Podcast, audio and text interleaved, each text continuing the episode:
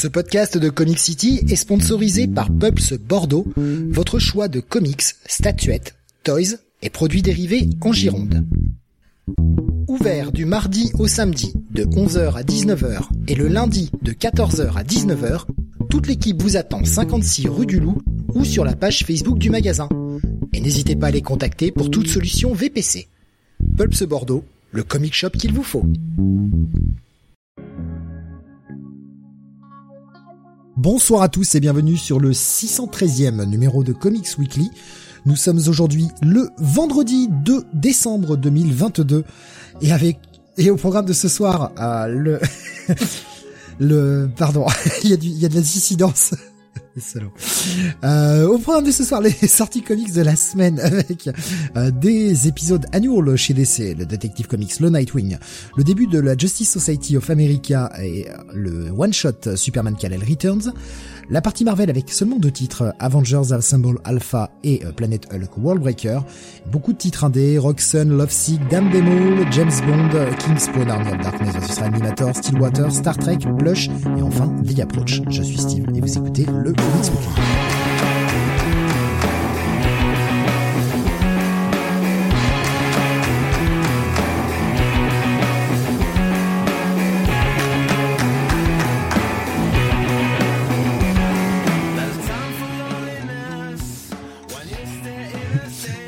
Et avec moi ce soir pour vous parler des sorties de la semaine, Don Jonath. Salut à tous. Et Mister René Benny. Bonsoir à toutes et à tous. Voilà, désolé pour l'intro où, je me marre. On m'a fait, on m'a fait chuter. Pourquoi hein Cette semaine, ils ont réussi à me faire chuter. Voilà, c'est. Ah, c'est à croire qu'il y a vraiment des gens qui lui racontent des bêtises euh, lorsqu'il lorsqu'il fait son introduction.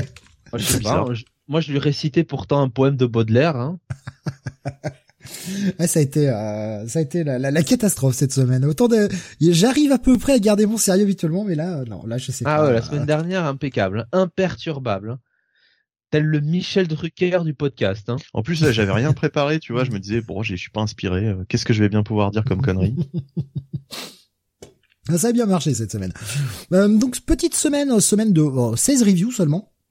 Alors ça peut paraître beaucoup, mais euh, comparé aux dernières semaines où on fait du 20, 22, 25 des fois, euh, ça reste une petite semaine. Euh, cinquième semaine. Ça reste une semaine de fin de mois aussi, il faut dire. Oui, voilà, c'est ça. ils ont un petit peu sorti les, les fonds de tiroir. Cinquième semaine de, de, de sortie, donc on a beaucoup d'annuals, ce genre de trucs-là. Ouais. Effectivement, une, une, sélection de comics un peu plus faible que d'habitude. Mais euh, voilà, on, va vous révéler petit à petit si euh, les choses que nous avons lues sont intéressantes par ou non. Contre, par contre, la semaine la semaine prochaine, c'est un festival de, de, de sorties. Je sais pas comment on va faire. C'est eh incroyable. Ben, ils ont tout bourré euh, sur le début de la semaine, enfin sur le début du mois, parce que bah il y a quand même toujours la semaine entre Noël et premier de l'an où on sait que c'est plus compliqué. Donc ils ont ils ont beaucoup bourré quoi. Alors juste, on va faire un petit jeu. À votre avis, la semaine prochaine, combien il y a de comics qui sortent uniquement uniquement chez Marvel. Juste Marvel. Oh, je dirais 18.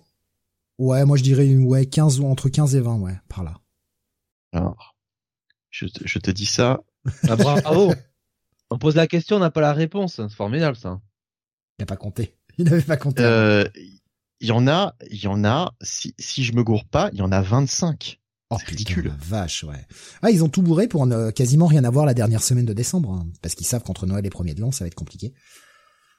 Ouais. Mais euh, de toute façon, ça sera, ça fera, on fera une grosse émission la semaine prochaine, et puis voilà. 25 sorties juste chez Marvel, avec avec mon top 5 en plus. Daredevil, Thor, Punisher, Ghost Rider et euh, Captain America, Sentinel of Liberty. C'est-à-dire mon top 5 Marvel du mois sort la semaine prochaine. Bah, T'auras lu Marvel pour tout, pour tout le mois. Alors Steve, on, on, fera, on fera une grosse émission, mais par contre, celle-là sera réellement drôle. Ah oui, oh pardon. Ok. Eh oh la grosse émission, euh, il y avait les Robins. Voilà, le, silence de Jonathan dit long. Voilà. Ah, tu n'aimes pas les Robins aussi. Euh. Voilà. Oui aussi, ouais. Euh, tu, tu n'aimes peut-être pas les Robins, Jonathan, après tout. C'est possible. Alors, je n'aime pas les voleurs. Euh, Rubius qui nous disait, hein, comme chez nous, tout sort la première semaine, ensuite plus rien jusqu'au nouvel an. Bah, c'est un peu ça, ouais. Je pense que, je pense que oui, effectivement. En même temps, là, cette année, on n'aura pas forcément de regret de pas de pas faire d'émission entre Noël et le premier de l'an, enfin pas de Comics Weekly en tout cas. Moi, j'aime bien les Robins quand ils se font frapper par Batman sur l'île, l'île de Lazare. Là. Ah, ils prennent cher là-bas. Hein. Mm. Pas mal. Pas mal. Voilà. Voilà, pas mieux. Euh... Il y a Hanouna qui a débuté, nous disait schizophile dans la grosse émission. Ouais, c'est vrai. C'est vrai. Mais tout n'a pas été présenté par nous, heureusement. Euh, on va faire un petit bout de WhatsApp. Je préfère les Robins avec Batman qu'avec euh, qu'avec Palmade. Hein. Oui. ouais. Putain. quand même on, va faire un petit bout de WhatsApp avec, euh, bah, je vais commencer par le, WhatsApp de Cyril sur YouTube. Euh, je teste pendant une semaine Paramount Plus, le catalogue est vraiment léger. Beaucoup de vieilleries, pas de nouveautés, ça risque de finir comme Salto. Le problème, c'est que Paramount Plus en, en France, euh, je vois pas vraiment qui ça va intéresser, même s'ils font un, prix qui est moins cher que les concurrents, si le catalogue est plus léger. Parce qu'on est à 7,99 le mois et 79,99 si on prend l'année, ce qui fait donc l'équivalent de mois gratuits on va voir euh, si ça marche, mais j'en doute. Hein. Franchement, Paramount Channel, est-ce que tu regardes Paramount Channel, Steve? Bah, Paramount, ils ont quand même, euh, ils ont quand même un très bon catalogue, euh, la Paramount. Des fois, il y a des bons films, tout ça. Ouais, et quelquefois, il y a des bons films, mais bon, de là à payer, enfin, 79 euros l'année pour. ah oui. Tu vois, tu, tu, te mets juste sur Paramount Channel et puis en plus il y a le plus sain aussi, donc tous les jours tu peux tu peux regarder des films Paramount. Euh, je pense que tu, ils vont te mettre euh, à l'année, ils vont te mettre tout ce qu'ils ont sur le catalogue. Simplement, tu les auras pas à la carte, oui, d'accord. Mais bon, euh, voilà, t'auras vite fait le tour des, des films qui t'intéressent, à mon avis. Hein. Mais je pense qu'il y a, il y a aussi beaucoup de trucs qui sont actuellement sur des plateformes de streaming, type Prime, Netflix, ce genre de choses-là, qui ont des droits d'exploitation, qui vont et être amenés à disparaître par la suite pour réintégrer le, le, le, catalogue de Paramount. Mais ça va prendre du temps. Ne serait-ce que des choses comme, bah, par exemple, les Star Trek à la base c'est du du CBS Paramount et euh, et donc il y a des chances qu'ils le récupèrent. Reste à voir euh, reste à voir quand quand est-ce que les droits d'exploitation s'arrêteront. Euh, compliqué. Je je sais pas trop. Euh, Rubius nous dit pareil, Paramount Plus, rien de bien tentant pour euh, pour rester, même en Star Trek, manque une partie des dernières sorties et encore aucune nouvelle pour un calendrier de sortie. Ah oui, ça c'est le problème. ça c'est le problème, le fait qu'ils annoncent pas de calendrier de sortie, ça c'est quand même un peu un peu problématique, surtout quand tu lances une nouvelle plateforme. Quoi, il faut que tu fasses un grand coup. J'ai quand même l'impression qu'en France, Paramount Plus se, se, lance vraiment en catimini, quoi. Et à mon avis, la plupart de ce que les gens attendaient, euh, bah, notamment HBO+, c'est ce que les gens attendaient le plus, mais toujours pas. C'est toujours pas dispo et le, le, truc est sûrement voué à mourir avant même que ça ait démarré en France. Donc bon, un peu euh, un peu euh, bizarre quoi. Que deux épisodes de Strange New World par exemple nous dit Rubius. Ah ouais non mais euh... ouais si si c'est pas annoncé que genre ils vont sortir un épisode toutes les semaines c'est quand même complètement con. Alexandre dit il y a plein de pubs Paramount plus à la télé. Ah je je savais pas en même temps je, je regarde jamais vraiment vraiment jamais la télé et euh, du coup je je je me suis pas rendu compte. Tant mieux s'ils font un peu de un peu de pub quoi. Ironlance nous disait mon WhatsApp, j'ai commencé les Anneaux de pouvoir sur Prime, j'ai vu deux épisodes, les épisodes sont magnifiques, rarement vu une si belle image, mais je me suis endormi dix fois durant le deuxième épisode. Ah. Est-ce que l'un de vous a regardé les Anneaux de pouvoir?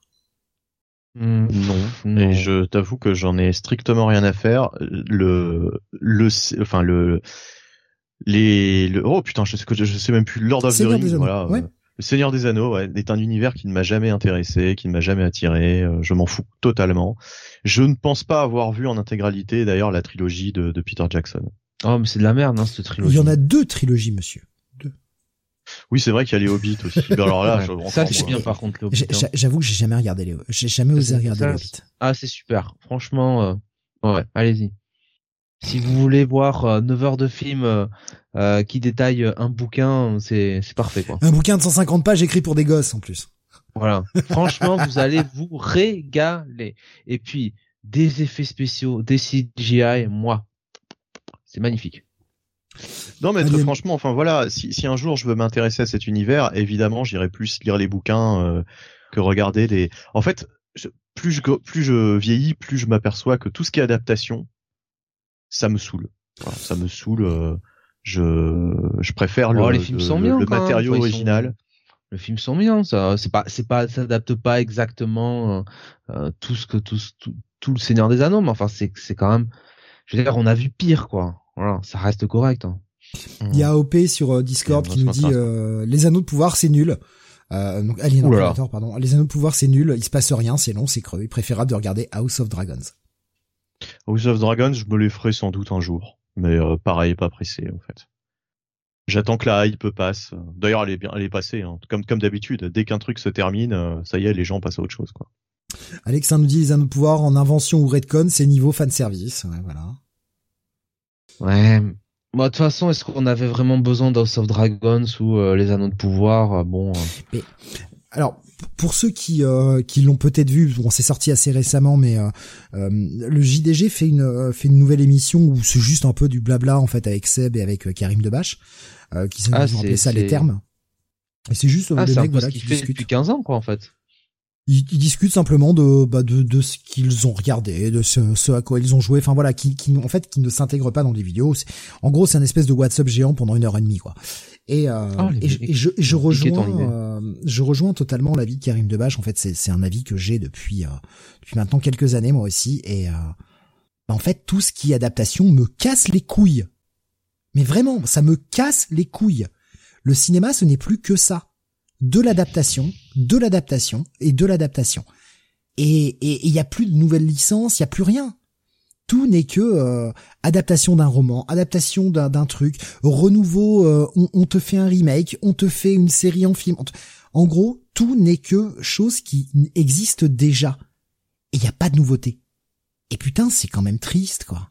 Et en fait, à partir du moment où ça, c'est une adaptation, c'est tiré d'autre chose, ça me casse les couilles et j'ai déjà même pas envie de le voir.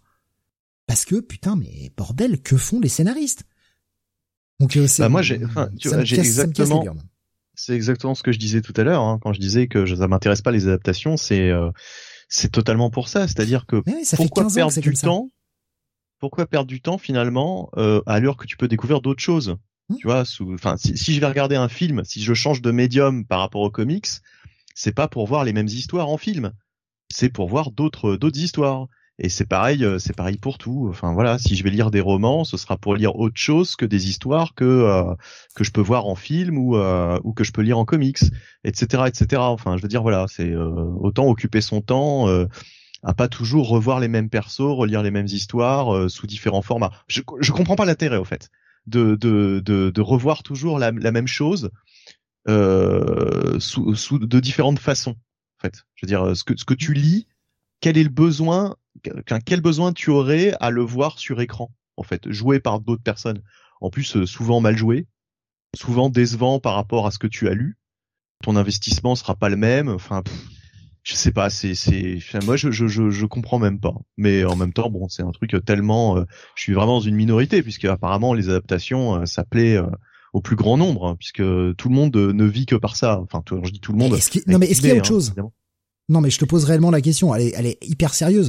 Est-ce qu'il y a autre chose? Il y a toujours des films, hein, il y a toujours des films qui sortent, euh, qui sortent de l'ordinaire, mais personne n'en parle. Personne n'en parle. Des, des films, euh, euh, des films originaux, tu vois, avec un vrai oui, non, mais scénario. Moi, je m'en fous. Hein, le, le, le, cinéma indé, j'en ai rien à carrer. Moi, je parle de, de, cinéma, de, cinéma blockbuster. Est-ce qu'il y a quelque chose qui n'est pas une adaptation d'un roman, qui n'est pas un préquel, qui n'est pas un remake? J'en vois pas. Bah. Ouais, alors maintenant rarement quoi. Enfin, il y en a quand même. Tu, il y en a quand même parce tu, que euh... tu, idol, tu idol, idolâtres un peu une, une idéalise une certaine époque, hein, parce qu'il y a quand même toujours eu des des adaptations de, de romans de, de toutes sortes. Hein, enfin. Oui, il y en a toujours eu, mais il y a une euh. époque où il n'y avait pas que ça en fait. Oui, enfin, il y a une époque effectivement là où je rejoins Steve, c'est-à-dire que tu allais voir un film, tu tu c'était c'était un c'était comment dire le le thème l'intrigue était nouvelle. Enfin, tu vois, c'était pas tiré forcément d'un truc, euh, ou bien alors c'était vraiment euh, tiré d'un truc euh, obscur qui était pas déjà hyper populaire, qui était pas qui était pas connu de tous. Ben, toute la vague des années 80, on a fait quand même pas mal de remakes de vieux films des années 50, en les modernisant réellement. Ouais. Premier exemple qui me vient en tête, The Thing par exemple de John Carpenter, qui, qui est en réalité un remake, hein, clairement. Mais le remake est tellement ça, tu vois, faut le savoir, faut déjà faut déjà avoir une certaine culture. Alors que maintenant, on te fait euh, euh, que des remakes ou des suites de choses déjà hyper connues par tous. Où on te fait des remakes de films qu'on même pas 10 ans. Donc à un moment, enfin, c'est ça, arrêtez-vous quoi. Mais, mais même au-delà de ça, enfin là par exemple, il y avait le trailer de Indiana Jones 5, ça me fait même chier d'aller voir ce trailer. J'ai même pas envie de voir le trailer. Je l'ai pas encore vu, je le, je le regarderai vraisemblablement. Honnêtement, là, euh, j'ai vu. Euh, je, sais pas si vous êtes tombé dessus. Est-ce que vous avez vu la bande-annonce pour le film en animation Mario? Oui, oui, je l'ai vu. Et parce que parce que je l'ai eu en pub, tu vois, euh, sur mon téléphone. À un moment donné, je voulais regarder une séquence YouTube qui n'avait strictement rien à voir. J'ai eu en pub la bande-annonce de, de Mario. En quand tu regardes des films porno sur des plombiers, hein, tu risques d'avoir voilà. le trailer de Mario. Hein. Et donc, euh, franchement, euh, j'aurais été un gamin, j'aurais trouvé ça sympa. Euh, enfin, tu sais, c'est, franchement, ça, ça a l'air cool, quoi. Niveau adaptation, ça a l'air cool. Bah, franchement, euh, moi, j'ai envie de voir le film. Et tu vois, là, là, on est sur une adaptation en même temps. Mais mais moi, j'ai envie de voir le film. Franchement, ça me l'a vendu. C'est beau, c'est bien animé. C'est une adaptation aussi, hein. Mais bien sûr, c'est une adaptation. Une adaptation, mais y a pas... mais, mais, bien sûr que c'est une adaptation. Mais là, là, pour moi, ça a fonctionné. Alors ouais, il y a plein de fan service, il y a plein de, ok. Mais en même temps, c'est ce que j'attends d'un putain de film Mario, quoi. C'est enfin Nintendo qui se donne les moyens d'adapter sa licence vraiment au cinéma, parce que, excusez-moi, mais le film de 93, à un moment, on en reparle ou on essaie d'oublier de mettre ça sous le tapis C'est génial, arrête. Bob Hopkins, là, formidable. Non, mais en tout cas, euh, là, il y a, euh, il faut reconnaître un vrai travail pour le coup d'adaptation, puisque euh, comment tu peux faire une histoire, un film d'un jeu vidéo comme Mario, tu vois? Et là, et là pour le bah, coup, c'est pas comme s'il n'y avait pas d'histoire. Vraiment tous les éléments. C'est pas comme s'il n'y avait pas d'histoire, je veux dire, dans Mario. Non, mais bah oui. Là, là, ils intègrent vraiment tous les éléments en fait, et tu te dis oui, effectivement, ça a l'air cool. Après, moi, je t'avoue que bon, je, je, je, je, sens vraiment que j'ai passé l'âge. De toute façon, je peux plus regarder de j'arrive plus à regarder d'animation en fait. Oh. Ça, ça, ne ah, m'intéresse pas. T'es un vieux con. Euh, ça y est. Non, mais pourtant, hein. Bah, non, non, puisque du moment que tu trouves ton bonheur, euh, enfin, je veux dire, euh, on s'en fout quoi en fait. Franchement, euh, tu vois, un truc comme Castlevania, en plus, ça pourrait te plaire donc. Euh... Rubius nous disait Mario a jamais vraiment essayé de raconter. À lire, déjà. Mario a jamais vraiment essayé de raconter une hein. vraie histoire. Donc le premier film de Mario, donc le film pardon de Mario sera un vrai premier, en dehors du film live. Il y a, y, a, y a des choses à faire. Bon après, on verra si le fan. En même temps, il y a beaucoup de fan service dans la dans la bande annonce, mais est-ce que est-ce que tout le film ne sera que du fan service ou pas? Et ça, ça va être c'est ce qui va aussi déterminer quel sera le potentiel euh, du film en lui-même. Si ce n'est que du fan service, ça va être chiant. Maintenant, je pense qu'ils ont mis beaucoup de fan service dans la bande annonce, euh, histoire d'attirer le chaland. Et j'espère, vraiment, je le souhaite, que le film soit quand même un peu plus euh, avec un peu plus de scénar que ça quoi. De toute façon, le problème en soi, c'est c'est pas tant euh, adaptation ou pas adaptation, c'est c'est surtout euh, qu'est-ce qu'ils en font quoi. Voilà, et c'est ça surtout le problème d'aujourd'hui, c'est que et on le voit avec avec la, la dernière enfin la franchise Star Wars au cinéma, c'est qu'aujourd'hui ils adaptent mais il y a il n'y a pas d'autre ambition que faire du pognon derrière, quoi. Il n'y a aucun travail. Il y a, y a, toujours eu hein, des, des, des, adaptations, mais il y avait quand même un petit peu plus des fois de, bon, je sais pas, de euh, d'honnêteté, quoi, de générosité, euh, générosité là-dedans, quoi. Euh, tu vois, par exemple, Rocketeer euh, en 91. Alors, je te dis pas que Rocketeer c'est un grand film, mais on sentait quand même qu'il y avait l'envie de faire un, un, un grand film d'aventure. Oui, et puis ça n'avait jamais été vraiment adapté au, sur grand écran. C'est une adaptation, mais ce que je veux te dire, c'est que si on faisait euh, aujourd'hui Rocketeer, je suis pas sûr qu'il y aurait le, le, même esprit que euh, euh qu'en 1991. Il y aurait pas le, le même euh, ou 92, je sais plus, il y aurait pas le même la même ambition derrière. ça, ça, rejoint, ça rejoint ce que disait Schizophile en fait. Il nous disait tout à l'heure, j'attendais le moment pour le placer. Il nous disait, il y a tellement d'argent en jeu dans l'industrie du divertissement qu'ils ne peuvent plus se permettre de prendre des risques et de se planter sur un nouveau concept qui coûterait des millions. Un film à 5 millions qui se plante, tant pis. Un film à 300 millions qui se plante, c'est une catastrophe industrielle. Et il est là le problème. Qui leur a demandé de faire des films à 300 millions? Qui? Personne. On vivait très bien avec des films avec des millions, avec des budgets à 10 millions, 15 millions. On vivait très bien. Et les films étaient cool. À un moment, qui leur demande de foutre 150 plaques, 300 plaques dans un putain de film? Personne. Et c'est là le problème. J'en ai rien à foutre de voir un film avec un budget de 300 millions, ça ne m'intéresse pas. Autant d'argent gaspillé pour faire du divertissement, c'est de la merde. D'entrée de jeu. Déjà, le concept, il est complètement con. Revenons à des films qui coûtaient 50 millions, c'était très bien. C'est déjà beaucoup, hein. C'est déjà beaucoup plus que vous gagnerez dans tous dans votre vie. justement, tu sais, tout à l'heure quand tu me posais la question euh, euh, à propos des blockbusters, moi j'ai envie de te dire, de toute façon, les bons films, tu les trouveras plus jamais du côté des blockbusters, parce que les blockbusters justement coûtent des millions, et euh, pour moi, ça ne crée pas du divertissement, ça crée de l'ennui. En tout cas, auprès de ma personne, c'est vraiment l'ennui absolu. Euh, il n'y a, pas un seul des derniers blockbusters de ces dix dernières années que j'ai que j'ai apprécié. Enfin, pire que ça, qui ne m'est pas endormi, quoi, littéralement. Euh, The Batman, t'as endormi? Bah, The Batman. The Batman, c'est pas, euh, c'est vrai que c'est un peu une exception. Bah alors, enfin, c'est, enfin, j'ai bien aimé, mais euh, mais voilà, c'est une exception. Mais en, plus, c'est pas c'est pas une création originale. C'est ça que je peux regretter quand même, c'est que c'est pas une création originale. C'est encore une adaptation. Est-ce qu'il y a, euh, par exemple, Ready Player One, création originale. Batman? Attends, Ready Player One, création originale. Le concept, il est fun. Franchement, sur le papier, il est très fun. Mais je suis allé voir, je suis allé voir ce film. C'est une merde ce film. C'est nul à chier. T'es sûr que Ready Player One c'est euh, c'est pas adapté d'un bouquin? Mais bien sûr. D'accord, mais c'est pas c'est. Mais c'est pas une création originale.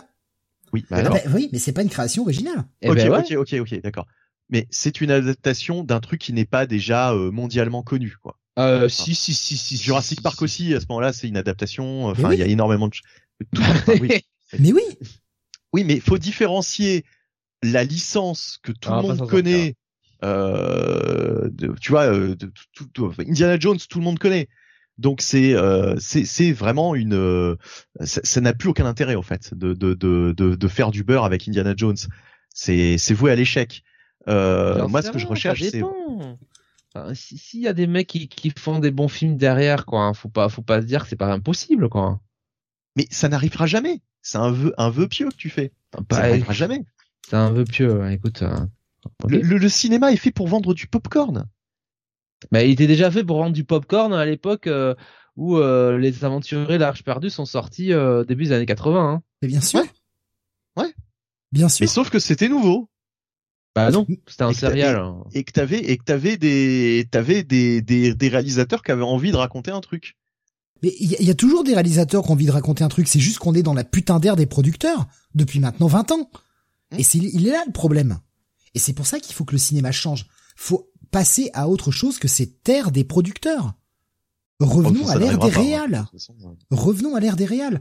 Repartons, repartons sur des films, comme je le disais juste avant, repartons sur des films qui coûtent moins cher et où les producteurs n'auront pas leur mot à dire sur tout ce que va être un film. Et c'est, il est là le problème. C'est pour ça que le cinéma, c'est de la chiasse. Parce que ce sont les prods qui dirigent. Alors ça, c'est un autre débat. Hein. Moi, je parle du, ah oui, je, parle, je parle du cinéma, du, cinéma blockbuster, parce que dans, dans les films indépendants, les films, les films plus dramatiques, etc., il y a toujours des créations originales, il y a toujours ce genre de choses là. Mais moi, je parle du cinéma, euh, du, gros cinéma euh, qui tâche en fait, le, le gros blockbuster qui tâche et qui était cool. On en a bouffé, mais je ne sais combien dans les années 80 90, et on avait des créations originales. Bien sûr qu'il y avait des, choses adaptées, mais il y avait aussi des créations originales qui ont qui ont donné des franchises euh, incroyables et, Après, regarde, qui ont marché. On parle de futur, Gremlins, je crois que c'est des créations originales. Oui, bah du Robocop, du Terminator, tout ça, ce sont des créations originales. Predator. Et et, euh, et, et c'était, on n'était pas du tout sur l'ère des producteurs. Taxi. Ouais, mais ça marchait Taxi malgré tout. Malgré tout ce qu'on peut dire, ça a marché. Non, mais écoute, euh, que, euh, le premier Taxi, pour ce que c'est, franchement. Oui, pour ce que c'est, oui. Non, mais pour ce que c'est, franchement, euh, comme comme film de son époque, ça va, ça va. Tu vois, c'est c'est je, je ne demande pas plus. Enfin, je demande pas plus. je, je, je, demande pas ce du taxi hein, tout le temps. Mais je veux dire, pour un film français de cette époque-là, c'était un, un, une création.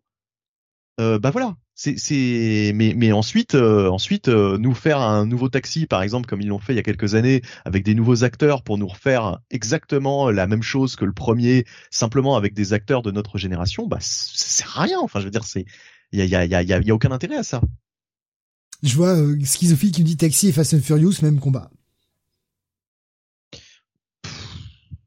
Cotillard dans Taxi 1 crush absolu c'est quand même au final assez différent quoi je veux dire, bon, euh, si on s'arrête au fait qu'il y a des voitures dans les deux, oui, ok, d'accord. Mais c'est, c'est, enfin, ça n'a pas grand chose à voir. Des voitures qui vont vite, quoi. Ouais, ouais. Et si tu compares, euh, oui, euh, comment il s'appelle Franck Gastambide à à l'autre couillon là, j'ai oublié son nom là. Mais non, mais non. Ah. Dans Fast and Furious. L'autre chauve, le, chauve de Fast and Furious, je sais même Vin plus Diesel. Vin Diesel, bah oui, bah voilà, Vin Diesel. Il était, il avait un nom prédestiné en plus. Triple X, c'est un truc original, hein. Mais Triple X, écoute, je ne sais pas si je l'ai vu, Triple X. 2000 Ou 2000 Triple X. 2002. 2002, Triple X? Ouais. Ah, tu vois, je le plaçais en 2001, moi. Mais euh, bah, on nous a cité comme franchise originale, et c'est vrai, c'est l'exception qui confirme la règle. John Wick. Jamais accroché. Je, ah, moi, je, trouve, je, trouve, ça super, John Wick. Moi, je trouve non, ça mais super. franchement, enfin, le truc, c'est tout dépend. Euh, enfin, on peut on, peut faire un truc bien euh, en adaptant, c'est c'est pas le souci euh, et, et, vice versa quoi. Genre, tu vois un truc comme Arkane, c'est une putain d'adaptation de League of Legends quoi. Genre League of Legends en jeu, ça fait rêver pas grand monde quoi. Hein. et pourtant les mecs ils t'ont sorti l'un des trucs les plus, l'une des séries d'animation les, les, les, plus incroyables de, de ces dix dernières années quoi. Donc tout dépend encore une fois des gens qui sont derrière le truc quoi. Et c'est pas adaptation, pas adaptation, c'est euh, est-ce que les mecs qui sont euh, qui sont derrière ces projets-là sont euh, sont motivés, sont sont créatifs et, et ont envie de, de, de se donner à fond quoi. voilà, il n'y a pas de il y a, pas de vérité hein, de toute façon dans le cinéma. Hein. C'est ou dans je dirais dans dans tout ce qui est le le, le divertissement euh, euh, télévisuel, on va le dire comme ça, sur sur écran, qu'il soit petit ou grand, quoi. Euh, bon, il y, a, y a Alex 5, pardon. Ah non, pardon. Il y a Alexin qui dit sur le chat euh, que je suis Gilles Verdez. Eh bien, je ne vous autorise pas, monsieur. Mais c'est con parce qu'en plus Gilles Verdez c'est c'est le plus progressiste de la bande donc. Euh... C'est Pascal qui nous dit les chiens et les chevaux dans John Wick 3 sont de super acteurs. Ils jouent mieux que Halle Berry et non, Cascos. John Wick pour pour ce que c'est, c'est-à-dire vraiment euh, une une série B. Franchement, ça fait le café quoi. Ah mais, moi j'adore. Moi c'est il y a un univers autour. Euh, voilà. Après, bah ouais, euh, ça, c'est peut-être par moment un peu décérébré, ça part à la, ça repart à la pampe. Mais tu viens pour ça aussi, quoi. Mais oui, mais enfin, moi, je, enfin, je, suis honnête hein, quand je dis que j'aime, euh, que j'aime John Wick, j'adore ce je te film, crois, hein. vraiment. C'est, alors, je, n'ai toujours pas vu le 3 parce que la bande annonce du 3 m'avait quand même vachement refroidi. Je trouvais qu'on s'est noyé du concept. Je le verrai. De toute façon, il est sur ma liste de films à voir et je, le verrai, mais mais honnêtement, moi, le, le, 1 et le 2 m'ont plus plus, même si le 2, j'y ai même trouvé beaucoup de défauts, tu vois. Je te cache pas que le 3 est quand même pour moi le sans doute le plus faible des trois, mais bon, ça reste euh, ça reste sympa. Hein. Mais j'ai enfin voilà, je je j'ai trouvé euh, alors c'est c'est euh, on fait on fait du neuf avec du vieux parce qu'on utilise plein de codes de, de, de, films de baston des, des années 80, de d'art martial, de films de films asiatiques, etc. Ouais, mais putain toute toute cette mythologie autour de l'hôtel et tout là, mais, c'était c'était c'était super bien comme comme le maître alors pas le maître d'hôtel mais si le maître d'hôtel et son assistant là le, le black là euh... ouais mais tout tout le truc là de tueur à gage les mecs qui sont payés en pièces d'or enfin toute cette espèce de mythologie créée autour enfin c'est super inventif c'est vachement bien ça te donne envie d'en savoir plus et il dissémine les trucs petit à petit alors on attend toujours hein, la fameuse série qui est censée euh, nous nous dévoiler un peu plus sur le mystère mais est-ce qu'on l'attend vraiment? Est-ce qu'il y a besoin d'expliquer plus? Non. Finalement, finalement, le, fait que tu vois, il y ait de la théorie de fans là-dessus, c'est bien, c'est ce qui fait marcher, nous donner les réponses finalement. Bah, les gens vont plus s'interroger, tu nous donnes les réponses. Et ben voilà. C'est ce qui est intéressant.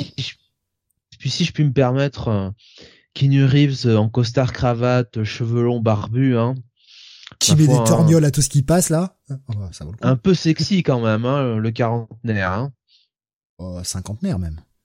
Ah oui, mais il les fait pas. Hein, ah oui. oui. Et Bomas qui me dit j'étais à 200 mètres de Kinu mais ce con a tourné quand je dormais. Oh. De, à 200 mètres de Kinurise. Oh là là. Moi, si j'étais à côté de lui, enfin, tu vois, juste, je récupérais une goutte de transpiration, mais oh, je, je, la, je la conserverai toute ma vie, quoi. Il y avait euh, tellement bizarre. Il y avait Rubeus qui nous disait John Wick du bonbon pour les yeux, les décos, les chorégraphies, c'est ça? Et il nous disait la série Continentale arrive et ce sera une mini en trois épisodes c'est bien. Finalement, s'ils ont réduit un peu la voilure et nous le font en trois, c'est très bien. Faut pas, y a pas besoin d'en faire plus. Ah, Alienor Predator nous dit carrément sexy. Ah, mais moi, euh, moi, euh, le, le, le Keanu Reeves de John Wick, il me fait tourner. Hein. Y a pas de problème. Moi, hein. je, moi, je suis Keanu Reeves, hein, euh, avec les cheveux courts. Hein. Il a 58 ans, la vache. Ah ouais, non mais. Le mec je je le préfère quand même. Je le préfère dans, quand même dans, dans John Wick que dans 47 euh, Ronin. Hein. Voilà. Ah bah je le, je le préfère aussi dans John Wick que, que dans que dans Speed par exemple, ou même dans Matrix, tu vois. Ah, je trouve que... Matrix quand même. Ah mais je trouve qu'aujourd'hui le mec a vachement plus de charisme, vachement plus de classe, il, dégage vraiment quelque chose quoi. On voit depuis Matrix 4 qu'il a vieilli, nous dit Axin. Ouais, je, je l'ai pas vu, je l'ai pas vu. comme euh, d'autres. Hein. Bomas qui nous dit j'attends aussi le spin-off Ballerina avec Anna de Armas. Ah oui, pourquoi pas. Ouais, je, je, vais faire très vite sur mon sur mon petit WhatsApp. Je vais le j'en profiter pour le placer là parce que on est sur le, le truc des adaptations. J'ai regardé le premier épisode de mercredi euh, sur Netflix. Euh, bon parce que c'est euh, la famille Adams, voilà. C'était dirigé par Tim Burton. J'ai regardé. Donc il y a de belles images. Franchement, il y a de belles images. Il y a de jolis plans. Scénaristiquement, je trouve que ça vole pas très haut. Euh, heureusement qu'on a un petit twist à la fin du premier épisode pour euh, pour essayer de, de nous accrocher et que les choses changent un petit peu, mais il y a aussi un truc qui est symptomatique. Je sais que c'est devenu un code moderne. Je dois être là. Enfin, c'est pas je dois être. Je suis un vieux con, mais euh, moi, quand à la euh, fin du premier épisode, tu me fais avenir toute cette saison et que tu me fais une bande-annonce de la saison pour, s'il vous plaît, restez, regardez, je vous promets que ça va être bien. C'est déjà un véritable aveu d'échec, en réalité. Quand la série est disponible, la, série est disponible, tu vois. Tu, tu peux voir toute la saison d'un coup. Et les mecs te foutent quand même une bande-annonce à la fin de la première, du premier épisode pour te dire restez, je vous promets, ça va être bien. C'est un véritable aveu d'échec. Façon, franchement, est-ce qu'il y avait besoin de faire une série comme ça Bah ouais. ouais, ouais. Sur mercredi. Hein. C'est ma copine qui voulait le regarder et euh, euh, ça l'intéressait. Je lui dis mais t'as vu les, t'as vu la famille Adams au moins? Non. J'espère qu'elle t'a fait regarder la finale de la Starac. Hein. Non, non, non. Euh, heureusement, on était en émission ce soir-là, je crois. Quel où je bossais, où je bossais, un truc comme ça. Mais euh, alors Jenna Ortega, c'est pas la plus moche en plus, nous dit Alexa. Ouais, mais alors le problème, c'est que moi, je trouve que sur les gros plans, alors je me suis aperçu qu'elle n'avait que 20 ans. Ouais, elle, elle, les fait pas les 20 ans, franchement. Elle, les fait pas. J'ai vu, j'ai ah vu les photos de l'actrice. Moi, je me suis dit, euh, putain, elle, a, elle a 15-16 ans, quoi. Cette. Ah, bah, moi, moi, je, lui donne 25. Dans la série, je lui donne 25 sans problème. Ah, dans la série, ouais. Mais tu la regardes au jour, euh, enfin sans maquillage et tout, je t'assure, on dirait, euh, on dirait une mineure. Ah ouais, on dirait, on dirait qu'elle est fait, qu'elle fait plus jeune que ça, quoi. Ah ouais. C'est moi, ah j'étais persuadé qu'elle était euh, même plus jeune en fait. Ah ouais. Je me demandais si elle était majeure, mais ce qui, ce qui m'aurait pas choqué puisque mercredi, je ne sais pas quel âge elle a en fait, mercredi. En, là, là, c'est une mercredi qui est au lycée en fait. D'accord. Mais euh, qu'est-ce que je voulais dire? Euh, Et elle joue comment? Justement C'est peut-être le seul intérêt du, du, truc. Elle joue bien son personnage, euh, bonne actrice, euh, parce que je la connais pas du tout. Hein. Bah, après, je l'ai vu en VF, donc. Euh, ah, ouais, ça va pas forcément aider. mais c'était c'était correct. C'était c'était très correct. Maintenant, franchement, est-ce que j'ai envie de voir la suite? Si la suite est réalisée par Tim Burton, ouais, au moins on aura des belles images. Parce que quand il a envie, de, quand il a envie de nous faire du, du gothique, le mec, il a pas perdu la main. Hein. Franchement, il y a, y a, quelques plans qui sont vraiment très jolis, mais ça, ça relève pas tout. C'est ce qui, c'est ce qui maîtrise le mieux, hein, de toute façon, hein, le gothique. Hein. Non, il y a, y a, y a franchement deux trois plans qui m'ont véritablement impressionné dans le truc. Je me suis dit ah putain, ça c'est beau quoi. Ça, ça a de la gueule, tu vois. Mais le problème c'est que quand tu vas retenir que ça de la série, euh, est-ce qu'il y a pas là aussi un aveu d'échec quoi? Moi, ce que j'ai retenu, c'est deux trois jolis plans. L'histoire en elle-même, euh, bah, ça casse pas trois pattes à un canard quoi. Bon, bon, je sais pas. Bon, allez. Jonathan, est-ce que tu veux enchaîner sur autre chose rapidement? Ah bah non, Steve, euh, les reviews là quand même. Un petit, un petit coup de, de, Coupe du Monde? Ah ouais, ouais, on a avec le, le, fameux folklore de la fin du match France-Tunisie là. Ah c'était beau ça. Oh là là. Ouais, ouais. un arbitre, à mon avis, que, qui aura arbitré son dernier match hein, dans la Coupe du Monde. Je pense que on le reverra. Ah, mais tes fins, ils sont forts quand même. Parce que alors, faut expliquer pour ceux qui ne suivent pas du tout, euh, Steve, je sais pas si tu es au courant de, Moi, je défendrai TF1 là-dessus. Hein. Euh, euh, non, non, mais alors, défendre TF1 déjà. Euh, bah oui, moi je défends TF1 là-dessus. T'es sympa. Euh... Excuse-moi d'être un fan de Jean-Claude Dacier. Hein. Ouais, mais le, le, le but, le but euh, TF1, les leur, hein. leur but à chaque fois, c'est de couper le plus vite possible n'importe quel programme, hein. n'importe quel programme pour envoyer la pub, puisque après le match, tout le monde zappe, tout le monde s'en fout euh, une fois que le match est terminé. Donc leur but c'est de garder un maximum de gens euh, sur la, première euh, la première pub quoi. Et ça leur rapporte beaucoup plus comme ça. Et du coup ils ont dès qu'ils ont entendu le coup de sifflet ils se sont dit bon allez c'est bon on, on, balance la pub le mag hop alors que sur Being Sport le match continuait en fait. On avait toujours les images sur Bing Sports. Alors TF1, ils ont quand même, euh, ils ont quand même, faut, faut quand même leur rendre qu'ils ont quand même envoyé les pubs quand le match était fini, parce que l'arbitre a bien sifflé la fin du match. Oui, après le, le, le, match était, était fini. Et, et alors question footballistique, puisque moi j'y connais rien après tout. Donc euh, toi tu vas pouvoir me répondre. Est-ce que quand l'arbitre, quand l'arbitre signifie la fin du match, est-ce que tu peux changer la décision après? Alors, je vais te répondre simplement. Pour moi, l'arbitre a fait trois erreurs à la fin de ce match.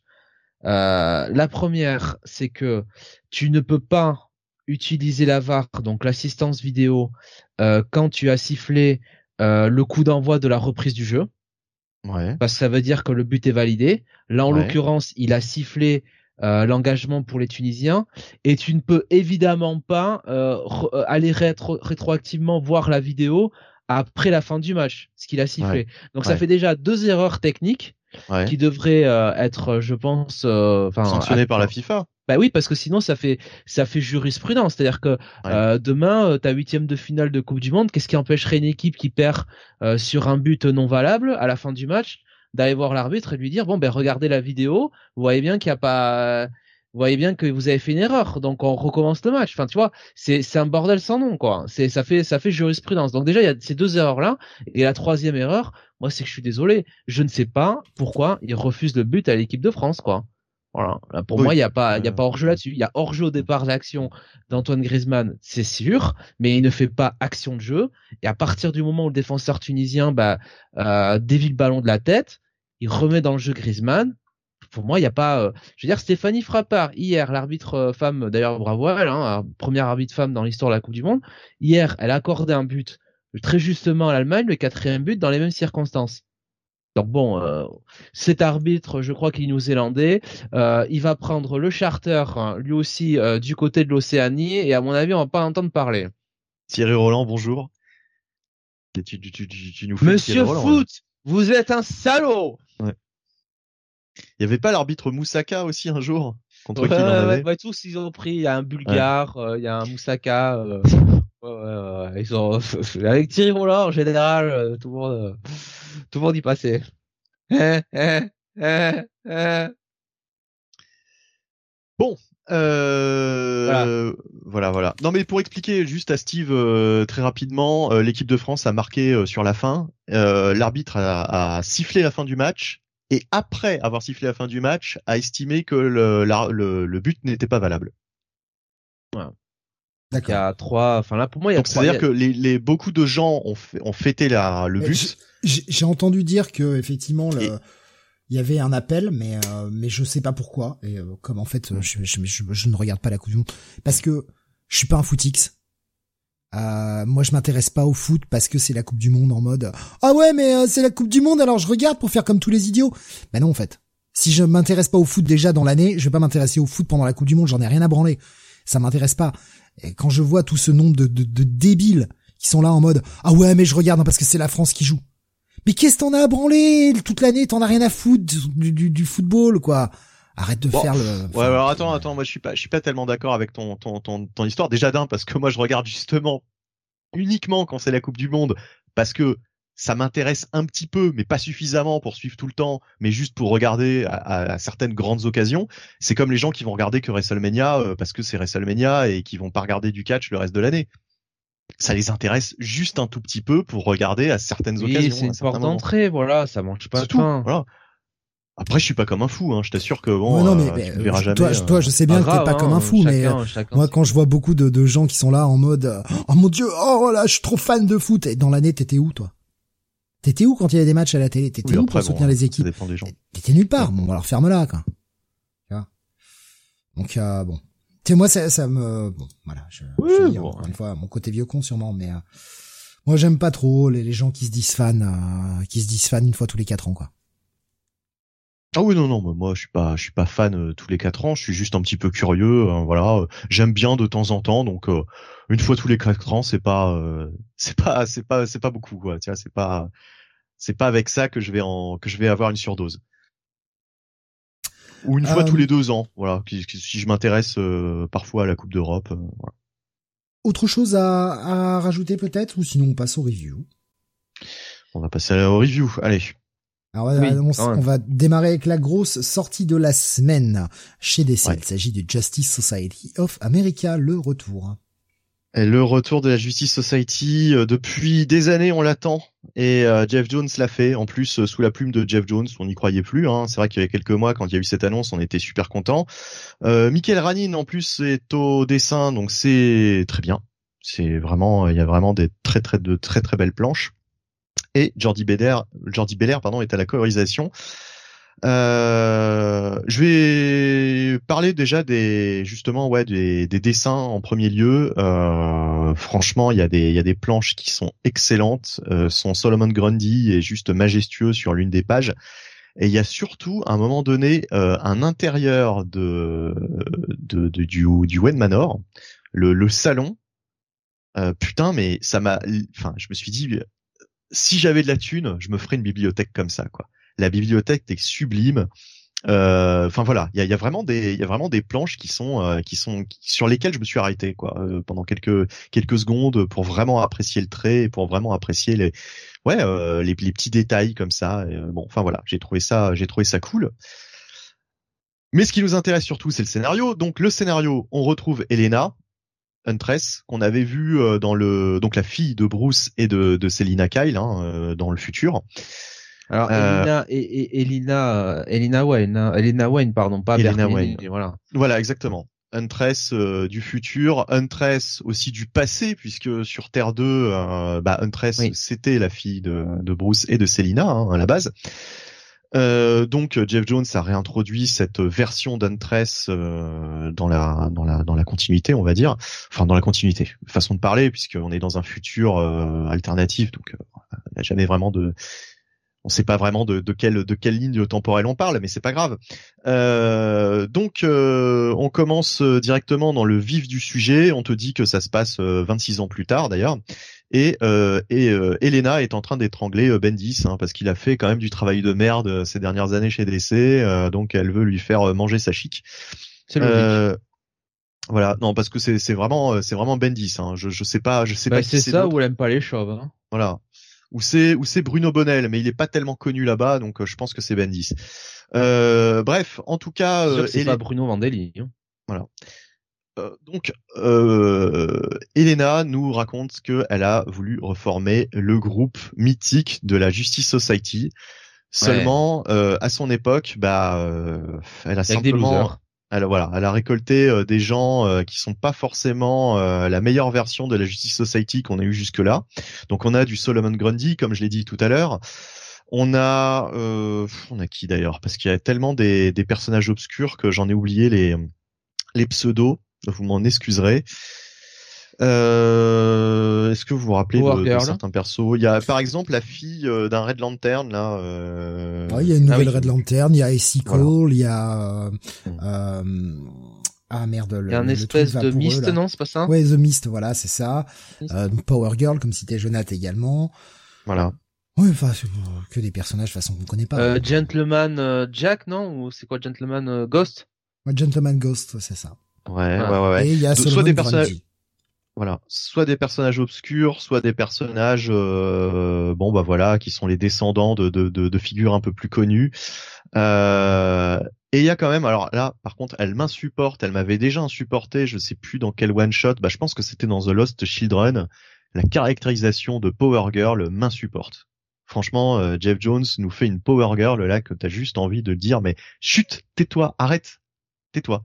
et justement, j'ai l'impression qu'elle est caractérisée comme ça pour que le, le, le, le lecteur se mette euh, encore plus derrière un, un tresse, quoi. J'ai l'impression que c'est, c'est l'idée. Oui, ou, ou, l'antagoniste, parce que franchement, quand l'antagoniste apparaît, donc euh, pour euh, pour attaquer cette Justice League, l'antagoniste, on peut le dire, c'est ce fameux personnage de, alors je sais plus ce qui s'appelait l'étranger ou je ne sais plus le je, je sais plus comment il l'avait appelé dans ce dans ce one shot spécial Jeff Jones il y a il y a quelques semaines.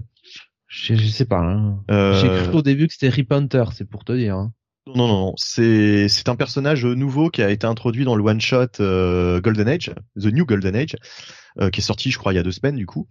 Euh, et euh, deux trois semaines en fait je sais plus à force mais euh, toujours est-il que euh, voilà c'est c'est l'antagoniste qui en fait tue euh, bah, tous les membres de la Justice League de la Justice Society pardon à travers les époques et bah là il va il va s'arrêter hein, à l'époque de d'Elena Wayne et voilà les choses ne vont pas forcément se dérouler d'une manière, euh, enfin, il, va, il, va, se passer un truc forcément. Hein, il va y avoir euh, peut-être, peut-être qu'elle va être aidée par quelqu'un.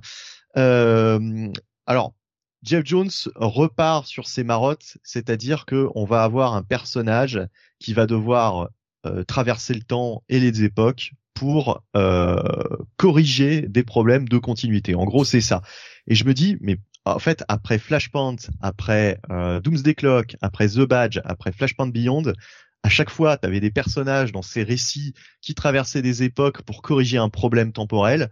J'ai l'impression qu'il y a toujours un discours méta dans les écrits de Jeff Jones qui est que, ok, maintenant, je fais le ménage parmi tout ce qu'a fait euh, les autres auteurs d'essais comics.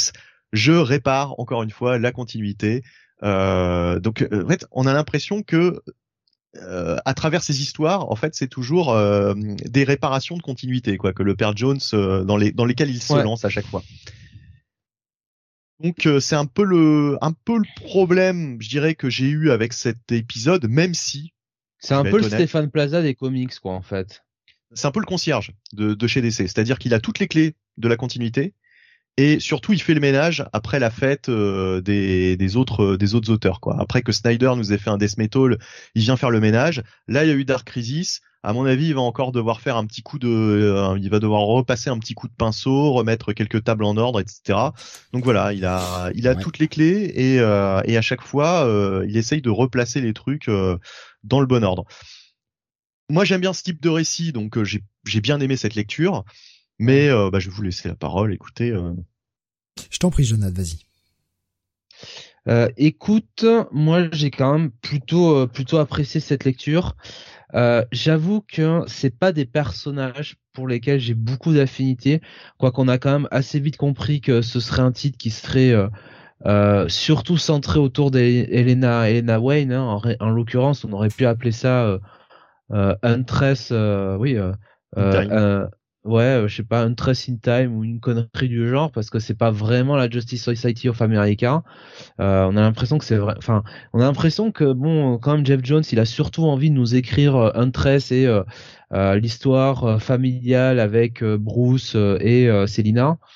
et puis effectivement, il y a quand même toujours ce côté, bon, un peu faut régler le time stream, tout ça. Enfin, c'est bon, c'est c'est sympathique, mais même si j'ai bien aimé l'histoire euh, et, ce numéro 1, j'avoue que je me dis est-ce que je vais est-ce que je vais réellement réussir à m'investir sur ça sur l'ensemble de la série quoi.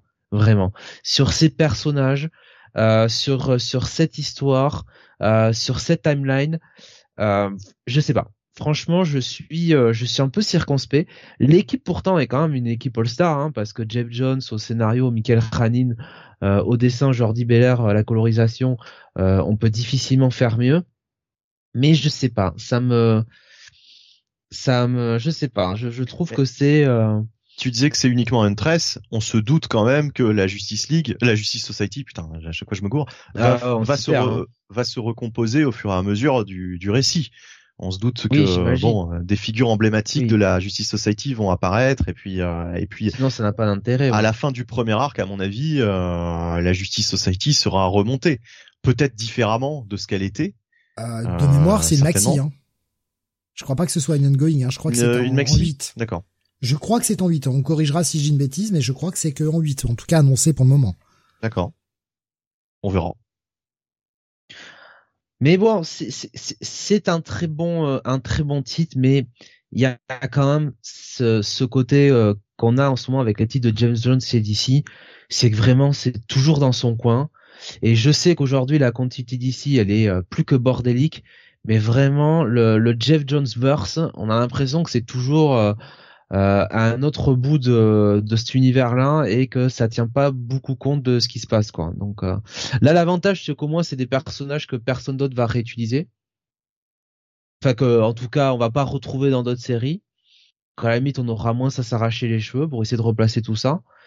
Mais bon, j'ai en fait c'est ça c'est ça mon, mon, mon, regret mais c'est un peu ce que je me disais après euh, euh, donc c'était Flashpoint euh, Beyond. C'est ça non? C'était Flashpoint Beyond je me disais, mais est-ce que, est-ce que Jeff Jones n'a pas autre chose à écrire sur DC Est-ce qu'on n'a pas autre chose à faire faire à Jeff Jones, quoi? Voilà. Réponse oui. Ah, bah, moi je te donne la réponse. Oui, on pourrait lui faire faire autre chose de mieux. Voilà. Hum, je réponds à la question d'Iron Lens qui disait est-ce que c'est la même Huntress que l'on est qui était dans le run de Tamaki sur Detective Comics? S'ils me perdent, c'est le bordel. Alors non, c'est pas la ah même. Ah non.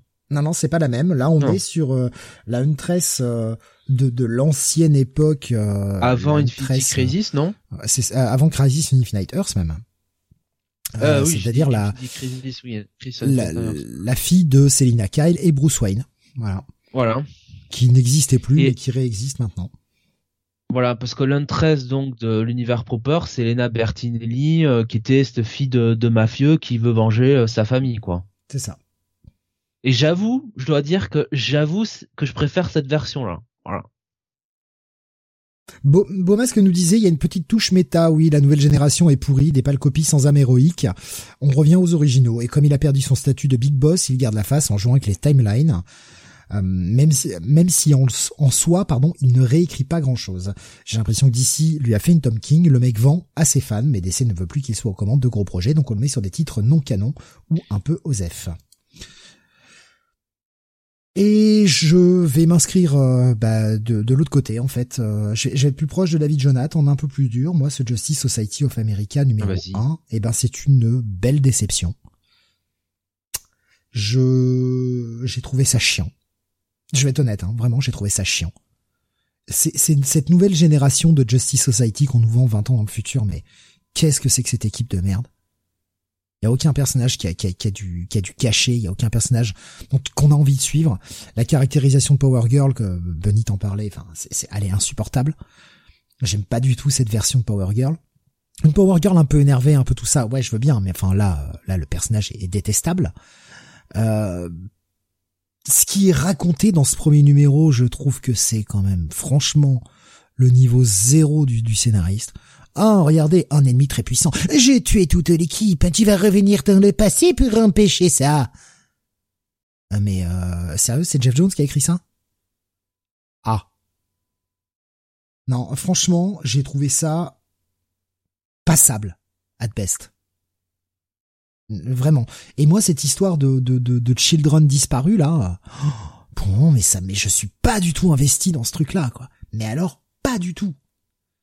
J'en ai honnêtement, rien à carrer. Je m'en contrefous. Vous avez déjà huit générations de héros là, avec une génération toute pourrie qu'on veut nous qu'on veut nous, faire avaler de force. Et on y reviendra tout à l'heure. On veut nous la faire avaler de force. Vous allez les aimer nous perso bordel parce que de toute façon vous n'avez pas le choix et si vous les aimez pas c'est que vous n'êtes pas des vrais fans. On veut nous les pousser. Et l'autre, il s'en fout, il va encore nous inventer une nouvelle génération du passé qu'on connaissait pas avec des nouveaux personnages. Mais oh, on va vous, on va, voilà, nouvelle génération. Alors mettez-vous d'accord. Mais au bout d'un moment, c'est chiant. C'est chiant. Mais et là, t'avais pas aimé euh, Lost Children le premier numéro? Ben non, pas plus que ça. J'ai trouvé ça correct, mais sans plus, quoi. D'accord. Parce que moi, j'ai préféré ça à le, The Lost Children, par contre. Hein. Ah, moi, franchement, je, voilà. Le Children, ça m'avait beaucoup plus ennuyé, quoi. Beaumasque nous dit, est-ce que c'est pas voulu, est-ce que c'est pas un peu une critique des vilains qu'on veut rendre gentils ces temps-ci et des nouveaux héros qui ne font que reprendre un nom sans le mériter, style Miles Morales et compagnie? Ouais. Possible. possible, mais. Je, vais dire un, je, vais dire un truc. Avant de faire toujours des espèces de commentaires méta, de sous-texte, en veux-tu, en voilà. Déjà, si de premier abord on pouvait avoir une bonne histoire, euh, ça, ça, ça, serait pas mal quoi. Si les auteurs pouvaient éviter toujours de prendre en otage ce qu'ils écrivent pour euh, troller le travail de, leur, de leurs collègues. Ouais, mais j'ai pas l'impression que ce soit le cas. Hein. Mais, mais, ah oui, mais moi je dis ça d'une manière générale parce que voilà, sur ce titre, sur ce titre, j'avoue, je, tu vois, j'ai pas, pas senti troll vraiment hein, sur ce titre. Non, non, j'ai pas, j'ai pas senti plus que ça de, de trucs méta euh, là-dessous, quoi. Moins que d'habitude. Non, mais en fait, moi, ce qui me, ce qui me dérange aussi, c'est, tu, tu, tu parlais, euh, Benny, tout à l'heure de possiblement, hein, c'était ton hypothèse que euh, Jeff Jones est en train de mettre un coup de balai sur les dégâts qu'a fait Dark Crisis. Le problème, c'est que les dégâts qu'aurait fait Dark Crisis, on ne les connaît pas étant donné que c'est même pas fini. C'est-à-dire que le mec voudrait déjà balayer un truc qui est pas fini. Donc, je trouve que c'est un. J'en sais rien du tout. Oui, je, sais bien. Je, je, ben, j'ai bien euh, insisté sur le fait que c'était ton hypothèse. Moi, je trouve que c'est un peu présomptueux. Tout Jeff Jones qu'il est, c'est un peu présomptueux, tu vois. Euh, si c'est si si avec un grand si en majuscule, si c'est vraiment dans cette optique-là. Moi, ce que j'y vois, et euh, j'y reviendrai tout à l'heure quand on va parler du, du one shot sur Superman parce qu'il y a un autre grand auteur dessus, Mark Waid, hein, voilà, et je détaillerai un peu plus tout à l'heure quand, quand on en parlera. On est quand même sur des mecs qui ont fait leurs preuves, qui sont des scénaristes confirmés, respectés, à la fois dans le business et à la fois des lecteurs, qui passent leur temps à nous écrire des choses dans le passé, dans le futur, mais en gros des choses qui ne sont pas dans la continuité. Et ça, pour moi, c'est un problème. C'est un véritable problème. Soit les mecs n'aiment pas la continuité actuelle, et c'est entendable. Bah, les gars, à vous de la faire changer. Ou alors, faites d'autres choses. Bah, euh, Mark Wade, il fait de la continuité aussi actuellement. Vite fait. Vite fait. Hein. Bah, Batman versus Robin, ça se passe maintenant. oui, mais euh, mais euh, son son World's Finest se passe dans le passé et ce Superman euh, qui a le Returns là, on va y venir tout à l'heure. Est-ce que franchement c'est de la continuité ça? Ouais, enfin ouais, c'est un one shot, euh, voilà, c'est un one shot, mais on en parlera tout à l'heure. Mais euh, par contre, euh, oui, World's Finest certes se déroule dans le passé, mais par contre place en fait les pions pour qu'il raconte son histoire présente. En fait, donc bon, ça me dérange pas plus que ça en fait finalement que le gars nous nous révèle des choses. Ça, ça nous montre que les non, mais ça nous montre simplement que les, les scénaristes, les gros scénaristes, les gros noms, non non, rien à foutre de ce qui se passe actuellement et le prochain arc de World's Finest qui est teasé dans ce truc-là, on est encore dans le passé. C'est moi ça me gêne. Franchement, ça me gêne. Bah, des scénaristes de ce talent-là devraient être utilisés pour des projets modernes. Ouais, mais enfin, tu vois, moi je comprends que euh, il y a les, les, titres actuels Batman, Superman qui se déroulent dans le temps présent. Il y a déjà suffisamment en fait de choses qui se passent à mon avis, il se dit bon bah de toute façon euh, pour pas euh, pour pas euh, comment dire qu'on qu'on qu'on s'en mêle les pinceaux avec tout ça, hmm. je vais faire une histoire qui se déroule quelques années auparavant. Enfin finalement, qu'est-ce que ça change quelque chose du moment que l'histoire est bien en fait finalement? Ça change que les conséquences, il y en a pas. Bah si en plus il y en a puisque Mark Wade te fait une histoire dans le passé. Tu, tu l'as dit, ce qui est super, c'est que ça a des conséquences dans le temps présent avec Batman versus Robin. Parce qu'il nous a, il nous a remis au goût du jour Neza, mais ouais, ok. Mais, enfin, je veux dire, c'est passéiste. Quel méchant. C'est passéiste. Au bout d'un moment, si tu n'avances pas, bah tu recules, quoi. Et bah, je trouve que ça ne renvoie pas une belle image pour une franchise qui est. Mais ramener la, la Justice Society, c'est difficile de pas penser au passé, euh, puisque le, le, but même de la mini, c'est de ramener un truc du passé. C'est vrai que bon, est-ce qu'on a besoin de ramener la Justice, la Justice Society of America, honnêtement, euh, là aussi. Est-ce qu'on a besoin de ramener la Justice Society of America de 1940 en fait? Ah oui oui, il y a, plein de personnages qui sont encore vivants. Peut-on ne peut-on pas écrire une série Justice Society dans le temps présent? On les voit bah, pourtant dans Dark Crisis, ils sont là, ils sont présents. À mon avis, c'est c'est ce vers quoi on va. Hein. C'est que lui, ce qu'il veut, c'est les ramener maintenant, dans le temps présent. En fait, la Justice Society, n'aurait jamais dû disparaître avec les New 52. Et lui, il va vouloir ramener euh, ces personnages de, de la Justice Society euh, maintenant. Ouais. On verra. Moi, en tout cas, ce premier numéro m'a laissé euh, franchement très froid. Très très froid. Nico Chris me dit on peut pas trop en vouloir à Jones parce que DC fait de la merde depuis trop longtemps. Mais ouais, mais à lui de reprendre les choses en main, quoi. Fait de la merde, fait de la merde. On lit quand même pas mal de TDC hein, par par mois. Moi, je veux bien quand qu'on dise que ce soit toujours euh, la merde chez DC, mais enfin quand même, euh, moi je, moi je sais en tout cas sur ce que je lis euh, que j'ai quand même plutôt, plutôt des bons trucs quoi. Regardez la semaine moi j'aime bien, moi j'aime bien cet univers. je trouve que Robin, Punchline, moi j'aime bien quoi. Non, mais sans troller, je trouve qu'il y a de tout. Il y a vraiment de, de très bons trucs comme des très mauvais. Faut juste faire le tri. Et euh, c'est pas, pas pire, pas mieux. C'est pas pire, pas mieux qu'avant, quoi. C'est ça en fait. Ouais, c'est ça, ouais. Enfin, il y a eu quand même une période compliquée avec les New 52 parce que ils ont choisi de d'annihiler euh, totalement la continuité. Ça a été, à mon avis, euh, une grossière erreur. Oui. Mais maintenant, euh, on en est loin et. Nico Chris précise dans son propos niveau continuité. Hein, je voulais dire par rapport au fait que DC fait de la merde. C'est compliqué, mais je trouve que là récemment avec un truc comme Flashpoint Beyond, euh, bah justement, euh, Jones fait le taf pour que pour que tout, justement, comme c'était dit dans le dans le récit, euh, compte quoi, en fait. Justement, j'ai l'impression que vraiment on a un auteur qui prend tout en compte. Compte compte de quoi? C'est un truc qui se passe dans le futur, un futur alternatif. Ça compte de quoi? Ça compte de rien du tout? Ça compte pas? Bah, c'est un futur alternatif, ça ne compte pas. On verra, on verra, on verra les conséquences. En fait, on verra les conséquences. À mon avis, il y en aura. De toute façon, à mon avis, le but, c'est de ramener la Justice Society, voilà, dans le temps présent, euh, concrètement, quoi, une Justice Society. Mais sur les euh, 20, euh, je sais plus combien de pages fait ce truc-là, il y a quoi? Il y a, y a, bah, y a, pour le moment, il y a aucune page qui compte, quoi. Excuse-moi, c'est que, c'est que du, du, du, futur alternatif, donc euh, non, je suis désolé, ça ne compte pas. Ouais, moi c'est ce que j'attends, donc, enfin, je sais pas, enfin c'est son histoire. C'est, euh, c'est, il aime, il aime bien, il aime bien les, les futurs alternatifs. Bon, bah, écoute, il euh, faut bien commencer quelque part, hein, de toute façon. Tant mieux si, si tu as trouvé ton, ton plaisir et. Euh, ah mais totalement, ouais. Tant mieux, tant mieux. Moi, si c'était ça, si, si, juste un check-it, tu vois. Ouais, ouais. Même pas un check-it plus, un check-it. Ouais, ouais, ouais. C'est, je trouvais ça inintéressant. Ouais. Euh, moi, ce sera un petit bail. Voilà, c'est pas, c'est pas ouf, c'est pas un gros coup de cœur.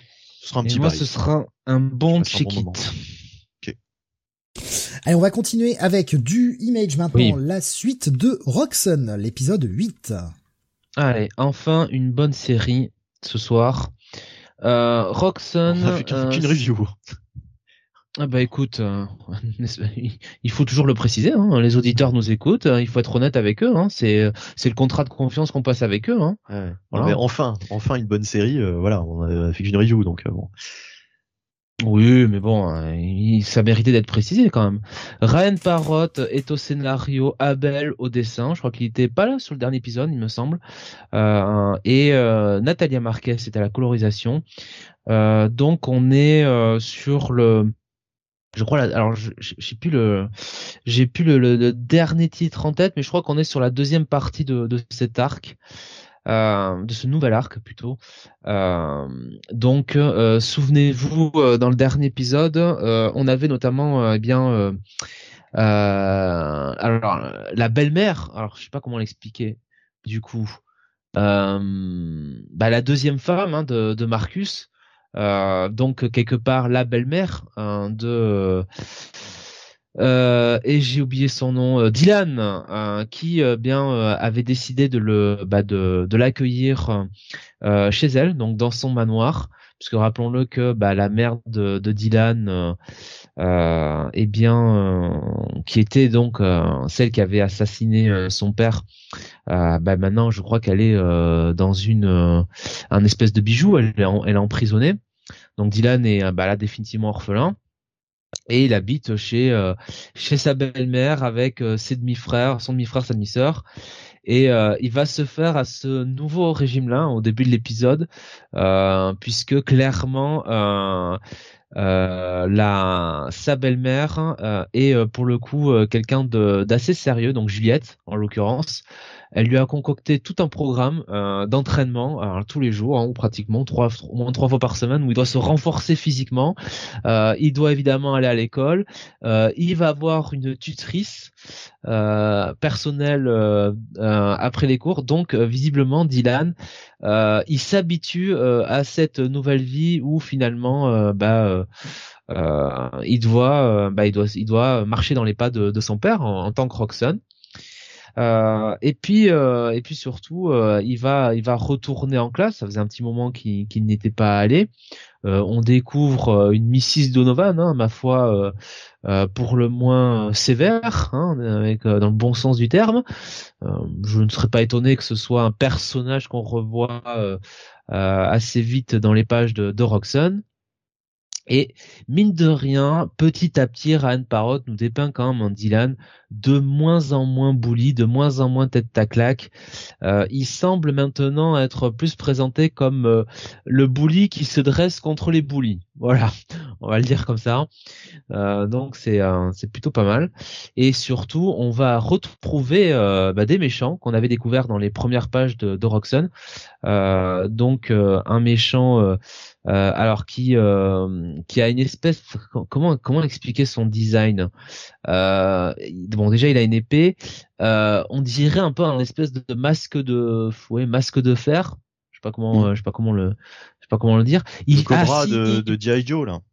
Voilà. Et est-ce que c'était pas ce personnage justement dans le run de Tynan Ford de la le le courtier, le, le, courtier, c'est ça? non. Courtier. Oui, le, enfin celui qu'on découvrait là au début de, de Joker Wars là, euh, qui avait une tête un peu comme ça. Bon, bref. Euh, donc donc ce méchant là essaye un petit peu de euh, essaye un petit peu de bah, d'appeler à certains pouvoirs euh, maléfiques visiblement. Et Roxanne évidemment bah va se battre contre lui et ce qui est intéressant, c'est que euh, en fait, euh, on sent que euh, va avoir sur cet épisode à comment dire. J'ai l'impression que Ryan Parrott nous écrit cet épisode comme euh, tout acte, tout acte a des conséquences, euh, puisque euh, eh bien euh, Roxon, ce qu'il a, ce qui va pouvoir, enfin, l'utilisation de ses pouvoirs et surtout le combat qu'il va livrer contre ce méchant et ses hommes de main va avoir des conséquences sur sur son futur et surtout sur la destinée d'une autre personne. Euh, et, euh, et tranquillement, euh, j'ai l'impression que Ryan Parrott nous construit le futur, enfin l'un des futurs, comment dire. Zark, on va le dire comme ça, de, de, de Roxanne. C'est compliqué, j'en ai presque trop dit. donc voilà, un premier épisode un, épisode voilà qui, fait bien le job de démarrer euh, vraiment un nouvel arc, euh, présenter euh, des nouveaux des nouveaux personnages et puis puis faire avancer un peu les ben les les les, les, le cast déjà existant et notamment Roxanne et sa belle famille. Bah écoute, euh, je te rejoins, je te rejoins totalement sur Roxanne. Euh, ce qui est quand même très fort avec Ryan Parrott, c'est qu'il a réussi en quelques numéros à nous faire aimer un personnage qui, euh, au début, était un gros con et qu'on n'avait pas forcément envie de soutenir. Donc déjà, c'est quand même un tour de force. c'est devenu l'une de mes meilleures lectures à chaque fois. Donc euh, c'est quand même pas mal. Hein, euh. il, bon, il fait quand même en 8 numéros ce que Steve a réussi à faire en une émission avec François Hercouet. Euh, il, va falloir, il expliquer la vanne là parce que là, je suis perdu. Je, je, je, suis perdu. Je te parlais de tête à claque et tu me sors Steve et François Earthquake, donc va falloir expliquer c'est pas ce que c'est pas ce que t'as dit. Bon voilà. C'est pas c'est pas ce que c'est pas ce que t'as dit euh, euh, Ray Parrott réussit en huit numéros à nous faire aimer un personnage qui était une tête à claque absolue au début. Oui mais tu parles de qui à nous faire aimer qui? Mais laisse tomber, non mais ça va la blague elle est compréhensible quand même. Ouais, bon ouais. Quand même. bon. bon. Ok ok. Je, je, je m'en vais me terrer dans ma grotte. Ok ok. Bon bref en tout cas euh, pour ce qui est de, ce numéro de Roxanne, ce qui est aussi appréciable, c'est que euh, c'est pas simplement du super héroïsme. Euh, comme tu dis, il y a beaucoup l'accent est mis beaucoup sur euh, sa vie civile et euh, sur sa relation aux autres. Et il y a énormément de moments dans cet épisode, euh, en fait, de développement de bah, de personnages qu'on le voit vivre tout simplement, on le voit en civil. Et ces moments-là sont limite plus intéressants, je trouve, à chaque fois que bah, tout ce qu'il fait avec son costume, ce qui, qui, est déjà bien. Hein, c'est déjà c'est déjà c'est déjà prenant comme récit. Mais je veux dire, c'est encore mieux. Et non, franchement, c'est c'est très cool. C'est un bon renouveau un bon relancement du, de, de, de l'intrigue. Euh, il nous place euh, des, des, petites choses intéressantes là pour l'avenir. Ça me donne vraiment envie d'aller voir la suite de cet arc. Euh, voilà, bon, le contrat est rempli, quoi. Euh, encore un, très bon moment à lire, euh, à lire ce titre. et j'ai toujours pas lu Radiant Black, ni Radiant Red, ni Radiant, je ne sais plus quoi, parce que maintenant je crois qu'il y a même Pink. Mais pour autant, c'est une série qui continue à s'apprécier dans son coin si on le veut. Hein, c'est toujours possible. J'ai aucun problème à lire ce titre. Enfin, je suis jamais perdu, quoi. Et donc voilà, bon bah un titre que je ne saurais que trop conseiller à nos auditeurs hein, s'ils n'ont pas encore franchi le pas. D'autant plus s'ils lisent déjà, comme vous, Radiant Black, Red et compagnie. je crois que ce sera un bon un bon complément. Et puis un jour, il n'est pas dit qu'il n'y ait pas un gros crossover des familles entre tous ces titres. Ce serait ah bah, pas étonnant. C'est déjà prévu. Hein. Ça a déjà été fait. Ouais, d'accord.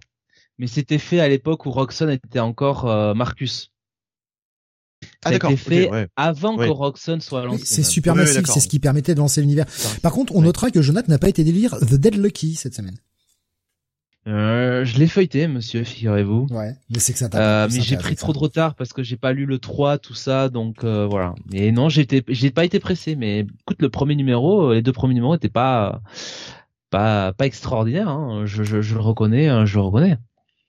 D'où euh, mon, enfin, ma, mon agréable surprise de voir que Melissa Flores euh, a réussi deux aussi bons euh, numéros pour démarrer son run sur Power Rangers.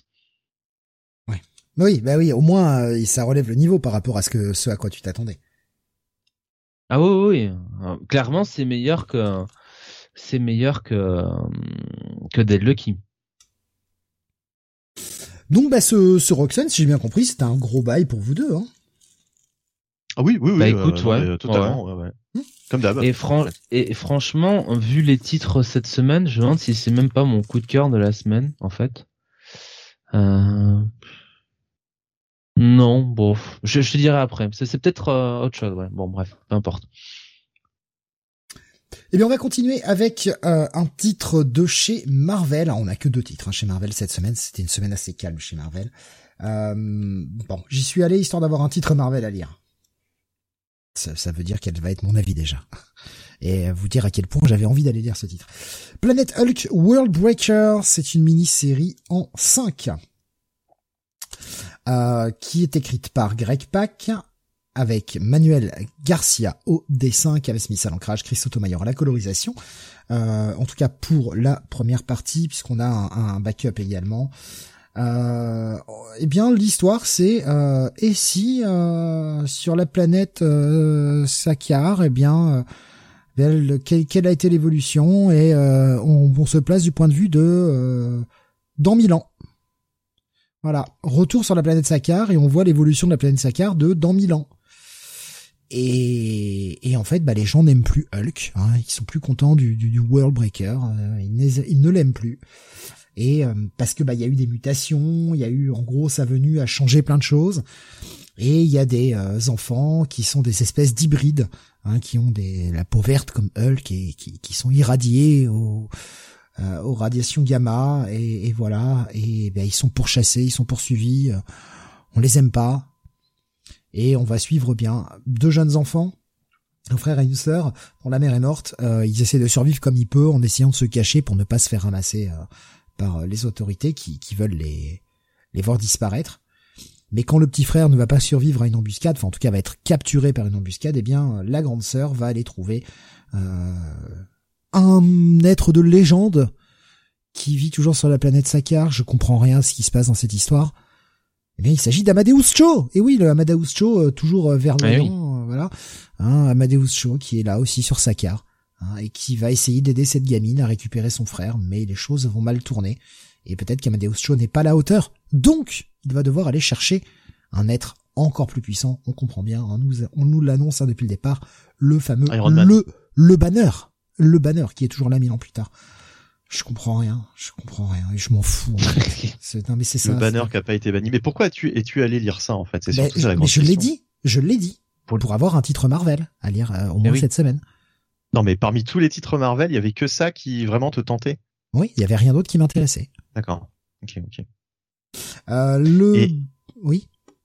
Et ce qui est ce qui est marrant en fait dans l'histoire que tu racontes, c'est que c'est l'antithèse. Je sais pas si t'as remarqué du dernier épisode qu'on a lu de Hulk. C'est-à-dire dans le dernier épisode qu'on a lu de Hulk, c'était une histoire où on t'expliquait que toute une population, une civilisation avait été influencée de la bonne manière par Hulk. Ils étaient très contents d'avoir été euh, euh, que, que, leur histoire ait été changée par Hulk, par l'arrivée de Hulk sur leur planète.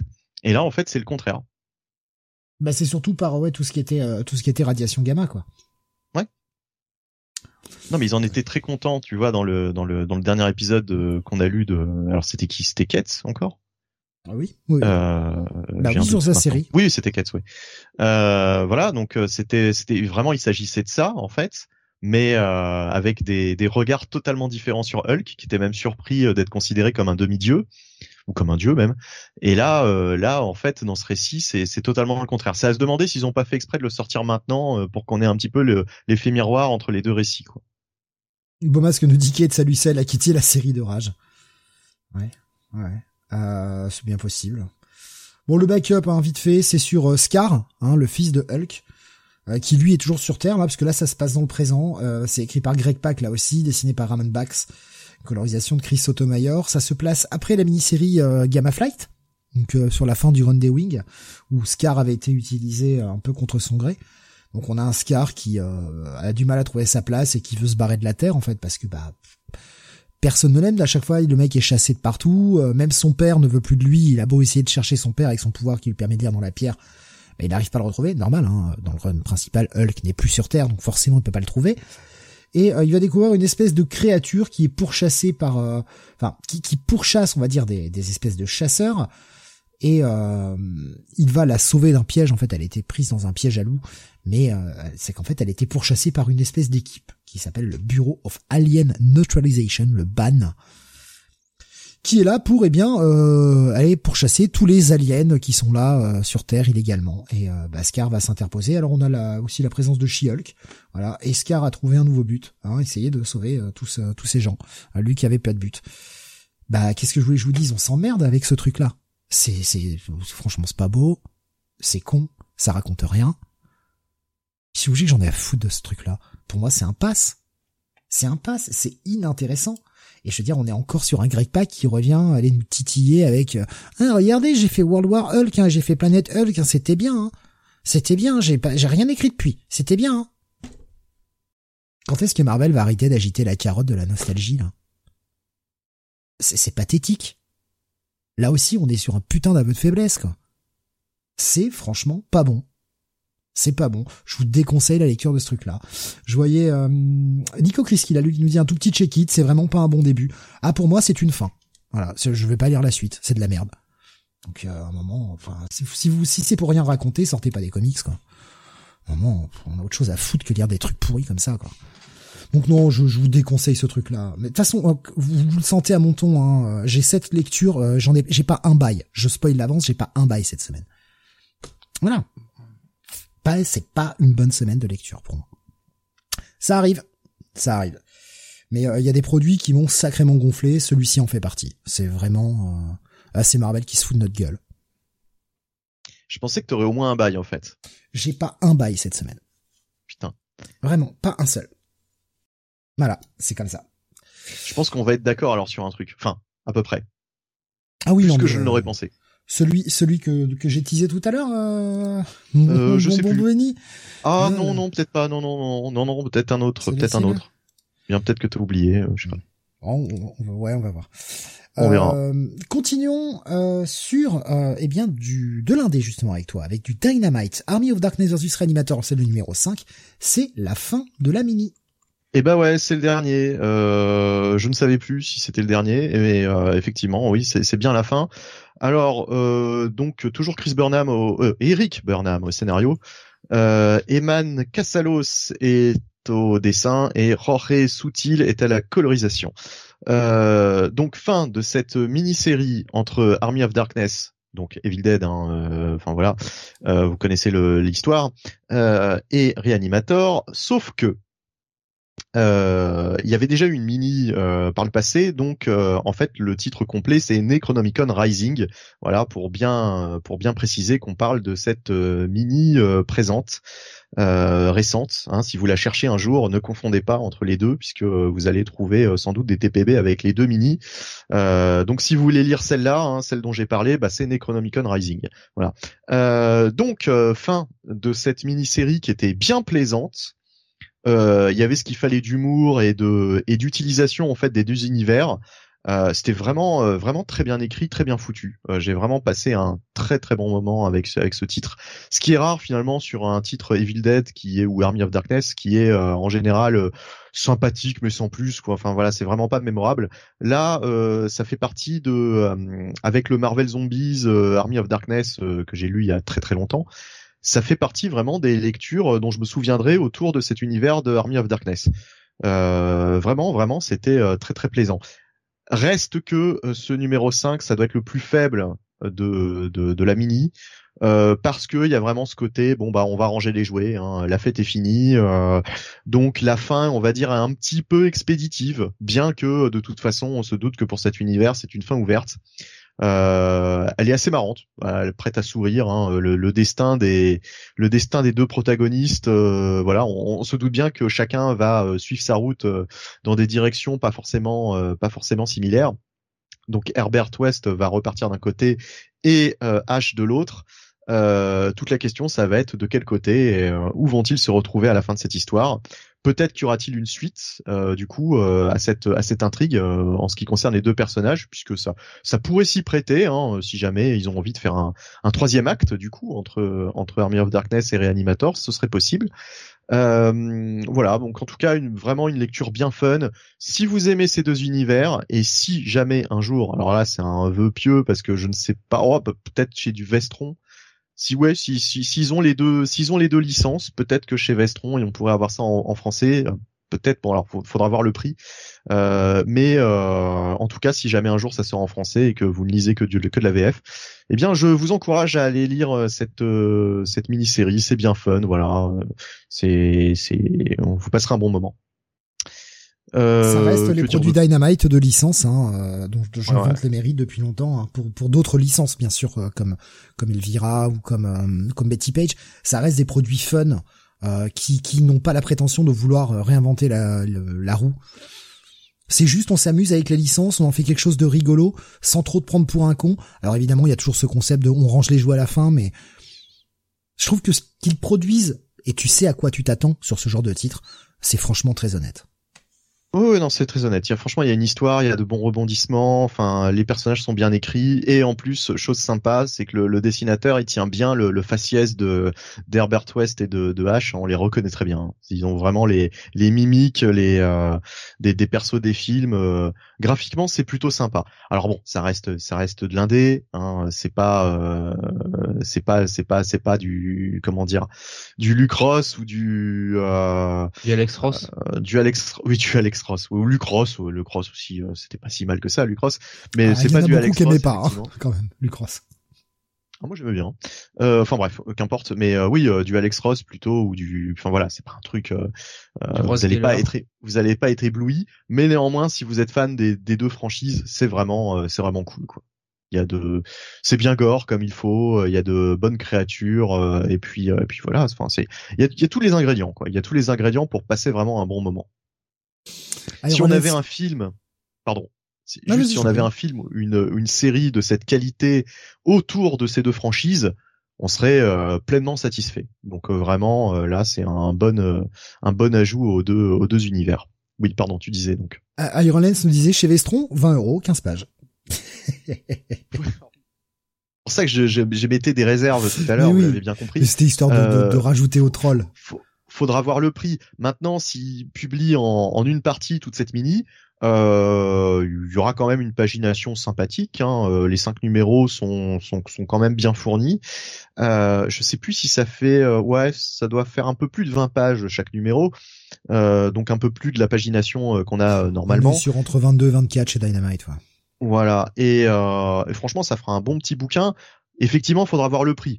À plus de 20 euros, non, peut-être pas quand même, faut pas pousser mémé dans les orties, mais euh, généralement ce sera plus ouais euh, autour de 16 17 enfin euh, maintenant avec le prix du papier, j'en sais rien parce que tout augmente donc c'est vrai qu'il y a aussi cette cette comment dire ce facteur à prendre en compte.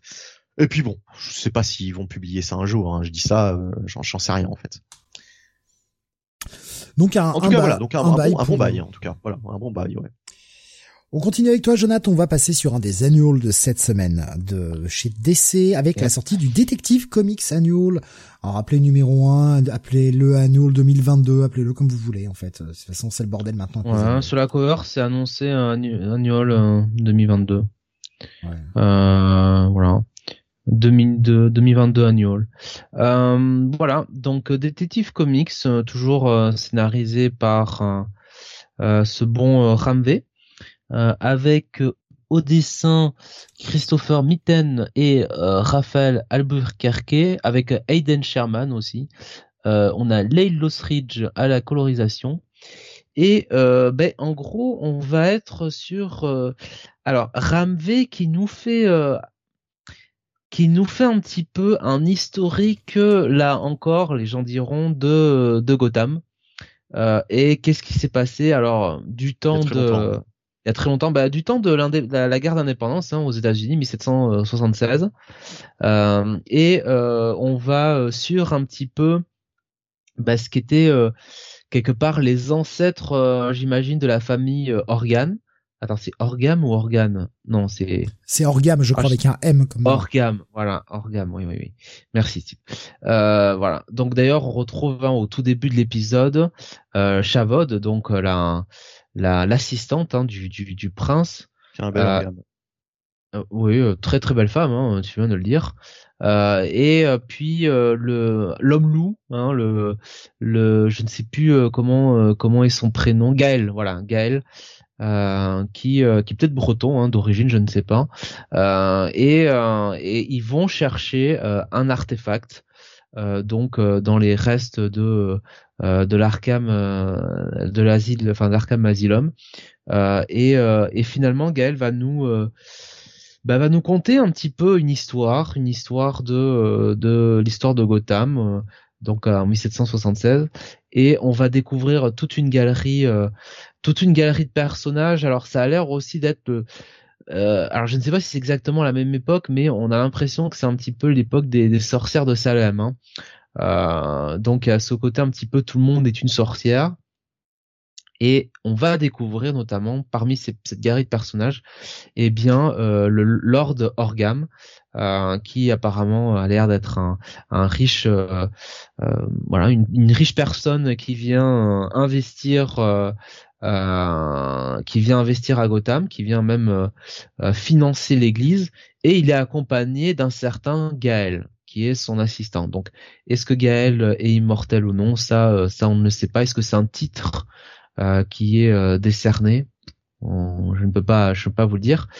Et, et on va avoir donc, voilà, comme je vous dis, plusieurs, plusieurs galeries de personnages.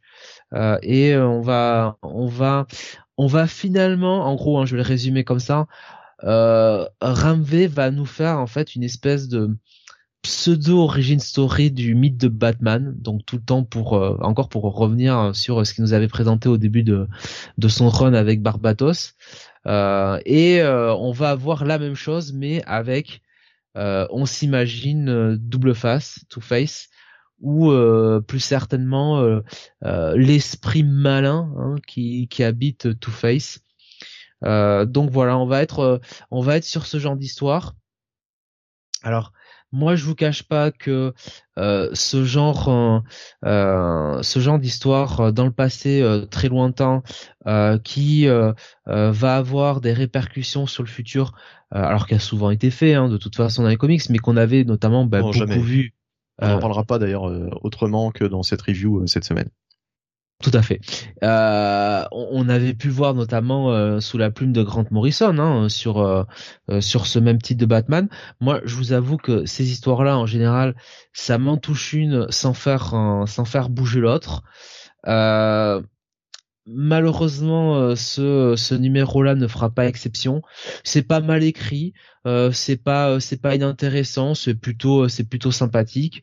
Bon, c'est une une ré, une ré une réinterprétation du mythe de Batman et de sa galerie de vilains euh, toujours sympathique. C'est quelque part, c'est une forme de Elseworld. Euh, donc, pourquoi pas?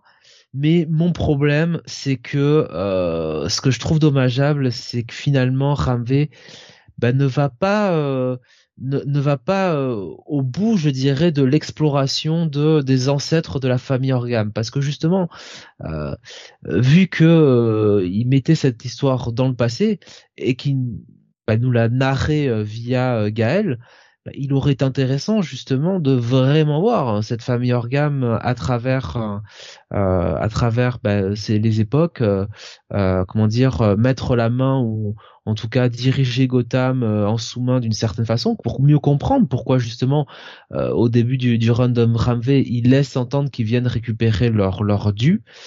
Et euh, finalement c'est pas trop le cas et c'est un peu c'est un peu dommageable. Alors on retrouve quand même hein, toujours bon des personnages du qu'on va voir hein, sur l'ensemble du, du run on se doute bien que euh, il nous fait une certaine euh, comment dire preview de, ce qu'il va nous montrer.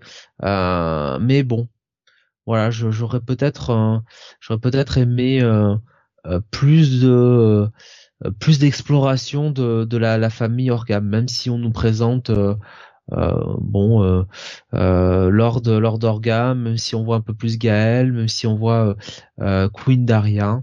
Bon. Oui, alors euh, écoute, euh, moi je vais te rejoindre un peu là-dessus, euh, c'est-à-dire que je suis un peu resté sur ma fin, ça fait un peu conte, voilà, une histoire de, enfin une, sorte de conte autour de, de l'histoire de Gotham. Ça rappelle un petit peu Curse of the White Knight, le côté toutes les origines là autour de d'Azrael. Je crois que ça remontait, ça remontait assez loin. Oui. Oui, bah, c'est ça. Oui, il y avait une histoire comme quoi la famille de de Bruce euh, et celle de euh, d'Azrael avait construit Gotham ou je sais pas quoi. Il y avait tout un micmac autour de ça. Ouais. Et alors, il aurait été euh, judicieux, même si c'est pas la même continuité, de faire un truc un peu similaire où il t'explique que euh, la famille Orgam et la famille Wayne ont toujours été des familles rivales qui sont à la hum, comment dire à la base de la création de, de Gotham City, etc. Enfin, qui, qui, qui, ont toujours marqué de leur empreinte l'histoire de Gotham, la ah, construction de cette ville, etc ça aurait un peu fait redite avec euh, ce que nous avait fait euh, Snyder à l'époque sur cette euh, série. Je crois que c'était Gates of Gotham. Gates of Gotham, ouais. Ouais. mais en fait, Gates of Gotham, ça te racontait pas vraiment ça, en fait. T'avais plus un. Bah, Déjà, ça se déroulait pas dans le passé. Ah bah, t'avais quand même, on revenait sur toute la construction de Gotham par les cinq familles les plus puissantes de Gotham, dont les Wayne, etc. Oui, mais là, ça remonte plus loin. Là, ça remonte bien plus loin, en fait. Là, on est vraiment, là, il y a un village, quoi. C'est, c'est, c'est, y a rien quoi. En fait, Gotham n'existe pas du tout, euh, n'a même pas été bâti en, en soi quoi. C'est vraiment, euh, c'est vraiment une forêt et puis euh, un tout petit village et il y a, a, même pas les fondations de ce que va devenir vraiment Gotham par la suite. Et ce qui aurait été intéressant, c'est de vraiment voir ce qu'a fait la famille Orgam à travers toute cette bah, cette histoire de Gotham quoi. En fait, vraiment ce qu'ils ce qu'ils ont fait en coulisses et ce qui serait aussi judicieux, peut-être que Ramvé le fera plus tard, mais c'est de nous montrer quand même une opposition entre la famille Orgam et les hiboux, puisque les hiboux ils sont censés être là et ils sont censés, avoir eu la main euh, sur le contrôle de Gotham euh, depuis euh, depuis des générations et des générations. donc ce serait étonnant en fait que jamais cette famille Orgam ne soit opposée ou, au contraire alliée avec la, la, confrérie, la fameuse confrérie des hiboux bien il peut quand même complètement nier euh, tout ce qu'a fait Snyder hein, euh, mais ce serait ce serait con. Ce serait con parce que justement en plus euh, Gates of Gotham je, je crois était coécrit par Snyder.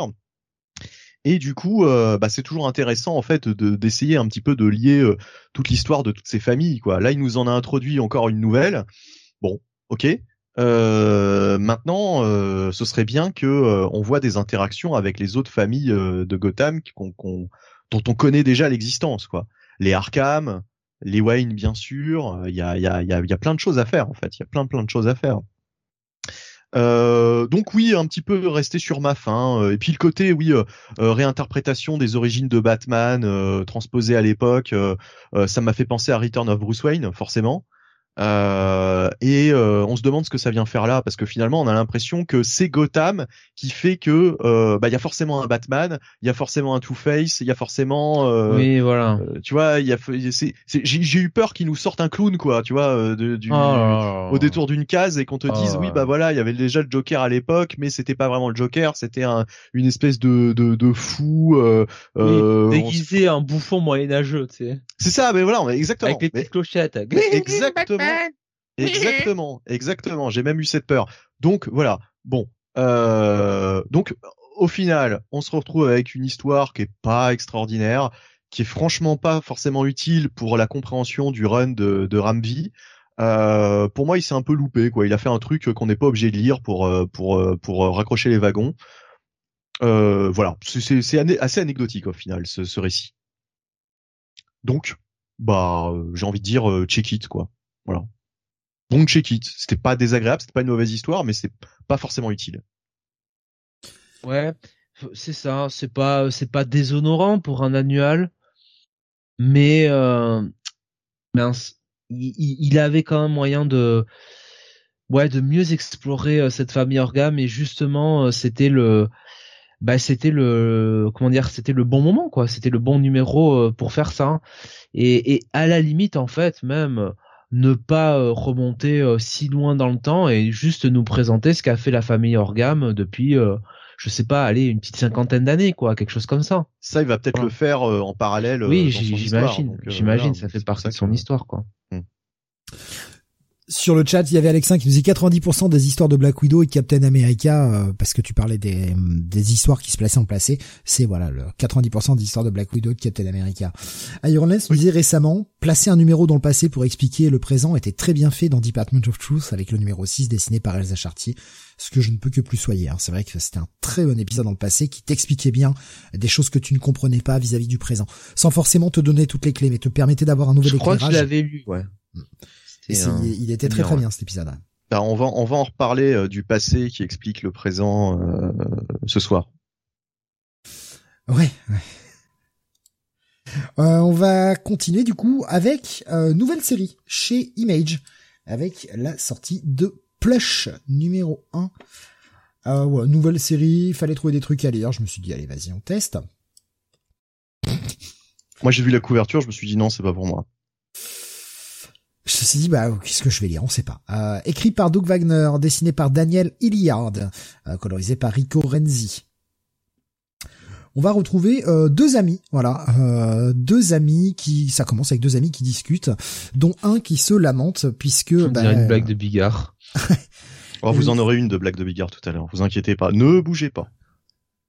Donc deux amis qui discutent, il y en a un qui se lamente parce que, eh bien, il doit épouser sa petite amie, sauf qu'il sait pertinemment que sa petite amie euh, a couché avec un autre. Et que, bah, en plus, euh, voilà, s'en fout, hein, mais euh, donc, mais il doit quand même l'épouser, et ça, ça l'emmerde, et il a pas envie. il a pas envie de l'épouser, et son pote, bah, pour lui remonter le moral, va dire, écoute, viens avec moi, je t'emmène à une soirée. Sauf que son pote, il a des mœurs un peu bizarres, il s'habille dans des costumes de, bah, de furry, hein, on va dire ça comme ça, hein euh, il lui dit tiens vas-y j'ai un costume de rechange, mets ton petit costume de furie et je vais t'emmener dans une petite fête. Ça va être super cool. Sauf que son pote pour détendre l'atmosphère, eh ben euh, il lui fait boire un petit verre, euh, un petit verre où il y a un, petit roufi dedans, hein, voilà. Et il est dans une fête avec que des gens costumés. C'est bizarre. Le mec se sent pas bien, il va gerber, il va dehors et il trouve eh bien des gens habillés en costume en train de dévorer un autre gars mais vraiment le dévorer. Et il pense que c'est ben, la drogue qui fait effet. Mais malheureusement, euh, ben, on n'aura pas forcément la réponse puisque le mec euh, a on, on, on, le voit courir, sortir de la ruelle, tomber sur une bagnole de flic. Tu te dis bon, les flics vont intervenir. Et non, mais non, puisque le flic qui sort, eh bien c'est le mec qui se tape sa meuf. Voilà. Et donc le mec va être emmené euh, en tôle et on va comprendre le hasard fait bien les choses. Hein. Ouais, ouais. Et on va comprendre que le shérif de cette ville, eh bien c'est le père de sa petite amie et que euh, bah de toute façon il va pas lui laisser le choix. Soit il épouse sa femme, parce que, enfin sa fille pardon, parce que bah de toute façon lui il vient d'une famille un peu riche qui a du pouvoir etc. Donc ça l'arrange bien. Soit il va lui arriver des bricoles. Et, et, le mec va se retrouver en tôle avec des flics qui n'ont pas, euh, qui ont qu'une envie, c'est le, le, molester, tandis que lui est peut-être encore sous substance et continue de voir des apparitions et notamment cette personne, cette espèce de, de, de, de, filles que vous voyez sur la cover avec l'espèce de bouche en cul de poule là qui, qui bouffe des gens, on sait pas trop ce que c'est. Et ben c'est extrêmement chiant. Qu'est-ce que vous voulez que je vous raconte en tant que numéro un quoi? Je vous ai vraiment raconté jusqu'à la dernière page. On, s'emmerde, on s'emmerde. Et il manque la moitié d'un numéro pour me rendre le truc intéressant quoi. Je, je, je... qu'est-ce que c'est que cette écriture? Alors toi, je crois que t'as un peu plus aimé que moi, Jonathan, ce plush numéro 1. Ouais, j'ai un peu plus euh, aimé que toi. Après, je trouve que c'est pas un bon numéro 1. Euh, dans dans le fait que euh, ça ne présente pas suffisamment euh, le l'univers dans lequel on dans lequel on est, on comprend pas suffisamment ce qui se passe, l'histoire. Il y en a trop peu à se mettre sous la dent. Et effectivement, le concours de circonstances que, euh, ah ben, comme par hasard, celui qui a, enfin le, le, mec qui a fait un gosse à la femme du du, du protagoniste, comme par ah hasard, oui ça ah oui, j'avais oublié, j'avais oublié. C'est vrai, sa meuf elle est enceinte de l'autre. J'avais oublié de le préciser. Merci Jonathan. J'avais un oubli important quand même. Voilà, donc comme par hasard, ce mec-là, euh, il est dans la voiture de police qui heurte euh, le protagoniste. Ouais, j'avoue que le, le hasard fait vraiment bien les choses. Ouais, pour, faire avancer euh, l'histoire, mais bon. Mais en fait, moi, moi, j'étais pas désintéressé par tout ce qui était ce, ce, ce... alors, qu'est-ce qu'il faisait avec ses costumes? Euh, de euh, espèce de personnage de dessin animé là de Bugs Bunny de Warner Bros tout ça qu'est-ce qu'ils allaient faire là-bas c'est c'est tu sais euh, c'est c'est le, le Fury Love quoi tu vois tous ces gens qui aiment bien s'habiller en costume de peluche ouais. toutes ces espèces de de de kink voilà que que l'on a ils sont à poil en dessous vraisemblablement ouais voilà, sexy.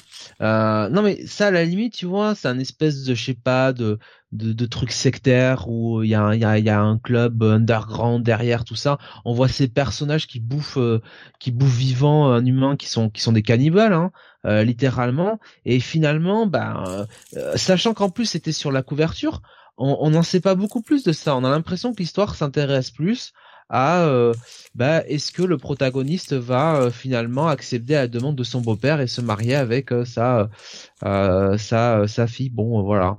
Il y en a pas suffisamment à se mettre sous la dent ce premier numéro mais je peux pas tu vois malgré tout je trouve ça m'a quand même un petit peu accroché quoi. Enfin je veux dire le c'est moi j'ai quand même un peu envie d'en savoir plus sur ces personnages là qui qui bouffent qui bouffent des gens qui sont cannibales et qui en plus vont euh, vont rejoindre le protagoniste en prison quoi. Pourquoi? Enfin c'est euh, bon. Mais après oui, je te rejoins sur le fait que c'est vraiment pas le titre du siècle. Hein. Mais moi j'ai quand même l'impression que cette fille qu'on voit sur la cover, ce n'est pas un costume quoi, clairement. Oui, euh. alors il y a un personnage effectivement euh, sur les trois là, le, rouge là, c'est ça hein? Ouais. qui ouais, alors là effectivement, on a l'impression que c'est c'est pas euh, c'est pas effectivement un costume quoi. Autant les autres on les voyait sans tête donc on comprend que ce sont des costumes qu'ils enfilent là on a quand même l'impression que ce personnage là n'est pas n'est pas une personne costumée mais en fait le problème c'est que ça veut raconter deux trucs à la fois et ça raconte mal les deux. Si on s'était concentré que sur l'histoire du, du mec qui, qui est obligé, tu vois, d'épouser euh, cette fille, machin, à la rigueur, ça aurait pu être sympa. Tu vois, avoir ce titre un peu comme, euh, ah merde, je viens de manger le nom. Euh, tu sais, dont on a beaucoup parlé, euh, qui était un peu ce côté un peu frère Cohen dans, dans l'approche, euh, qui sort ah chez Image également. Euh, euh, Six Six, non pas Six Six Six. Euh, putain, c'est le truc de secte là du, du diable. Enfin, tu vois, tu vois le, le titre dont je veux parler. Putain, je, le, je viens de manger le nom. Je suis désolé. Le titre de secte du diable. Alors, j'y suis plus là. Tu sais là, bah, tu as fait la chronique il y a encore deux semaines. Euh, tu sais où le, le mec il se, il se retrouve dans, ils, ils sont, ils travaillent dans un fast-food. Le mec fait un casse. Et, oui, euh, euh, trop cult, non, trop True cult. Voilà, c'est ça. J'arrivais pas à retrouver le, j'arrivais pas à retrouver le ah. titre. Merci, Jonathan. Si encore on était dans une approche un peu comme ça, tu vois, euh, où on, on, on, voyait les déboires du mec qui se retrouve un peu mêlé à tout ça, pour y avoir ce côté un peu euh, un peu cynique, euh, comédie noire, tout ça. Mais là, nous rajouter euh, des ferises avec des gens qui, avec des, des, gens qui en bouffent d'autres, etc. Ça n'a aucun putain de sens et, euh, et son pote pour lui remonter le moral et tout sauf un bon pote. Enfin, je sais pas.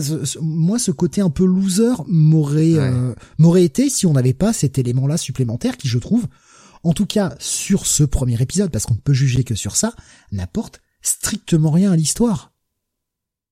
Et, et c'est pas et c'est pas ce cliffhanger où, où t'as ce personnage qui vient le voir à travers les barreaux de la prison qui qui qui, qui va me donner envie d'aller voir la suite. Enfin, moi, j'ai j'ai pas passé un bon moment à la lecture, je, je, trouvais ça emmerdant. Le seul bon moment, enfin bon moment en tout cas le moment le moins chiant, ce qui m'a fait plus accrocher, c'est quand t'as le, le, ce pauvre gars qui est euh, qui est détenu dans la salle des archives, euh, la salle des, des preuves euh, par le par le shérif, qui lui dit mec on va te coller des trucs sur le dos si t'épouses pas ma fille. À la rigueur ça c'était la partie la plus intéressante, je te rejoins là-dessus. Mais le reste, putain, ça n'a, enfin, pas d'accroche en fait. Il y a pas d'accroche dans ce truc-là. Et puis bon, euh, si je puis me permettre, moi, ce protagoniste euh, qui est loser, hein, il y a toute la merde qui lui arrive dessus. C'est un procédé narratif qui est intéressant pour mettre le lecteur euh, derrière un personnage, mais sauf que ce protagoniste, en vrai, il est pas super sympathique, quoi. Il est, il se plaint toujours, il est un peu. alors je comprends que bon, il lui en arrive des vertes et des pas mûres et que ça lui tombe un peu sur le sur le pif, mais bon, je sais pas quoi. Il, n'a l'air pas trop porté sur la remise en question quand même quoi. Donc moi aussi je, toi même je, je, suis pas, je suis pas super fan de ce protagoniste. Hein. Ouais, moi, enfin pour moi ça va être un gros check-it moins euh, cet épisode. un check-it pour moi. Un check-it. Je suis vraiment pas sûr d'aller lire le 2. Hein. Je penche plutôt du côté négatif en moment. C'est 80% pour que je n'aille pas lire le 2. Il faudrait vraiment que ce soit encore une semaine aussi fade que celle-ci pour que j'aille lire le 2. Donc euh, ouais, ça m'a pas ça m'a pas vendu du rêve. Bon, tous les premiers numéros 1, enfin et toutes les nouvelles séries seront pas forcément des des hits à coup sûr ou des, des choses qui nous auront marqué. Voilà, c'est dommage que en fait ce qui me fait chier c'est l'accumulation de mauvais titres ou en tout cas de titres je vais je vais le corriger, je vais me corriger tout de suite, de titres qui m'ont pas intéressé et qui m'ont laissé totalement froid la même semaine. Ça tombe comme ça, mais euh, franchement, pour moi, quelle semaine de merde quoi. Vraiment, hein, je, mais et, encore, je vais je vais pas être trop gueulard parce que c'est ce qu'on c'est ce qu'on partageait avec Jonathan juste avant le début de l'émission, mais on partage des choses, vous comprenez. Franchement, sur cette année de comics et euh, on n'a pas raté beaucoup de weekly. Je sais même pas si on a raté une semaine de weekly cette semaine cette année. Euh, il y a combien de semaines achetées à jeter, pardon. Combien de semaines à jeter? Ça se compte sur les doigts d'une main il y a toujours eu des semaines où il y avait quand même des bons titres, des choses comme ça qui contrebalançaient un peu les semaines un peu plus faibles. Donc euh, ouais, on a eu bah, la semaine du 600, on n'avait pas de bol, où il y avait quasiment pas de sortie, il y avait rien. Il y a cette semaine-là, je crois qu'on a dû avoir trois, peut-être quatre semaines où vraiment euh, c'était pas ouf. Et franchement, quatre semaines sur euh, les 48 actuels. Franchement, le, constat est quand même relativement faiblard sur le côté des, mauvaises semaines. Dans l'ensemble, c'est au au mieux, c'est correct, et euh, enfin au pire pardon c'est correct et au mieux on a des super semaines. Et eh bien, de temps en temps on en faut une comme ça et ça nous fait apprécier un peu plus les bons comics aussi. Donc euh, quand on a des bons comics on, les apprécie encore plus quand on a lu un peu plus de caca comme ça. Donc bah eh ouais moi je, ça me fait chier que tout tombe la même semaine comme ça mais en même temps au vu de l'année j'ai quand même eu beaucoup plus de bonnes choses cette année que de mauvaises choses. Donc euh, voilà c'est encore une fois c'est un côté accumulation ce que nous dit Nico Chris, souvent la dernière semaine du mois, les sorties sont plus anecdotiques aussi. Ouais, surtout quand c'est la cinquième semaine. Mais euh, bon voilà. Allez, on va continuer avec toi, euh, Bunny. L'autre titre Marvel de cette semaine, le Avengers Assemble Alpha, euh, bah, qui qui nous amène peu à peu vers la fin du run de Jason Aaron. Oui, c'est totalement ça. Hein. C'est la grosse sortie Marvel euh, de cette semaine. Euh, ce numéro alpha, euh, comme à l'ancienne, hein. on aura certainement un numéro Oméga pour clôturer cette saga Avengers Assemble qui signe la fin du long run de Jason Aaron, mine de rien. Ok, euh, c'est pas grave, c'est pas grave. Il va prendre ses pilules et tout va rentrer dans l'ordre. Jason Aaron est au scénario, Brian Hitch est au dessin, Andrew Curry et Alex Sinclair à la colorisation. Euh, donc ah, déjà en plus une équipe euh, sur le papier en tout cas euh, très solide. mais le problème c'est que bah, c'est censé clôturer le run de Jason Aaron et à chaque fois que je suis revenu sur le run de Jason Aaron, hormis pour ce qui concerne Heroes Reborn, qui était une parenthèse bienvenue et qui était vraiment très sympa. le reste de ces arcs, à chaque fois que j'ai tenté, bah, je, suis reparti aussi sec parce que ça me faisait chier. C'était juste soporifique. Euh, vraiment, j'ai l'impression. Alors, c'est étonnant parce que j'ai l'impression que Jason Aaron prend du plaisir, qui vraiment il s'éclate en plus avec les Avengers, mais il n'arrive pas à nous en donner. C'est un petit peu le problème. Euh, c'est c'est pas terrible quoi. C'est pas terrible. Et euh, donc euh, ce Avengers Assemble, bah c'est enfin là. Ça y est, ça, ça, ça va être. C'est bientôt fini. Euh, Qu'est-ce que ça raconte? Alors bah euh, Steve, Jonath, euh, c'est les c'est les Survivor Series et autant euh, la WWE nous a pas fait les Survivor Series à l'ancienne, autant là Jason Aaron il a choisi de nous faire les Survivor Series chez Marvel. Donc on a d'un côté les Avengers avec du Captain America, du Starbrand, du Iron Man, du Namor, du Captain Marvel, du Nighthawk, du Thor, du ce que tu veux. les préhistoriques Avengers. Alors les fameux Avengers de la préhistoire qu'il avait sorti tout au début de son run, souvenez-vous oui, les Avengers One Million BC. Moi, en fait, quand j'ai vu sur la sollicitation qu'il y avait euh, Avengers One Million BC, j'ai fait, bah non, j'aimais pas le concept au départ. Voilà. J'aurais pu, j'aurais pu être tenté d'aller lire ça, mais vu que j'ai vu que c'était le, le, la, fusion un peu de, de deux équipes, c'est-à-dire les Avengers du début du temps et les Avengers de maintenant, moi, les Avengers One Million BC m'ont jamais intéressé, donc euh, bah non, j'y suis pas allé en fait. Ah, il boucle la boucle euh, sur cette espèce de concept euh, à la con, hein, très franchement, qu'il avait essayé de, de mettre en place dès le début, c'est-à-dire que il nous raconte qu'il y avait déjà eu des Avengers dans la préhistoire, avec notamment un Ghost Rider. Bon, ça encore on comprend puisque Ghost Rider existait avant avant Marvel. Agamotto aussi qui est là, hein, le fameux le fameux Agamotto. Euh, Starbrand, alors un Starbrand, mais là qui comme par hasard est dans un, une espèce de Hulk rouge, euh, donc euh, bon, bref. On, passera sur l'originalité. On a Iron Fist, le, premier, Odin, bien sûr, le père de Thor, et un Moon Knight. voilà, bon, pour la composition de cette équipe de, de, des Avengers de la préhistoire. Et euh, là, le plus clair du, du récit, ben attends, je, je, vais y venir juste après. Il y a aussi les Multiversal Masters of Evil. J'ai cru que t'allais dire il y a aussi les losers. Non, il y a aussi les must. Bah, c'est un petit peu les losers de l'histoire. On se doute bien que euh, pour eux, ça va être euh, l'équipe perdante de ce Survivor Series, puisque on retrouve Doom Supreme, qui est une espèce de de fusion, je pense, entre Doom et Galactus carrément, hein, je pense. Euh, il y a le King Killmonger, le Black Skull, donc une fusion entre Venom et euh, je ne sais pas si c'est Venom Crâne Rouge ou si c'est Venom et un autre perso, je ne sais plus. Euh, Dark Phoenix, euh, le Berserker. Alors là, on est vraiment dans le cadre des, années, des années 80. Hein, il est là. le Berserker, alors c'est une espèce de Wolverine, je sais pas, une version, une version dégénérée de Wolverine. Enfin, lapsus la palissade, je sais plus comment ah on dit, enfin bref. Pléonasme. Pléonasme, pléonasme, voilà, ben voilà, exactement. Merci Monsieur Capello, Maître Capello. Euh, on a le Young Thanos, hein, le petit Anus, euh, et Ghost Goblin. Alors là, Ghost Goblin, quoi. Voilà, il fallait le faire, le Ghost Goblin. Euh, et on a bien sûr les Multiversal Avengers, parce que c'est pas fini. Il y a encore une quatrième équipe avec des Avengers de différentes temporalités. Euh, on a le Captain Carter, donc euh, qui a pris la suite de Cap, euh, Longbow, Moon Knight, un autre, un autre Moon Knight. Hein. On a All Rider qui peut tout rider, hein, euh, peut, peut, rider euh, une lunette de chiotte, euh, ça fonctionne aussi, je pense. Et Ant-Man qui est qui est là, qui a traversé un peu le temps. Ces Multiversal Avengers et ces Multiversal Masters of Evil, ils sont issus de toute une saga, hein, de plusieurs arcs de Jason Aaron, où en fait, bah, il nous a fait du DC chez Marvel, c'est-à-dire que euh, c'est tout un bordel euh, de, versions différentes, de terres parallèles, etc., etc. Et donc le grand final de tout de tout ce bordel, hein, de, de cette de ce gros affrontement entre toutes ces divers, ces versions alternatives, bah ça va être euh, Avengers Assemble. Et euh, dans ce numéro alpha, hélas, hélas, j'y suis allé et, et je regrette puisque c'est essentiellement les Avengers et les Avengers de la préhistoire qui, au lieu de faire équipe face à la menace qui se présente à eux. Hein. Il y a quand même du Mephisto, etc. Euh, Mephisto qui joue un grand rôle, euh, c'est un petit peu le, le, big boss, euh, le, boss final du run de Jason Aaron.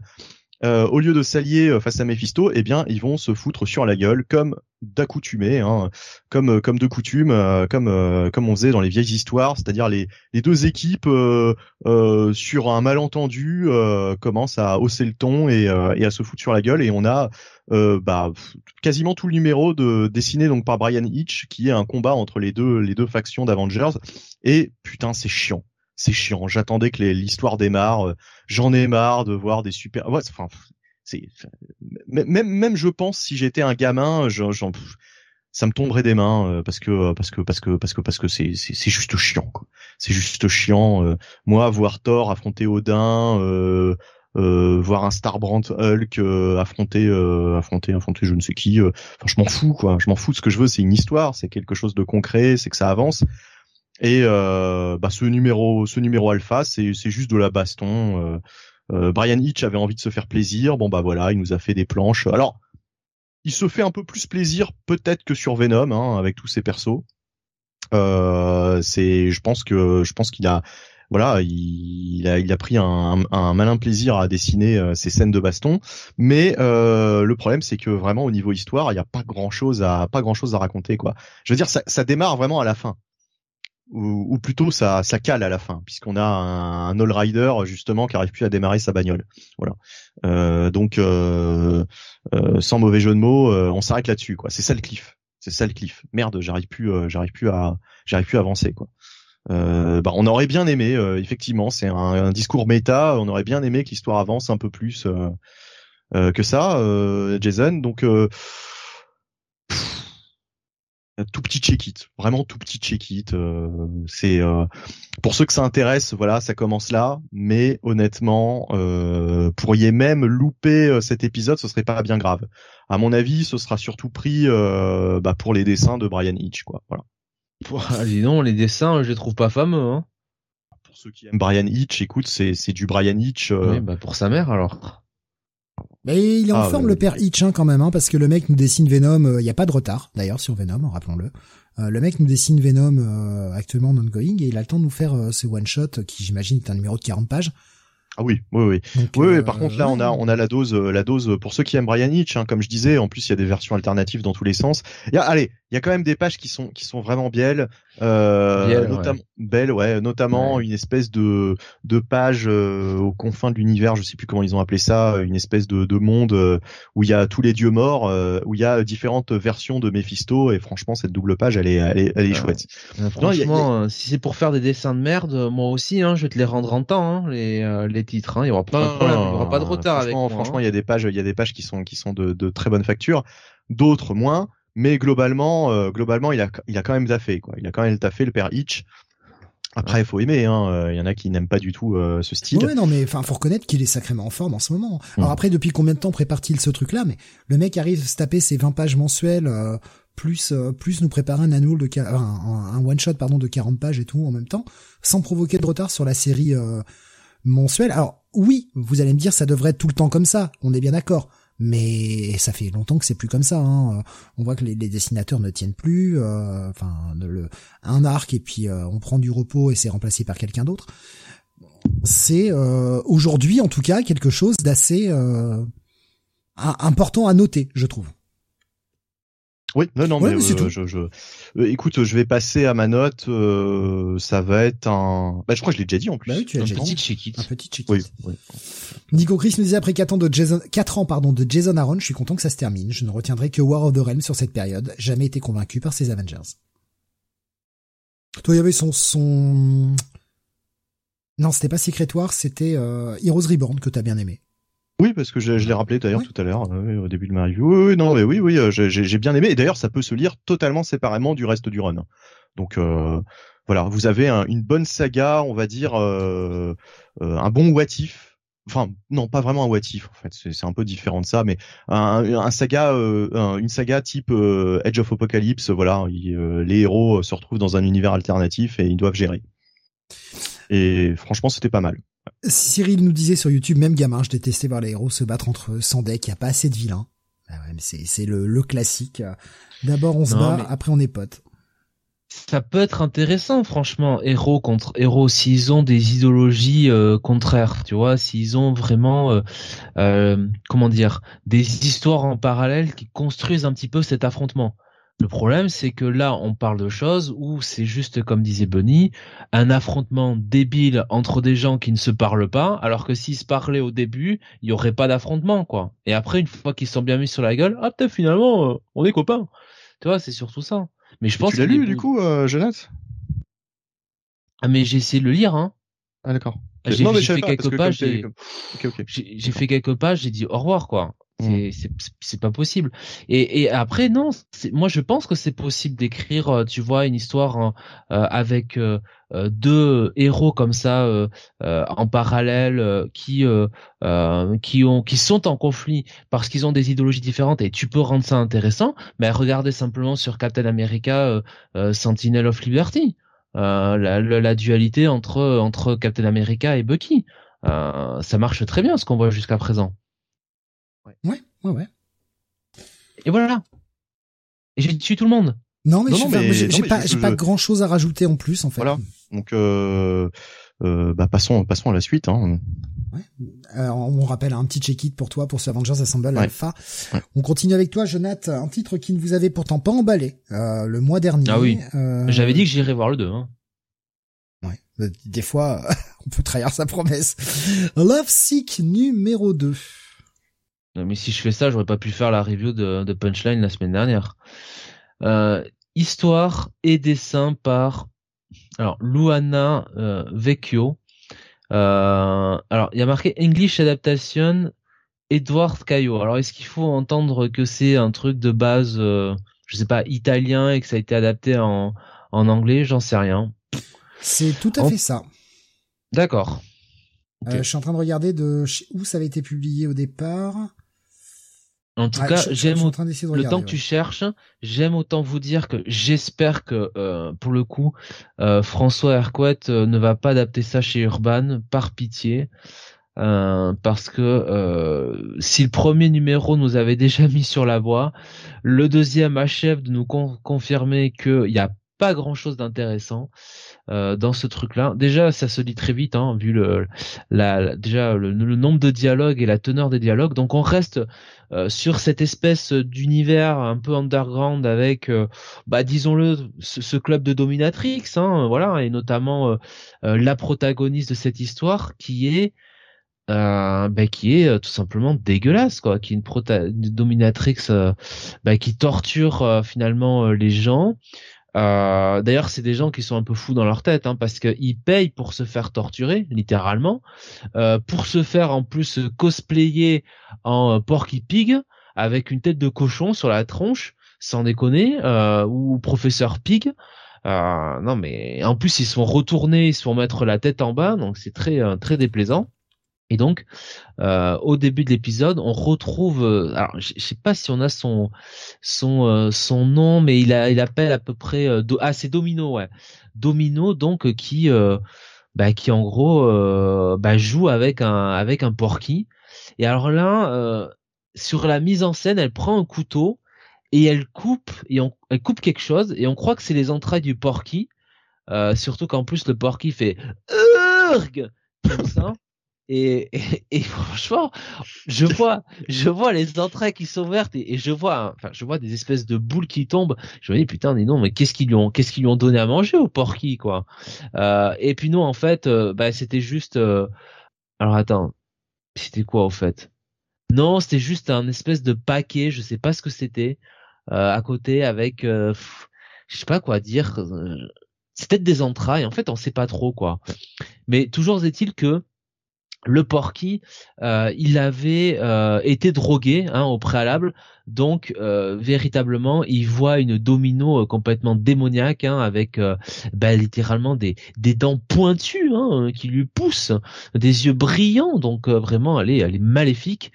Et, alors, évidemment, notre Porky en herbe, évidemment, lui, lui, ça le fait, excusez-moi de le dire comme ça, hein, ça lui donne un orgasme, littéralement. il mouille sur place Hein, je, ne peux pas l'exprimer autrement, il en pleure. Euh, il aimerait être à la place de euh, ce corps, euh, voilà, dépecé, hein, n'est-ce pas? Et donc on va faire un flash forward trois ans après, donc on ne comprend toujours rien, et on retrouve Steve, ces fameux personnages furies, hein, n'est-ce pas?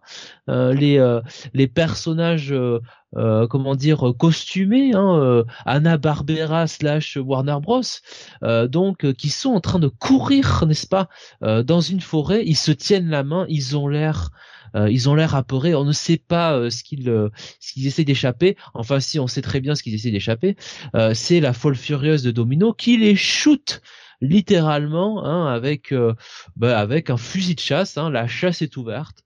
Euh, comme dirait l'autre, hein, elle se prend pour Elmer Fudd, euh, mais elle a un peu plus de succès et alors elle ne les rate pas, hein, elle les shoot dans les jambes, ça passe par, ça passe partout. Et puis euh, forcément, bah, quand il y a un, loup qui, enfin un, loup costumé qui se fait défoncer la jambe et qui peut plus marcher, eh bien on a toute le gang de furie, n'est-ce pas, qui vient pour bah, le tuer à coup de, à coup de, de couteau, hein, je dirais couteau de boucher. Hein, fut un temps, on pendait les gens à des crocs de boucher. Là, visiblement, euh, c'est les couteaux de boucher qui dépassent tout le monde. Donc voilà. Et alors, quand on pense que vraiment on a vu les trucs les plus improbables possibles, eh bien, on a une espèce de victime qui se pointe donc avec le costume hein, littéralement tout en cuir. Euh, donc le costume du masochiste, hein, du sadomasochiste, tout en cuir avec la, la cagoule par dessus et avec une pelle, non pas une pelle à tarte mais une vraie pelle, euh, et il creuse et il creuse pour euh, foutre les cadavres des personnages en fourrure, voilà, qui sont morts. Et alors on pourrait se dire que ce personnage éventuellement aurait certains remords ou une certaine forme de compassion par rapport à ses congénères qui sont morts. Non, non, il a l'air super content et il dit même à Domino, mais mais vraiment avec le, si vous voulez, le phrasé, n'est-ce pas, euh, du mec euh, euh, qui a cette espèce d'orgasme sur plasme, sur plasme ou sur plasme hein, du reste, il lui dit comme ça, oh Domino, il me tarde d'être à sa place, vivement que toi aussi tu me poursuives. Ça, ça le fait rêver en plus et il se met même à quatre pattes pour lui dire ça, c'est incroyable. On se demande où on est, on se demande si ces gens sont bien normaux euh, et euh, quand même, euh, puisque bon, au final, l'autrice a quand même besoin de nous faire vendre le troisième numéro. on a Domino qui est à poil dans une une, baignoire hein, remplie, j'imagine, de sang. Hein. Donc on a un gros visuel sur sa paire de nichons, hein, je peux pas le dire autrement, et on a l'impression qu'un porky va pour euh, la, la tuer, hein, pour la décapiter. Il égorge même, n'est-ce pas? Euh, Et on se dit enfin, enfin, il y a quand même une justice euh, dans ce bas monde. eh ben non, en fait, c'était juste un rêve. visiblement, Domino a des rêves bien particuliers.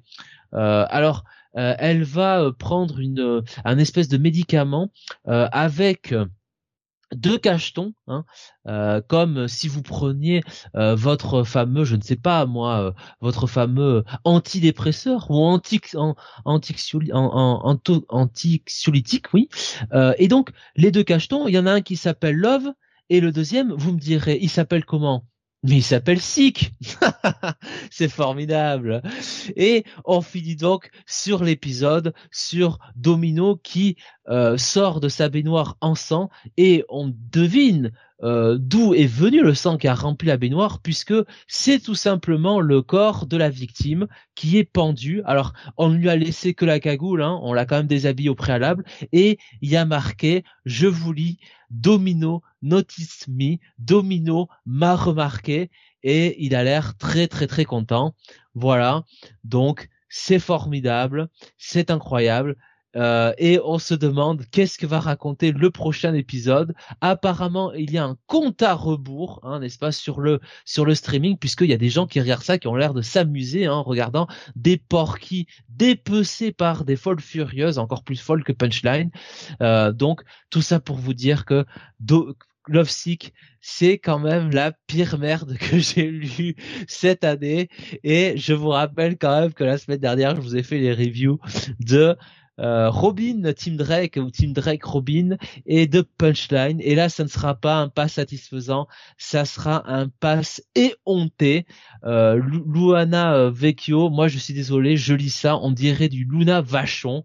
Hein, n'est-ce pas, pour les amateurs de catch des années 90, et c'est à ce niveau-là, c'est le pire truc que j'ai lu. Pourquoi Image est allé publier ça? Pitié qu'un éditeur français ne publie pas ça, c'est immonde, et il y a absolument euh, aucun, enfin je dirais aucune, euh, comment dire, aucune moralité quoi. Les méchants sont très méchants, les méchants gagnent à la fin, et il n'y a pas de, il y a pas de gentil là-dedans. Il y a personne derrière qui se mettre. Mais, mais comme l'a dit Gigos, mais c'est pas non, l'héroïne c'est la gentille, euh, Jonathan. Comme l'a dit Gigos, c'est euh, c'est la critique des incels et compagnie. Voilà. Ah oui, d'accord, ok. Ah ouais, ah ouais, d'accord. Mais euh, est-ce qu'on pourrait faire aussi la critique en écrivant des bons titres de temps en temps? Ça serait bien aussi quand même. Euh, bah, je, je, te prends les, les réactions que j'ai vu passer. Hein. Euh, il y a euh, Gigos qui nous disait le premier épisode, c'est le truc le plus chelou que j'ai lu de l'année. Voilà, il nous disait c'est très malaisant. Il y avait déjà Bolero de la même dessinatrice sorti chez Image, et elle aussi. Euh, et elle est aussi pardon dans leur anthologie. C'est joli, nous met-il entre guillemets, visuellement, cela dit. Euh, Iron me disait trop bizarre de voir un tel titre chez Image. Je vous avoue que euh, par curiosité malsaine, j'avais déjà feuilleté le premier, j'avais pas compris euh, le délire. Hein, vous, vous en aviez parlé, vous, vous l'aviez quand même relativement défoncé. On n'avait pas euh, compris non plus le délire. Hein. J'ai feuilleté par curiosité malsaine ce numéro 2.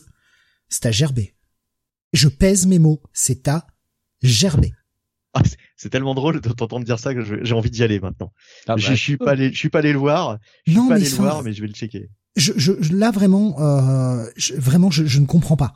C'est vraiment, je ne comprends pas le délire. Je ne comprends pas ce qu'il a raconté. Je ne comprends pas quel est le, le point de vue à la fois des personnages comme à la fois de ce que l'auteur va nous raconter. Quel message est-elle censée nous faire passer à travers ça? C'est quoi? Quel est le principe? Mais en plus, alors, moi, j'ai envie de passer un message.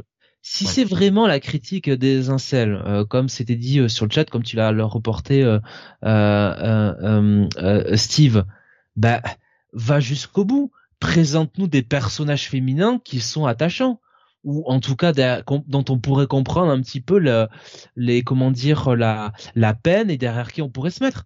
Ces personnages féminins et en tout cas Domino sont dégueulasses. C'est du... voilà, c'est des méchants. Je suis désolé de le dire comme ça. Ils sont horribles. Voilà. C'est du trash pour faire du trash. C'est du. Euh, alors oui, il y a eu plein de films, etc., qui ont eu cette mouvance-là euh, à une époque, ouais. Mais cette époque, elle est révolue. Et, enfin voilà, c'est, on fait euh, on fait du trash et du vulgaire pour faire du trash et du vulgaire.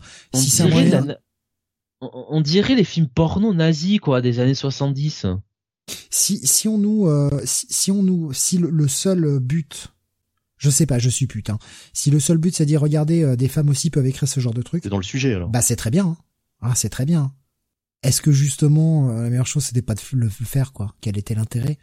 Bah tu vois, je préfère, puisqu'on en a parlé d'auteurs féminines, et j'ai j'en ai parlé justement, je préfère 100 fois ce que fait Minissa Flores sur Power Rangers.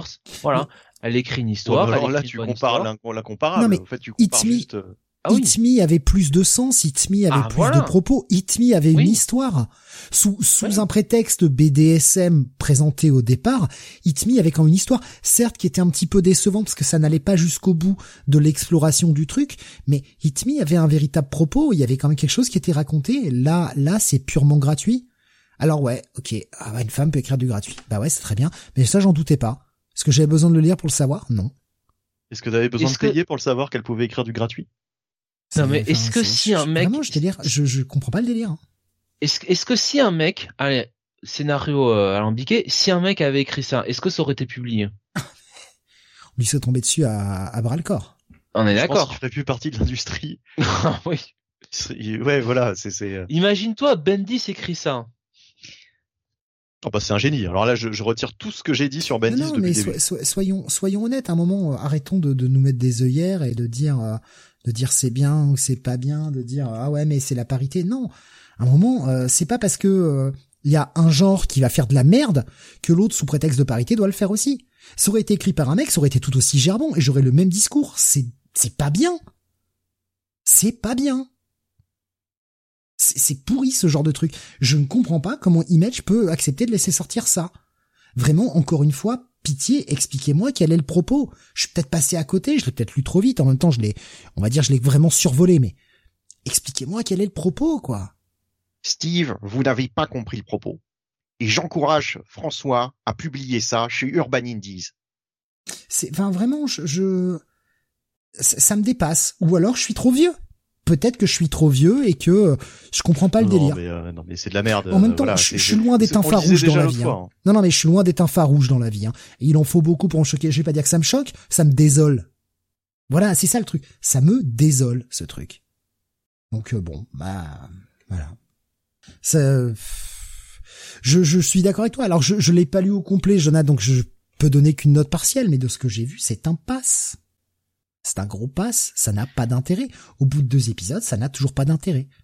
Moi, je suis désolé. Si tu, si crées une histoire de comics, j'attends quand même qu'il y ait, bon, au moins un protagoniste, si ce n'est euh, un antagoniste, euh, qui ait quand même un arc, qui ait quand même du développement de personnage, qui ait quand même un peu d'intrigue. Enfin voilà, qui ait de la narration, quoi, qui, qui ait un petit peu d'écriture. Là, qu'est-ce qu'il y a comme écriture là? À part sur deux numéros, euh, des comment dire des masochistes euh, déguisés en porky qui se font dépecer par des bah, folles furieuses quoi. C'est du gimp quoi. Faut être sérieux quoi. Du maître gimp.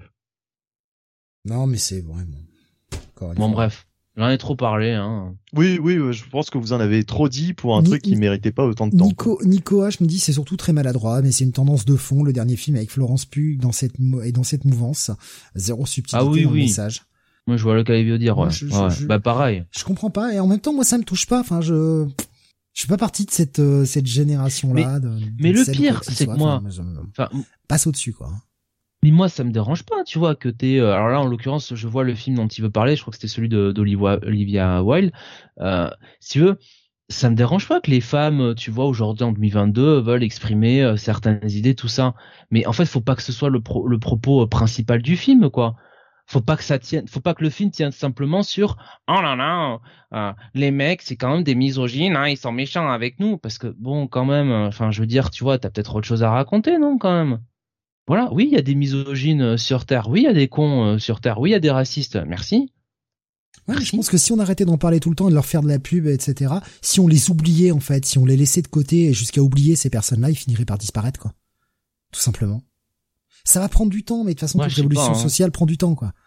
Ça, ça finira Moi, par je comprends pas. Arrêtons de leur donner de, de, de, du temps d'exposition, arrêtons de leur donner de l'antenne, arrêtons de leur faire de la pub pour des idées aussi connes que ça. Passons à autre chose. Elles vont nous en fait, elles vont nous tout simplement. On oublie ce, cet ancien monde, on le dégage et puis voilà, c'est bon. Moi, je comprends pas qu'un éditeur comme euh, comme Image euh, comme Image publie ça quoi. Franchement. Euh, ouais, bah, c'est ce que je disais la dernière fois. C'est je... c'est incompréhensible ça par contre. Ça ne ça ne ça ne mérite pas d'être publié par une boîte comme Image. Ça ne mérite pas d'être publié tout court de toute façon. entre entre ce Love Sick et Sweet Candy Vigilante qui sort chez Dynamite, je ne sais pas lequel des deux la plus grosse merde de l'année. Mais en tout cas, ils sont dans, ils sont dans le duo de tête. Ah bah je te promets, va lire Sweet Candy Vigilante, Jonathan. Et oh, c'est du même acabit. J'ai lu Joy Operation hein, jusqu'au bout. Hein. Non non, mais Joy Operation racontait quelque chose au moins. C'était c'était pas bien. oui, mais mais ça racontait non non, ça racontait quelque chose. Pour en avoir lu un peu aussi, ça racontait quelque chose. Non vraiment, ça, tout comme Sweet Candy Vigilante chez, chez, chez Dynamite, ne raconte rien. Donc euh, bon, enfin, un pass, évidemment, évidemment. Un, énorme pass, un immense pass. Fuyez, pauvre fou. Évidemment, j'irai lire le numéro 3 et, je ferai la review euh, sur. Non, non, on peut, on peut s'en zapper, on peut le zapper, ça, ça sert à rien. Oh, j'ai l'impression que les auditeurs euh, nous le nous le demandent. Faisez un, faites un vote. pour une fois, ne votez pas pour savoir si je dois rester dans le Comics Weekly ou non. La réponse est bien sûr que non. Hein, de toute façon, c'est évident, donc ça sert à rien de voter pour ça. J'ai perdu 15 fois visiblement les sondages, donc euh, de toute façon. Allez, on va continuer avec un autre titre indé. On va passer chez IDW maintenant avec la sortie du Star Trek numéro 2. Euh, donc la nouvelle euh, nouvelle série hein, dirigée par Jackson Kelly et non Colin Kelly pardon et Jackson Lansing excusez-moi j'ai interverti les deux prénoms dessiné par Oleg Chudakov et colorisé par Lil Rich on avait un premier numéro qui euh, bah, se passe un petit peu après les séries euh, classiques. Enfin, classiques, euh, les, séries du 23e siècle, c'est-à-dire Next Gen, Deep Space Nine, Voyager, ça se passe après tout ça. Et on a un espèce de, de nouvel équipage qui est un mélange d'un peu toutes les séries, c'est un espèce de gros crossover ultime où il y a une nouvelle menace. Cisco est relâché du, du, du wormhole dans lequel il était avec avec les, les prophètes Bajoran et il est relâché parce qu'il y a une menace qui arrive euh, qui euh, est plus puissante que les dieux eux-mêmes. Donc euh, il le relâche pour en mode va nous sauver quoi parce que là on peut rien faire contre ça. Il va assembler tout un équipage composé de plein de têtes connues. On va retrouver Tom Paris, on va retrouver Data et et, d'autres hein, et on va retrouver également Montgomery, Montgomery, Scott qui est toujours vivant au 23e siècle. voilà, faut voir la série Star Trek pour comprendre. À la fin du premier épisode, on avait un cliffhanger de malade où cette espèce de force destructrice, annihiler totalement les entités cristallines. Pour quiconque connaît la, série Star Trek, les entités cristallines, c'est vraiment une, une race ultra puissante euh, qui est un peu au-delà de tout concept, qui peuvent être vraiment considérés comme des dieux. Et là, pouf, annihilé, annihilé en un coup. Donc euh, on est face à une menace hyper importante. C'est toujours très euh, très simple comme cliffhanger, mais toujours très efficace de nous montrer une menace que rien rien ne peut. Dé... On détruit une menace incroyable. C'est comme euh, bah, tout comme à chaque fois on a eu dans, les cas Fantasy. Putain, mon dieu, Galactus est mort. Donc forcément là, celui qui a tué Galactus, il doit être vraiment méga balèze. On est un peu sur ce même genre d'approche, ce qui est toujours efficace. Et donc, bah, ils avaient assisté impuissants à un génocide, hein, clairement, puisque l'espèce s'est fait rayer de la carte et on va euh, eh bien les retrouver cette fois-ci à essayer de continuer un petit peu leur enquête, savoir d'où ça vient et surtout euh, ils ont repéré des choses intéressantes. Tout ça a lien avec les Klingons. Donc on est sur les Klingons post euh, série télé avec un Worf qui est devenu ambassadeur, qui est retourné sur euh, sur Klingon et le nouveau chef des Klingons, en tout cas un des chefs, est le clone de Kales. Encore une fois, ça ne parlera pas aux non-initiés, je, je vais pas détailler tout parce que si j'en ai pour trois heures et ça ne le mérite pas après une espèce de, de, dialogue avec justement Calès pour essayer de le convaincre de leur laisser accès à une planète qui est au cœur de, de l'Empire Klingon qui a des des des comment comment s'appelle pardon des, espèces de traces en fait. Ils ont réussi à détecter des traces qui mènent jusque là mais ils demandent respectueusement l'accès puisque bah on est quand même quand bien même il y a une paix euh, entre la, la, fédération et les Klingons ben, on demande quand même accès euh, par par le jeu des ambassades mais eh bien cet accès va être refusé et Cisco va prendre la décision eh bien de d'en avoir rien à foutre de ce qu'a dit euh, l'empereur euh, l'empereur des Klingons et d'y aller quand même, quitte à créer un véritable incident diplomatique. Et cette race qui est ultra puissante, euh, eh bien, est-elle vraiment la solution au problème? Est-ce que ça vient d'eux? Alors oui, évidemment, le truc vient d'eux, mais est-ce que c'est eux qui sont responsables? Et ça va être là tout l'enjeu. L'épisode est pas mauvais en lui-même, mais après un épisode très intéressant premier épisode qui te pose les enjeux et qui te met une bonne situation. Là, on est sur, euh, bah, on fait avancer l'histoire, beaucoup de dialogues. C'est, très Star Trekien et de ce côté-là, il y a rien à dire. La voix des personnages est bien respectée et euh, euh, Kelly et, Lansing, on, le sent de façon, on l'avait déjà vu. Hein, ils avaient déjà écrit du Star Trek, ils connaissent bien les persos, ils connaissent bien l'univers. Donc les mecs font pas d'impair. Ils sont les personnages sont tellement bien écrits que tu entends quand tu connais les voix, tu, tu entends bien les voix résonner dans la tête et euh, c'est euh, ça, concorde avec le reste. Néanmoins, c'est un épisode qui est moins intéressant que le premier parce qu'il te sert juste à te faire avancer l'histoire. Il y a un bon cliffhanger au final, mais c'est pas la même claque qu'a été le premier épisode. Et ce deuxième épisode, pour moi, sera un bon check-it plus, mais je ne mettrai pas un bail. Voilà, euh, il m'a moins emporté que le premier épisode. On est sur, bah, on fait avancer l'histoire, quoi. Et c'est sympa d'avoir euh, Calès et de voir comment les choses évoluent mais euh, bah, c'est moins impactant, il y a moins de, on est moins happé comme ça a été le cas dans le premier épisode. Donc voilà, un bon check it plus, mais pas un bail. Comme j'ai dit, de toute façon, j'ai pas de bail cette semaine. Continuons avec toi, Benny. On retourne chez Image avec la sortie du King Spawn numéro 17. Ouais, alors donc euh, King Spawn numéro 17 euh, par Sean Lewis, euh, Ravi Fernandez au dessin, FCO Placencia à la colorisation euh, avec du Sheila Saldania également. Euh, donc on est dans cet arc euh, où le comment dire le disruptor, enfin donc Jason Wine en fait en gros est arrivé en enfer, envoyé par Spawn pour essayer de rouvrir les fameuses zones mortes. Euh, il est accueilli par l'espèce de nouvelle grosse menace qui s'appelle Brimstone. Euh, voilà, voilà. Euh, il y a la première page qui m'a fait sourire parce que c'est sous la forme d'un journal télévisé, mais comme comme d'accoutumé hein, dans Spawn, on se souvient de toutes ces pages avec trois présentateurs télé de trois chaînes différentes, avec on va dire un une orientation euh, démocrate, euh, républicaine et puis euh, on va dire très extrême droite pour le dernier le dernier canal.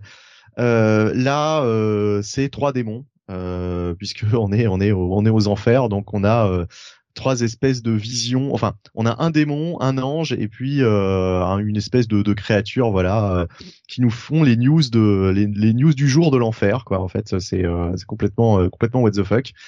Euh, mais ça fait sourire quand on, surtout quand on est un, un ancien lecteur de Spawn euh, de voir ça d'un seul coup. Euh, on se demande même pourquoi on n'a pas eu ça plus tôt. Mais euh, voilà. Et euh, de son côté, donc sur Terre, on a toujours ce tandem entre Al Simons, redevenu humain, hein, puisque de toute façon maintenant il peut switcher entre ces deux ces deux personnalités depuis bien longtemps, mais qui, qui refait équipe avec son vieux pote Terry Fitzgerald pour essayer de percer le secret de la fameuse organisation Psalm 137, une organisation un peu terroriste qui a des qui a des liens avec ce qui se passe en enfer. qui nous a été introduit dans les premiers numéros de Kingspawn et là ils vont enquêter donc sur une série de meurtres et Spawn, euh, enfin Al Simons plutôt, va faire face à euh, une nouvelle créature euh, qui, qui, est liée à Psalm, qui s'appelle Behemoth et qui est juste gigantesque, qui a, qui a vraiment un, un, putain de design. on sent que McFarlane il a encore envie de vendre des figurines et et qu'il aime créer toujours des créatures qui seraient qui feraient des belles statues ou des belles figurines. On sent bien le, le la petite touche Mac, McFarlanesque euh, enfin bref, euh, donc euh, un épisode plutôt efficace avec pas mal de pas mal d'actions, un côté un petit peu enquête, un cliff sympa qui, qui renvoie à une, une intrigue qui avait été développée déjà sur plusieurs épisodes dans Kingspawn. Voilà, c'est ça reste toujours efficace. cet épisode de Kingspawn, je vais mettre un ouais un bon petit check it plus hein, quand même. très très bon épisode. Enfin voilà, c'est c'est enfin bon épisode quoi. C'est c'est bien efficace, c'est bonne lecture quoi. Euh, on continue avec euh, toi, Jonath. Tu vas nous parler du Nightwing Annual numéro 1. Voilà, une des, une des sorties. Euh, quand on l'a vu sur planning cette semaine, on se dit ah tiens, grosse sortie pour nous cette semaine en tout cas. Ah bah même grosse sortie tout court, hein, parce qu'il était attendu ce, ce, ce Nightwing Annual. Hmm. Oui, oui, oui. Voilà. euh, Nightwing Annual numéro 1, donc euh, c'est euh, scénarisé par euh, Tom Taylor et évidemment bah, les crédits sont tout à la fin, donc eh bien démerdez-vous. donc en gros, autant le dire tout de suite, cet annual numéro 1 de Nightwing, ça va être les euh, origines de Heartless et j'ai retrouvé les crédits puisque on a Tom Taylor au scénario, Eduardo Pansica au dessin et euh, Adriano Lucas à la colorisation. Et, euh, et, donc effectivement, on va voir euh, donc dans la première partie de cet annual vraiment euh, les bah, l'origine story de de hum, de Heartless. on va comprendre d'où il vient, et surtout, on va comprendre pourquoi il connaît euh, Dick Grayson, quel est le lien qui l'unit. Euh, et effectivement, la question est avait-on besoin de cette origin story d'Heartless, est-ce qu'on n'aurait pas pu finalement garder le mystère autour de ce personnage? Et est-ce que surtout on avait besoin de le lier de cette manière-là à Dick Grayson? Euh, C'est un petit peu la, la, la, petite déception du, du numéro. Euh, moi j'avoue que ça ne me dérangeait pas hein, de, euh, de se servir d'un annual pour euh, faire le, donc l'origine story euh, d'un, d'un vilain, en l'occurrence le, le, le, vilain principal du, du run de Nightwing, Heartless. Mais bon, dans l'exécution, ça, ça laisse un petit peu à désirer. La deuxième partie, bien là, c'est Night Out.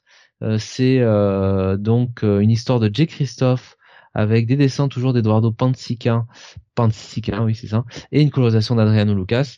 Et bah en fait, on va avoir Nightwing qui va partir en rendez-vous avec Barbara Gordon et on, on le comprend très bien, hein, qu'il fasse un petit rendez-vous euh, avec Barbara. Euh, on sent qu'ils sont euh, très bien habillés, hein, ça sent la soirée resto classe. évidemment, s'il était avec Starfire, tout juste aurait-elle eu une soirée pizza devant la télé. et les deux vont être en fait attaqués par évidemment bah, les vilains de Gotham. Hein, ça tombe bien.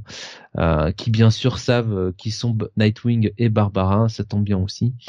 Euh, et en fait, va y avoir un retournement de situation improbable, comme vous en doutez. Euh, et bon, c'est pas, c'est pas bien, bien, bien brillant. Euh, pour moi, c'est clairement la partie faible de de cet annual. Ça fera, j'imagine, ça fera rire, sourire certains. Moi, ça m'a laissé un peu froid. Et puis, on a une troisième partie dans cet annual parce qu'il était quand même bien chargé. Ça s'appelle The Lesson, donc la leçon la leçon, n'importe quoi, la leçon, euh, histoire de CS Pacat euh, avec un dessin d'Iñaki Miranda, donc peut-être un basque, sans doute, hein, avec ce prénom-là, euh, et une colorisation d'Adriano Lucas. donc là, ça va être plutôt une histoire où on va continuer un petit peu de nous, bah, de nous narrer cette cette relation entre Nightwing et John, qui se construit un petit peu au fil des années, euh, puisque finalement euh, Nightwing reprend un petit peu le rôle qu'avait Superman pour lui, mais lui il va l'occuper pour pour John. et en fait, Nightwing va va un petit peu aider John, va va va, va l'entraîner en se basant un petit peu bah, sur son expérience et donc l'expérience forcément qu'il a eu avec Bruce dans sa formation en tant que en tant que Robin et ça va montrer à Dick que bah voilà euh, il n'y a pas euh, plusieurs façons pour euh, expliquer les choses aux gens. il y a surtout bah, celle qui correspond le mieux à ce qu'on est. Donc voilà, une petite partie sympathique. Voilà, c'est bon enfant. Mais c'est vrai qu'au final, on sort de ce backup un petit peu avec bon euh, un petit goût quand même euh, de déception, notamment surtout sur la partie la plus importante, hein, sur euh, ce qui concerne l'histoire de Tom Taylor autour d'Artless. ça aurait pu être quand même être mieux exécuté, un petit peu moins. Ah, ça, ça enlève un petit peu du, comment dire, du, du charisme de Heartless. faudra voir comment Tom Taylor utilise ça derrière dans son run. Donc euh, bah, j'ai beaucoup parlé, je vais laisser la parole à Steve qui a beaucoup à dire. Ah, de toute façon, vous le savez déjà, j'ai pas de bail, donc euh, clairement cet épisode euh, n'en sera pas. Hein, et pourtant, j'ai beaucoup aimé la plupart des épisodes de Nightwing, à l'exception du dernier que j'avais trouvé un peu plus un peu plus faiblard. Mais c'est une totale déception cet épisode. Franchement, j'en suis ressorti extrêmement déçu. Avait-on besoin des origines de Heartless? Pas vraiment, on aurait pu garder le côté mystérieux, on aurait pu les garder pour plus tard. Après tout, on veut révéler l'origine du nouveau personnage. J'ai envie de dire pourquoi pas, mais dans ce cas-là, inscrivez-le pas forcément dans un annual. Ou si vous l'inscrivez dans un annual, faites-y référence dans la série principale. Annoncez-nous les origines d'Artless euh, à découvrir dans l'annual qui sort dans trois semaines. Hein, pour nous, vous êtes capable de nous annoncer ça quand même. Euh, ou alors, autre technique simple faire euh, arc partie euh, nom de l'arc partie 3 partie 4 machin le, rendre véritablement canon parce que les annuals, on n'est pas né de la dernière pluie, on a tous lu des annuals, ça fait des années qu'on lit des comics, et on sait très bien que les annuals, on s'en bat les couilles, c'est totalement dispensable. Et le problème, c'est que la plupart des gens vont passer à côté, n'auront pas l'origine d'Artless, et en fait, qui aura eu raison? Ceux qui seront passés à côté. Cette origin story n'est pas bonne c'est pas intéressant. Et vouloir lier impérativement le personnage à Dick Grayson, c'est une totale connerie. Ça n'a aucun sens. Vraiment, ça n'a aucun sens. Et euh, oh bah dis donc, comme par hasard, il s'en prend un Nightwing, bah, parce qu'il ne sait pas que Nightwing est Dick Grayson. Oh, mais dis donc et il va le découvrir et il va faire oh là là, je vais faire une pierre de coups. En fait, ils essayent de nous faire un personnage. En fait, ils essayent de nous faire Hush avec Heartless. Mais c'est un Hush de bas étage. C'est un Hush, euh, un Hush Wish. Ça fonctionne pas, quoi. Ça fonctionne pas. Le personnage en est pas plus charismatique. Au contraire, je trouve que le personnage en a perdu du charisme. Alors après, ça, c'est selon les goûts de chacun. Mais pour moi, là, le personnage de Heartless en a perdu totalement du charisme. Parce que ce personnage qui était badass, qui arrivait, je veux dire, on rappelle que le, le mec a arraché le cœur de Blockbuster. Il a fini par buter Blockbuster. Voilà, on nous met un mec qui, qui apparemment pèse, et avec cette origin story à la nouille là, sérieux? Et je suis censé croire que le mec est un méga badass? Après nous avoir montré ça Non, enfin franchement, soyons sérieux deux minutes. C'est absolument pas crédible. C'est pas crédible une seule seconde. Et enfin, je, je, sais pas ce qu'a voulu faire Tom Taylor avec le personnage là. Je, je le reconnais pas en fait. Je le reconnais pas. Je, d'habitude son écriture est plus profonde que ça. Là, c'est vraiment de la surface, quoi. C'est euh, vilain générique euh, numéro 8. Très, très, très déçu. Euh, est-ce que je te laisse réagir sur cette histoire et on passe au backup après ou je fais tout d'un coup puis tu feras la suite, Benny? Ah non, j'ai déjà dit... Bah Benny, ah, Benny, aussi, bah, oui, bah oui, Benny. Eh ouais, ah, eh ouais. Oh oui, oh oui. Oh oui, bah comme tu veux, comme tu veux. Euh, de toute façon, de toute façon, j'aurais quasiment rien à dire sur les backups. Moi, c'est vraiment sur l'histoire principale que je. Non, je, vais, faire les, backups comme ça, on n'en parle plus. Euh, bon, l'histoire avec euh, l'histoire avec Hayley, avec le chien. Euh, c'est un gros délire. Bah, ça a sa place dans un annual. C'est mignon, de, voilà. de, totalement dispensable. Euh, Je me suis dit, oh putain, ils vont où là? Parce que ça part quand même vraiment très très loin. Il y a une explication logique à tout ça, qui est certes un peu mignonne, mais je m'en fous, c'est des pages gâchées, euh, à mon sens. Et puis alors, la dernière histoire avec John, c'est euh, presque l'histoire la plus sympathique, avec, euh, bah, comme tu l'as très bien dit, ce rôle de, de mentor euh, qui a eu un moment Superman pour Nightwing. Et eh bien là, on, a l'inverse avec un, un, Nightwing qui va être maintenant le mentor pour John. Et son grand frère même. Bah, il, y a ce côté mentor quand même, passation de je, je te passe des techniques, je t'apprends des choses. Donc la relation Dick Dick Clark, elle était pas de, elle était pas grand frère, elle était vraiment on va dire euh, un peu euh, un peu oncle, tu vois. Euh, oui, mais là justement, je vois plus le côté grand frère dans leur relation, quoi. Ouais, ouais, ouais. Avec. Ça n'empêche pas, hein. Ton grand frère peut être ton mentor. Avec moi, ce que j'aime pas trop, bon après, c'est la mode hein, qui veut ça. Hein. Ça fait 15 ans qu'on nous l'écrit comme ça avec un Batman connard, parce qu'on aime bien écrire le Batman connard. C'est vrai qu'on a oublié que Batman n'a pas toujours été un con en fait. Mais je sais pas, on aime bien réécrire l'histoire. Moi, je l'ai pas trouvé out of character. Là, hein. je, je, je trouve qu'il est comme euh, comme il est. Il a toujours été exigeant hein, de toute façon avec ses euh, euh, avec Robin ça. Il a toujours eu ce côté. Il estime si tu veux que il a il faut il faut s'entraîner dur parce que tu risques ta vie quoi. Ouais, on, on avait quand même une époque où on avait un Batman souriant, on n'avait pas un Batman qui était toujours en train de faire la gueule, et ça c'est depuis euh, l'écriture moderne, quoi. L'écriture moderne, depuis le euh, post 2000, on nous fait un Batman qui est toujours en train de faire la gueule, toujours en train de faire des coups de pute aux autres, enfin, on est que dans cette écriture-là de Batman. Et j'aimerais bien qu'on revienne un peu à une écriture où Batman n'est pas que un sale con, en fait. Je sais pas, euh, là, là... Ah, bah, dans Detective Comics, dans Batman, actuellement, il est pas con, hein. Il est bien, hein t'as quand même l'impression que c'est un Batman qui adore martyriser des gosses, quoi. Bon, enfin bon, voilà, j'aurais aimé, qu'on soit un peu plus, euh, un peu plus nuancé. Voilà, mais bon. Dans Batman, de toute façon, il paye pour ses, pour avoir été un connard pendant des années. C'est un peu le sujet, en fait. Oui. C'est vrai. Voilà. Euh, bah alors, euh, moi, je vais surtout revenir sur sur l'histoire principale, hein, la, la blague, la blague de la semaine. Alors ça commence par un sociopathe sur un bateau qui jette quelqu'un à l'eau et c'est pas une blague, ça commence vraiment comme ça. Et euh, comme par hasard, comme par hasard, le mec prend la place d'un gars qui allait s'occuper d'un autre psychopathe. Toutes les planètes étaient alignées pour que Manson rencontre Dahmer enfant. Voilà, c'est c'est le hasard euh, c'est ballot, Madame Chombier, hein, c'est c'est con.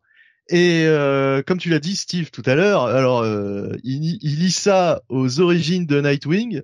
Bon, alors il dit pas, il dit pas par contre là sérieusement, enfin ce qui aurait été intéressant, c'est par exemple nous faire une allusion à Tim Drake, qui était aussi dans le cirque mais bon bah euh, ça on, on, sait pas on sait pas s'ils étaient sur la même rangée hein, on ne sait pas.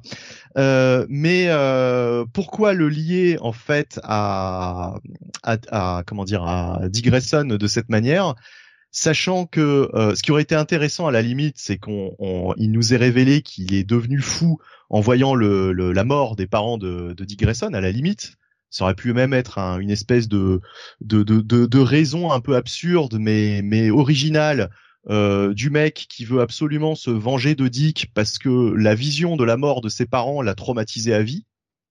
C'est une, raison absurde, mais en même temps pour un super vilain, pourquoi pas. Mais en fait non, il était déjà fou de toute façon. Ça l'a ça l'a pas changé en soi le personnage. Euh, ça l'a juste fait parler. Bon, ok, d'accord, mais on s'en fout.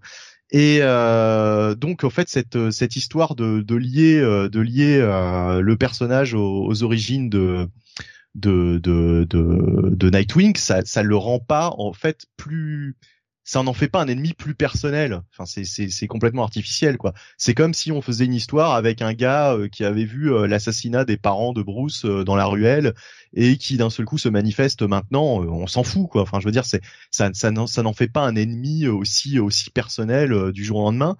Et et on se posait la question aussi de pourquoi il arrache les cœurs. bah l'explication franchement elle est elle est pas elle est pas ouf quoi elle est pas ouf. Alors on, on juste heureusement qu'il a pas perdu ses couilles euh, dans l'accident d'hélicoptère parce que sinon euh, il aura arraché les testicules de tout Blue Devon, je pense, euh, Heartless. Enfin, il se serait appelé autrement. Ouais, bon après si, si, on si on veut partir là sur critiquer le moindre petit truc parce que t'as pas aimé le truc, bah c'est c'est très facile. Non, mais j'ai trouvé ça hyper cliché quoi. En fait, tous les éléments c'est du Gremlin. En fait, c'est une, une parodie. Non mais à la rigueur, tu vois, moi ce qui, ce qui m'intéresserait plus, c'est pourquoi a-t-il autant de collections de cœurs s'il les use? Tu vois? À quoi ça sert? Oui, oui, oui, oui, non mais oui, non mais oui, euh, là c'est des trophées, là on voit, on, a l'impression que c'est vraiment plus des trophées qu'autre chose, quoi. Mais euh... non, mais enfin c'est c'est c'est vraiment du cliché de Gremlin Gritty, quoi, cette cette origin story. C'est-à-dire c'est un vraiment un, un assemblage de trucs qui font que euh, le run de Gail Simons sur Bad Girl euh, qu'on a eu pour les New 52, bah c'est quasiment un modèle de retenue en comparaison de, de ça quoi, de, de, de ce numéro quoi. Ça, enfin, il y a rien qui va quoi. Alors vraiment rien qui va dans ses origines. C'est euh, c'est c'est c'est du n'importe quoi. C'est du n'importe quoi. Je ne reconnais pas par exemple l'auteur de Dark Knights of Steel. Alors Dark Knight of Steel n'a pas n'est pas exempt de défauts, mais quand même, enfin, je veux dire, c'est c'est c'est il y, a, quand même une écriture quoi c'est bien écrit il y a quand même il y a quand même des ah, il y a quand même des petits trucs mais là euh, mais moi je reconnais pas l'auteur du début du run surtout en fait on attend mais le problème en plus c'est qu'on a attendu je sais pas deux ans maintenant euh, depuis l'apparition la première apparition du perso quasiment deux ans je pense que que Heartless est là et euh, et putain enfin vraiment euh, les deux ans d'attente en plus sont récompensés dans un annual ce qui te fait acheter un truc en plus que t'aurais pas forcément euh, voulu acheter euh, euh, en lisant uniquement la, la, la série régulière. Marketing, c'est pas con, mais tu vois, ils l'ont même pas annoncé dans la série régulière et ça déjà, je trouve que c'est un faux pas. Peut-être qu'il assume pas, enfin peut-être qu'il trouve que c'est tellement une histoire pourrie que finalement les origines il les a foutues dans cet annual en espérant que les gens n'iront même pas le voir. Je ne sais pas. Enfin c'est mais ouais, non, mais enfin, franchement, là, le, le, perso, le perso est masque qui nous dit, je vous l'avais dit, c'est une fraude. Enfin, moi, je, je suis, moi, je suis pas d'accord avec ça. Moi, je, je trouve que ce qu'il a voulu raconter avec un, avec un Nightwing qui se reconstruit, donc un Dick Grayson qui se reconstruit, qui après cette perte de mémoire, etc., qui a retrouvé sa mémoire, qui se reconstruit, qui hérite de, euh, bah, de, toute la fortune d'Alfred, qui euh, qui essaye de faire changer les choses vraiment. Il y avait du potentiel, le, le fait de le mettre face à Blockbuster, il y avait du potentiel de faire quelque chose un peu différent. Mais là, j'ai quand même l'impression qu'il s'embourbe un peu et qu'il sait pas vraiment comment finir son run. C'est ce qui me désole. J'ai l'impression qu'il sait plus trop où il va. Ça peut être une impression, mais je le, je, retrouve pas la magie du début, en fait. Peu à peu, ça, ça s'effrite un peu et, et on commence à voir le vernis. Alors est-ce que, est-ce qu'il est peu trop utilisé euh, chez DC, qu'il écrit trop de projets en ce moment, Tom Taylor, et que bah il est un peu, euh, un peu fatigué et ça arrive à tous les scénaristes ça quand on les quand on, surabuse euh, bah, de, de leur talent d'écriture mais là ouais euh, le dernier épisode avec le, le Night Might là euh, bah ouais ok c'est rigolo mais non mais là le problème le problème c'est que son truc sur sur Heartless c'est un truc normalement qu'il a préparé depuis le début normalement il, il, doit avoir les origines de son perso à la, à la, première apparition du, du, du, perso quoi il doit savoir où il va mais ça, aurait surtout euh, pu être vachement mieux raconté, quoi. Et, et là, honnêtement, il y avait Bomas qui disait mais qu'est-ce qui a fait que vous vous appréciez Heartless au début? C'est la question qu'il posait tout à l'heure. Pour moi, c'était clair. Déjà, le personnage arrive. Bon, personnage mystérieux, nouveau personnage. Pourquoi pas euh, Le personnage a l'air relativement fort. Euh, il arrive quand même à défaire Nightwing assez vite. Le mec plane, euh, son nombre plane sur pas mal de trucs. Donc il y a vraiment ce, ce personnage euh, au long cours qu'on nous place, tu vois, qui, qui va être important. Et et là, euh, la magie était aussi de pas tout savoir. Là, on nous révèle tout pour ça. Mais c'est un personnage qui s'opposait en plus avec cette volonté de Dick Grayson euh, bien un petit peu euh, de relever socialement Blue Devon, de d'essayer de sortir un petit peu les pauvres de la difficulté quoi. C'est quelqu'un qui voilà qui s'opposait aussi socialement à cette vision de euh, de, de Nightwing. Euh, donc c'est ça qui le, qui, le, qui le rend intéressant. Là effectivement euh, cette origin story, bon, ça, nous dépeint, bah, ça nous le dépeint un peu comme tu dis, comme un sociopathe quoi, finalement, comme quelqu'un d'un peu fou. enfin, il y a deux persos. Il y a deux persos justement. Euh, mais l'autre on l'avait jamais vu. il est, c'est une création là. Donc. si on l'a vu, on l'a vu, je crois une fois. mais peu importe, c'est-à-dire que ouais. non, mais il a pas, en fait, on reconnaît pas Heartless quoi sur sur ce qu'on voit là. C'est ça, et il a voulu faire euh, une espèce de d'opposition en miroir de. En fait, il a voulu faire, comme tu disais, Steve, euh, son son Hush avec un, un anti Bruce Wayne élevé par un anti Alfred. Bah oui. Puisque le, le pour ça que je disais, je disais ça. Oui. Et, voilà, mais c'est nul. Mais, mais c'est très mal fait. C'est surtout très mal raconté et surtout, surtout, on a eu des, des anti Bruce Wayne, des, des Hush bis, euh, on en a eu plein après, même après Hush. Euh, ça a été trop fait quoi. Ça a été trop fait ces derniers temps. Donc euh, euh, non mais on avait eu, il, y avait eu il y avait eu un run d'Azzarello par exemple, enfin un arc d'Azzarello où ça, ça, ça reprenait un petit peu cette cette thématique.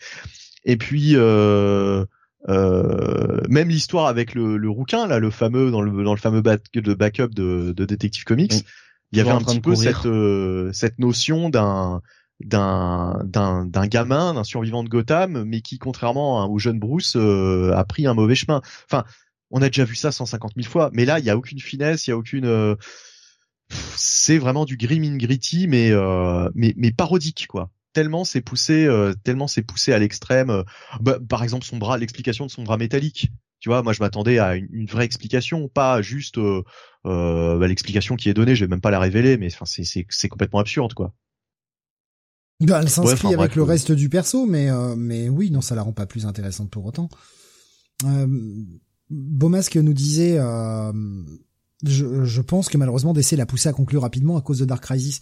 C'est possible, c'est possible puisqu'on sait que Nightwing est promis un plus bel avenir euh, post Dark Crisis, donc euh, voilà. Mais mais c'est c'est dommage parce que là là c'est du gâchis en fait je, je, trouve que c'est du gâchis. Nico Chris me dit je jugerai pas globalement Taylor et son Nightwing juste sur cet anneau que je n'ai pas lu. Non, c'est juste un constat que bah, ces derniers mois ça faiblit un peu.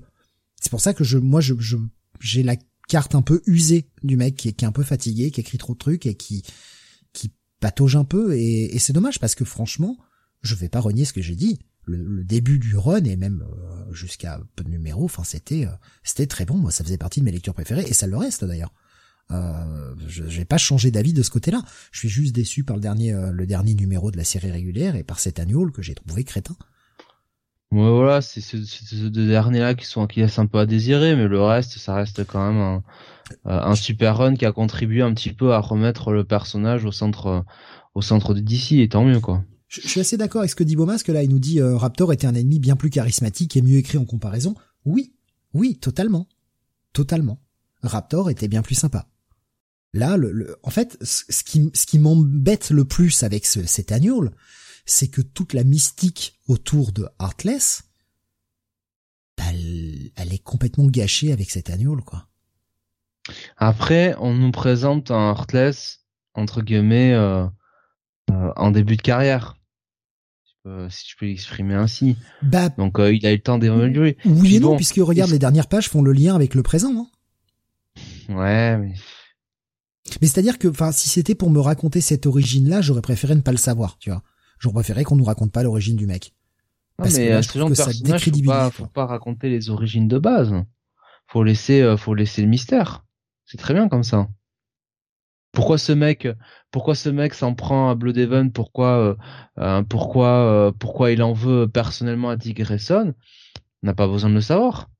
Il a juste pas envie de voir Dick relever Bloodhaven et et permettre à à cette ville d'enfin voir la lumière. Voilà.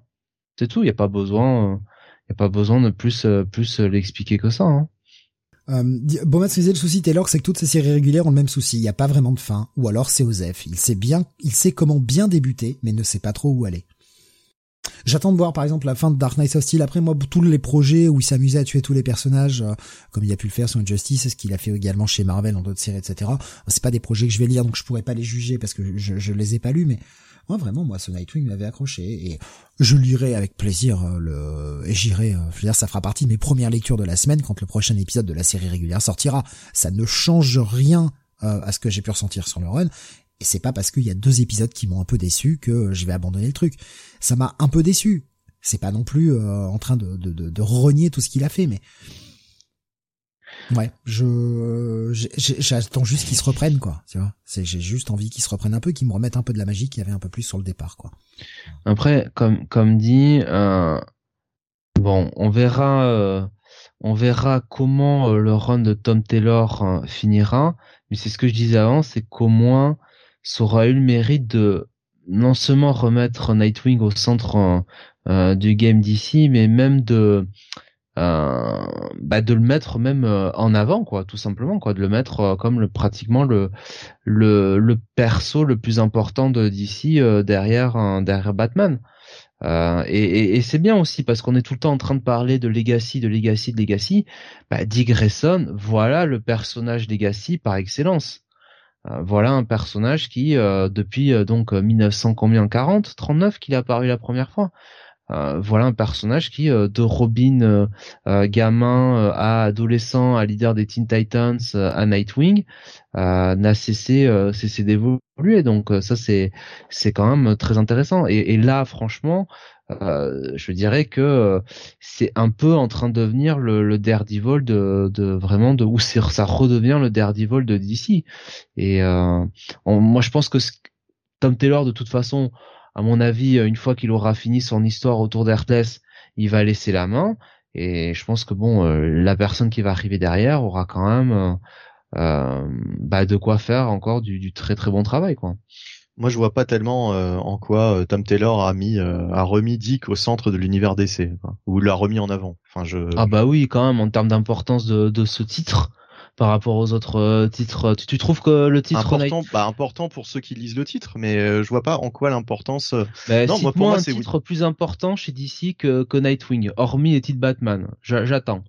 Bah, important pour qui? c'est, je comprends pas bah, en fait. Les lecteurs, pour l'univers en général, quoi. Pour, toi, pour toi, pour toi, oui. Mais euh, je veux dire, chacun aura ses titres. Il y en a pour qui qui vont te répondre Wonder Woman parce que c'est parce que j'adore, j'adore ce titre. Voilà. je veux dire, arrête de jouer un peu sur les mots. Euh, dans la majorité. Non mais je, non mais. Bah voilà quoi. Tom Taylor, Tom Taylor, il a écrit, il a écrit le personnage à Blue Devil, etc. Il a bien écrit le personnage, ok, mais il l'a pas replacé au centre de l'univers. Je veux dire, demain le personnage pourrait mourir, ça changerait, enfin ça changerait rien de l'univers ah, DC. Je suis d'accord. C'est Williamson qui l'a remis euh, au centre de, ah, enfin qui lui a donné un grand rôle dans Dark Crisis. Ça oui, oui, ok. Mais Tom Taylor euh, sur son titre, euh, il a pas fait des trucs. en fait, son titre n'impacte pas du tout ce qui se passe dans les autres titres DC Comics. Mais je te parle pas les. D'accord, je joue sur les mots. Je te parle pas dans. Je, te parle pas dans l'ensemble des autres histoires. Je te, je te parle en, en termes d'importance, quoi. Voilà. Ça veut dire quoi en termes d'importance? T'as pas l'impression qu'il y a des titres qui sont plus euh, qui sont plus attendus que d'autres? Bah, ça dépend par pour qui parce que tu vois il y a des gens euh, j'arrête parce que c'est ah ouais non mais il y a des gens que tiens, tout le monde ne lit pas Nightwing. Enfin je veux dire c'est pas un titre non plus euh... c'est ça a eu un succès d'estime. Voilà. Oh, ça a remonté les ventes hein, euh, c'est ce que nous disait Graf hein, il a remonté les ventes du titre déjà. Ouais ouais ouais ok ok. Ça a eu un bon succès un bon petit succès. Pour du Nightwing ça a bien marché on est d'accord Là, je suis totalement d'accord avec ça. Ça a bien marché. Nightwing n'avait pas vendu euh, comme ça euh, depuis sans doute un, petit moment. C'est pas avec euh, Rick Grayson ou je sais plus comment ça s'appelait là, le run de Jurgens. Je crois que c'était Jurgens je sais plus. Mm-hmm. c'était toi Steve qui disait ça. Que que ça devait vendre autant que ce, ce Nightwing. Là, je suis d'accord. Mais par contre, autant Williamson a remis le personnage au centre vraiment de, de, des intrigues importantes dans Dark Crisis, autant euh, tu peux ne pas lire euh, le run de, de Taylor sur euh, sur Nightwing et ah, enfin voilà, enfin c'est t'auras peut-être loupé une bonne lecture ou pas, mais en tout cas ça ne ça, ça en fait, il, n'a, il n'a rien à Non mais cherche pas, tu, tu, tu comprends. Putain, on n'est pas, on parle pas de la même chose, donc c'est pas la peine que tu, tu fasses ta, ta, démonstration d'une demi-heure. On parle pas de la même chose. Je te parle pas de Nightwing au centre des histoires de l'univers d'ici. Je te parle en termes d'importance de titre. Voilà, Daredevil, il n'est pas au centre des histoires de Marvel. Tu peux, tu peux ne pas lire le titre Daredevil, ça va rien changer des autres histoires des X-Men ou quoi que ce soit. Mais tu vas pas, tu vas pas me faire croire que Daredevil c'est pas un titre qui a de l'importance dans l'univers Marvel. Voilà, c'est juste ce que j'essaie d'expliquer sur Nightwing, c'est tout. Oui, oui, non, mais d'accord, oui, ok, ok. Euh, Iron qui me disait Nightwing se retrouve tout de même sous les feux des projecteurs dans la crise actuelle suite à ce run. Dans ce sens, ce run est important. Et ça reste aussi le titre où on a fait euh, la meilleure éloge funèbre à Alfred, qui est quand même juste un putain de personnage important quand même. Euh, on avait eu une très bonne éloge funèbre dans, dans Batman versus Robin, d'une certaine façon. Oui, il y a, il y a un mois. Oui. un mois. Euh, il aura fallu attendre combien de temps après la mort d'Alfred pour que quelqu'un quelqu'un en ait quelque chose à foutre? Parce que c'est pas les scénaristes de merde qu'on a eu sur euh, la série régulière avec euh, quand même un con qui nous a écrit Batman en mode Ghostmaker avec Ghostmaker, bras dessus bras dessous en mode ah, ah bah viens t'installer chez moi, j'ai plus de butler. C'est une honte, un scandale. je veux dire, un personnage de l'importance d'Alfred, surtout pour la famille Batman en général, mais rien à foutre, quoi. Rien à foutre. c'est quand même aberrant. Après, je sais pas, hein, je, je, je, je n'ai pas lu de toute façon euh, tous les titres Batman, donc euh, il y a peut-être eu des, des, des, titres qui lui ont rendu hommage euh, qu'on n'a pas lu aussi. Non. Non, il y avait pas d'autres titres. Mais non, il y avait pas d'autres titres. Il y avait pas d'autres titres Batman. Il n'y avait pas d'autres titres euh, centrés autour de la famille. Il y avait des titres Batman, oui, en pagaille, avec des mini dans tous les sens et tout, ouais. Mais des titres centrés autour de la famille Batman, non, il n'y en avait pas. Il n'y avait pas. Tu il sais, euh, il n'y a pas eu d'hommage dans Catwoman, clairement pas. Et euh, la série Robin, bah non, il n'y en avait pas. Euh, la série Nightwing, bah c'était Rick Grayson, donc il n'avait pas de mémoire. Donc enfin voilà, il y, a, dire, il y a la série, il y a la série Urban Legend qu'on ne lit absolument jamais. Hein. Donc on ne sait pas en fait. Il y a pas eu un truc dans Urban Legend nous demander euh, mais je sais même pas si ça compte Urban Legend. Est-ce que c'est en continuité? Oh, Si ça compte. Si si ça compte parce que c'est que des trucs qu'ils utilisent ensuite dans la dans, le, dans les dans les histoires dans les histoires de bah, qu'on lit dans les différentes séries euh, de la Bat Family quoi de toute façon. Donc bah, au final on va donner notre note, on va avancer parce qu'on avait quand même 16 reviews, mais on arrive à faire plus de 3 heures. Euh, pour moi c'est un pass. Voilà, c'est dommage, mais c'est un pass, ça n'a aucun intérêt. Donc vous pouvez les zapper. ah bah oui, oui, oui, oui, euh, clairement. Enfin, c'est juste, c'est juste dommage parce que euh, on a euh, l'un des éléments clés du, de, de, ce run qui nous est révélé dans cette annual. Donc, si vous voulez avoir les origines d'Herclès, bah il va falloir lire ça. Bon, mais après, on vous prévient, c'est pas bon. Donc bon, vous risquez même d'être plus déçu. vaut mieux peut-être ne pas savoir quoi, en fait. Se contenter de la série principale et puis c'est tout. Jonathan, du coup, ta note pour ce Nightwing Annual? Un check-it pour moi. Un check-it. On continue avec un titre de chez Boom, The Approach, euh, deuxième, euh, troisième, euh, pas non, pardon, deuxième numéro, excusez-moi, plus j'ai fait reculer le, le, diapo, voilà. trois, deuxième numéro de cette mini en 5, je vais y arriver, enfin. écrite par Jeremy Owen et Jason A. Early avec au dessin Jesus Hervas et Léa Caballero, une colorisation de Brett Weldele. Alors je rappelle très vite le pitch, on était dans un aéroport, un petit aéroport dans une, une ville très au nord euh, en Alaska je crois, de mémoire. C'est pas répété dans le deuxième, j'ai un, gros doute, mais je crois que c'était en Alaska. De, une ville de laquelle s'approchait une, une très grosse tempête qui oblige eh bien euh, tout le monde a d'une se barricader dans l'aéroport et il y a un avion de ligne qui arrive avec euh, bah, une correspondance à, entre deux, euh, enfin dans, un vol quoi. L'avion s'arrête, reprend du kérosène. Pendant ce temps-là, les passagers descendent un peu, restent dans l'aéroport quelques heures et puis repartent en avion. Enfin, c'est très courant quoi. Sauf que là, au vu de cette tempête, ben, les passagers vont être bloqués quelques temps, le temps que la tempête dégage, puisqu'il n'y a aucune visibilité. Les avions peuvent pas décoller et peuvent, peuvent pas atterrir ni décoller. Donc coincé pendant quelques heures, donc tout le monde est, euh, est sur le pied de guerre pour essayer de préparer ces aéroports à avoir quand même pas mal de trafic, ça reste un petit aéroport, et euh, arrive donc ce, tous, tous ces passagers, mais arrive également un autre avion qui n'était pas prévu sur les radars, qui n'était pas prévu sur les, les, les plans de vol, et un avion qui, d'après sa classification, avait disparu depuis pas mal d'années. Personne ne savait où il était passé. Cet avion arrive et nos deux protagonistes principaux, qui sont les agents de sécurité de l'aéroport, qui sont à la fois euh, les pompiers euh, qui vont aller éteindre les feux si l'avion se met à cramer, mais aussi euh, s'occupent de, des blessés, enfin voilà, qui, qui gèrent un peu toute la partie urgence, urgence médicale, urgence feu, s'occupent bah, de cet avion et s'aperçoivent que tous les passagers dans, de l'avion sont morts. Il n'y a plus que les deux pilotes et il y en a un qui est encore vivant parce que l'avion se crache en plus voilà, pas, pas de bol quoi. Et euh, bah, le seul mec à peu près survivant, bah va vite se transformer en une espèce de créature cauchemardesque, très proche d'un un Cthulhu, enfin voilà, ce, genre de, de, créature un peu euh, un peu dégueulasse, hein, qu'on imagine très bien, et commence à bouffer eh ben d'autres morts. Et ça arrivait, on, finissait donc sur sur un truc, on partait un peu sur un truc catastrophe avec un avion qui se crache, des passagers, et au final ça tourne totalement à l'horreur. Et on reprend là-dessus donc cette séquence où nos personnages découvrent eh ben, ce monstre en train de bouffer un, cadavre. Et euh, c'est une bah, vraiment une créature absolument horrible. Tout le monde va essayer de se liguer pour bah, pour le défoncer, sauf que bah, la créature est extrêmement forte. Personnage principal se fait dégager à travers un mur, se fait péter la gueule, le pif éclaté, etc. Et euh, il y a un des gars qui a un flingue, un des agents de sécurité qui a un flingue, qui va viser carrément son chargeur dessus, va faire fuir la bête, mais bien sûr, la bête n'est pas morte. Et donc bah, tout le monde va essayer de comprendre un peu la situation dans laquelle on est, essayer de, se barricader, essayer d'aller chercher des armes, voilà. Et on est, euh, bah, sur cet épisode-là, on est sur un épisode un peu de préparation, on sait, la créature n'est pas morte, a des choses un peu bizarres qui se trament. L'épisode est pas mauvais, mais il est pareil, là aussi, il est moins choc que le, que le premier épisode qui te posait bien la situation. Là, l'histoire avance, c'est sympa, c'est même très sympa. Maintenant, est-ce que c'est un bail pour ce deuxième épisode? Non, il n'y a pas le même, euh, la même accroche, le même suspense que dans, dans le premier. Ça va être un très bon check-it plus pour, euh, pour ce deuxième numéro The Approach, mais je peux pas le qualifier de bail, voilà. Je l'ai trouvé quand même moins accrocheur que le premier épisode.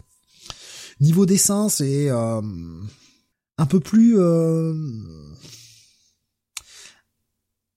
un peu comment dire un peu plus euh, un peu plus esquissé un peu plus un peu plus rough que le que le premier épisode.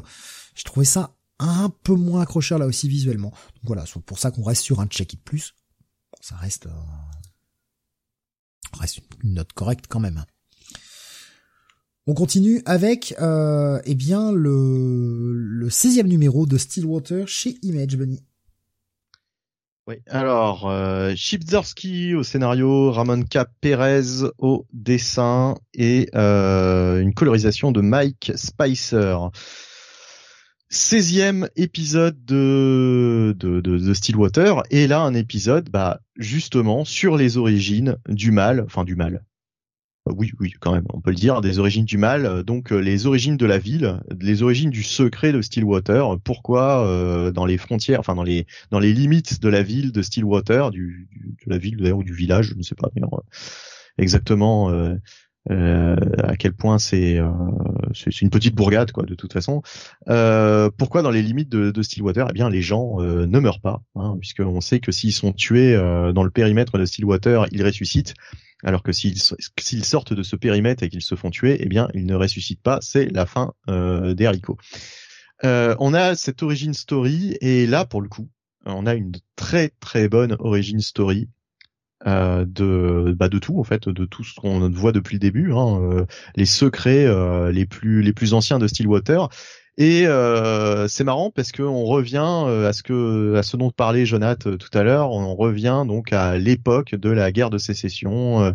on est vraiment à la fin de à la fin du du du, du, du 19e siècle pour ce qui concerne cet univers. Et donc on est on est d'ailleurs sur des origines bah, en fait qui, qui vraiment vont nous vont faire la lumière un petit peu sur euh, tous les tous les secrets de Stillwater et euh, vont faire le lien avec des personnages bah, qu'on suit depuis le début en fait. Et euh, dont notamment un personnage euh, dont on ne pouvait pas se douter de la, la longévité et de et des origines réelles. Et là tout nous est raconté et c'est vraiment vraiment vraiment très très bien très très bien foutu quoi. Vraiment Cheese Darsky est capable de nous de nous faire euh, comment dire euh, de nous faire ressentir vraiment des choses euh, assez incroyables quand on lit quand on lit Stillwater puisque le personnage principal en fait du récit a vraiment subi un sort peu enviable. Euh, je vais pas en révéler plus, mais en tout cas, ça fait le pont donc à travers différentes époques jusqu'au bah, jusqu'au récit actuel. Et euh, c'est vraiment non, c'est vraiment très très bien. Euh, donc euh, bah sans surprise, hein, du coup c'est mon coup de cœur de cette semaine, Stillwater numéro 16. Encore une fois, très bonne, très bonne, très bon numéro. Je ne sais pas en combien de numéros il l'avait prévu ni si ça avait été révélé, mais en tout cas, en tout cas voilà, ça continue son petit bonhomme de chemin et je vous encourage vivement à franchir le pas si vous n'avez pas toujours commencé, si vous n'avez toujours pas commencé dans le bon ordre. Stillwater, voilà. Coup de cœur de graphe également. euh, pour euh, ce pour ce 16e épisode. Il dit j'ai adoré cet épisode. Ironless qui disait en parlant de Stillwater, des cours publiera-t-il le tome 2 Et Schizophile répondait apparemment non, le premier n'a pas marché. Ah merde. Ah putain, ça c'est con. C'était chez Delcourt? Ouais. D'accord, j'avais j'avais j'avais oublié que c'était chez Delcourt. Ah, tiens. Et Graf nous disait série en 18. Ah bah donc on est à deux numéros de la fin là par contre. Ouais, ok, ok. Bah, en tout cas, le, final promet d'être euh, assez euh, assez grandiose puisque euh, vraiment cet épisode donne donne encore plus envie d'aller d'aller voir la, la, suite. quoi. C'est vraiment vraiment très très bien. continuons avec toi, Jonathan, un titre que vous aviez plutôt bien aimé le mois dernier, la sortie du deuxième épisode, là aussi chez Boom, de Damned Demol, Damn, pardon, Damned Demol. Oui, euh, Damned Demol, donc c'est toujours scénarisé par euh, Simon, Spurrier avec des dessins de Charlie Adler et une colorisation de Sophie Dodd, voilà, Dodson avec l'aide de Shane Anna euh, et euh, eh bien, nous étions dans cette histoire où nous suivions une demoiselle qui était alors bah, une sorcière euh, littéralement, en tout cas qui, qui faisait appel à des euh, à des démons, à des esprits occultes, et qui en même temps était un petit peu euh, détective. Et cette demoiselle enquêtait sur le meurtre de son son oncle qui s'appelle Alfie, Alfie Hawthorne, euh, et, euh, et en fait, on va redémarrer l'épisode euh, bah, sur euh, sur elle. Alors, je n'ai plus son prénom en tête. C'est, bien. c'est bien ma veine. par contre, elle va rencontrer donc donc l'ex, enfin, elle va discuter avec l'ex de son de son oncle, enfin, ce qu'on devine être l'ex de son oncle, qui va nous raconter son histoire. Alors, histoire assez, comment dire, assez assez marquante puisque elle va nous narrer donc euh, bien le, le, jour où euh, eh bien elle a dû intervenir euh, pour mettre fin à une bah, une tuerie dans un dans un lycée. euh, et euh, elle va être en discussion avec euh, bah, la personne qui voulait faire la tuerie. Et au lieu de faire le discours habituel de bah non ça va aller tu vas t'en sortir tout ça elle a pris un petit peu le versant à l'opposé. C'est-à-dire qu'elle lui a dit bah non en fait t'es un peu une grosse merde hein, personne personne est là pour te sauver. Tu vas aller en prison. T'es pas super important. On t'aura vite oublié. Tu tu vas pas faire les infos tout ça hein. et finalement bah, le tueur, bah, avant de tuer euh, une personne, bah, finalement, il s'est, euh, il s'est suicidé, il s'est tiré une balle dans la tête. bonjour le, bonjour le pet, le pet, le pep talk hein, de la, la, la négociatrice. Et euh, après cet événement, donc il a vu la, la faire enfin, suspendre et avoir mauvaise presse, bah, elle s'est noyée dans l'alcool. et c'est comme ça qu'au gré de ses pérégrinations du soir, elle a rencontré Alfie. Elle s'est plus que lié euh, d'amitié avec euh, avec lui, hein, parce que comme on dit, ils avaient une, une relation. Euh, bah, j'étais ensemble, hein, plus ou moins. Hein. et donc c'est comme ça qu'elle en vient à rencontrer donc cette cette cette détective occulte cette John Constantine au au féminin euh, et euh, donc voilà, euh, les deux, les deux vont discuter, les deux vont discuter d'Alfie et surtout, elle a, comment dire, la détective va va utiliser un petit peu les éléments, les éléments de, de l'ex d'Alfie pour continuer de mener son enquête. ça va lui faire rencontrer un ancien, un ancien, une ancienne connaissance, connaissance à elle. on va apprendre un peu plus aussi le le pouvoir, un petit peu la manière qu'elle a de euh, d'invoquer ses démons et notamment l'utilisation de certaines pièces. Euh, donc euh, voilà, on va on va surtout comprendre qui est qui est derrière tout ça, qui évidemment, enfin qui serait éventuellement la personne qui serait derrière le meurtre, le meurtre. Donc voilà, une un deuxième numéro toujours bah, toujours aussi intéressant. Alors, évidemment, ma, ma review ne fait pas honneur euh, à l'écriture de, de, de, Simon Spurrier, euh, mais mais on a vraiment des, des personnages euh, des personnages très très très importants. Ah voilà, c'est Ellie son prénom, ça y est, je l'ai retrouvé enfin. Euh, Ellie la détective, euh, qui voilà est vraiment une détective bah, qui à la fois rentre dedans et en même temps qui est euh, qui est méthodique quoi, qui est intelligente, qui euh, euh, qui a beaucoup de beaucoup de sang-froid, beaucoup de recul, qui se laisse pas décontenancer par ce milieu un peu un peu bizarre de l'occulte, l'utilisation des démons. elle rencontre aussi un un personnage en couleur, donc un personnage barbu à cheveux longs avec un t-shirt noir qui devrait j'imagine écouter du métal et qui porte euh, non pas peignoir rose, mais un slip rose, n'est-ce pas? Euh, et, Ça peut pas être moi, j'en porte jamais. Euh, voilà. mais personnage très très drôle, hein, voilà, haut en couleur. Euh, donc ça, ça amène encore des dialogues, euh, des dialogues assez cocasses. Donc vraiment, euh, je trouve encore ce numéro 2 très intéressant. vraiment, j'aime bien surtout l'écriture de Simon Spurrier qui prend un peu son temps pour présenter l'ensemble de l'ensemble de l'univers, l'ensemble de, de, ses de ses protagonistes. et et voilà, encore une fois, le personnage d'Eddie est une détective très charismatique. Euh, qui qui malgré ses côtés un peu bourrus euh, au demeurant un peu euh, un peu voilà un peu rentre dedans donne quand même envie de se mettre derrière elle. Donc voilà. Je vais laisser la parole à Benny Ouais, euh, bah je suis, euh, je suis globalement euh, d'accord avec ce que tu racontes. Hein. Euh, c'est, c'est, c'est très bien. Dame Zemol, numéro 2 solide. Alors j'ai quand même préféré la première partie, la scène dans le bar avec. ça m'a fait marrer comment donc le personnage principal manipule cette détective pendant qu'elle est en train de nettoyer les cadavres, etc. Parce que c'est sacrément dégueulasse. Et l'autre, elle continue à picoler l'air de rien, etc. Euh, il y a toujours ce côté euh, très euh, John Constantine. Hein, on sent bien que le personnage principal, il est pas tout tout blanc.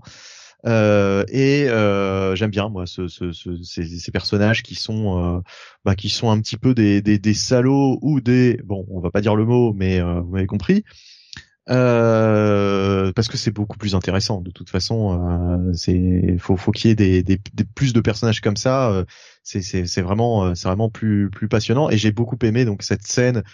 Euh, enfin cette espèce de petite origin story de la du mal-être de la flic qui pousse au suicide donc le, le preneur d'otage je trouvais ça très très bien amené très très bien décrit euh, c'est même un peu salaud en fait ce qui lui arrive après euh, c'est ce, ce, ce, déluge de merde qui lui tombe dessus alors qu'en fait euh, évidemment on se doute bien qu'elle a sauvé plus de vies qu'elle n'en a prises hein, ça, me paraît assez évident.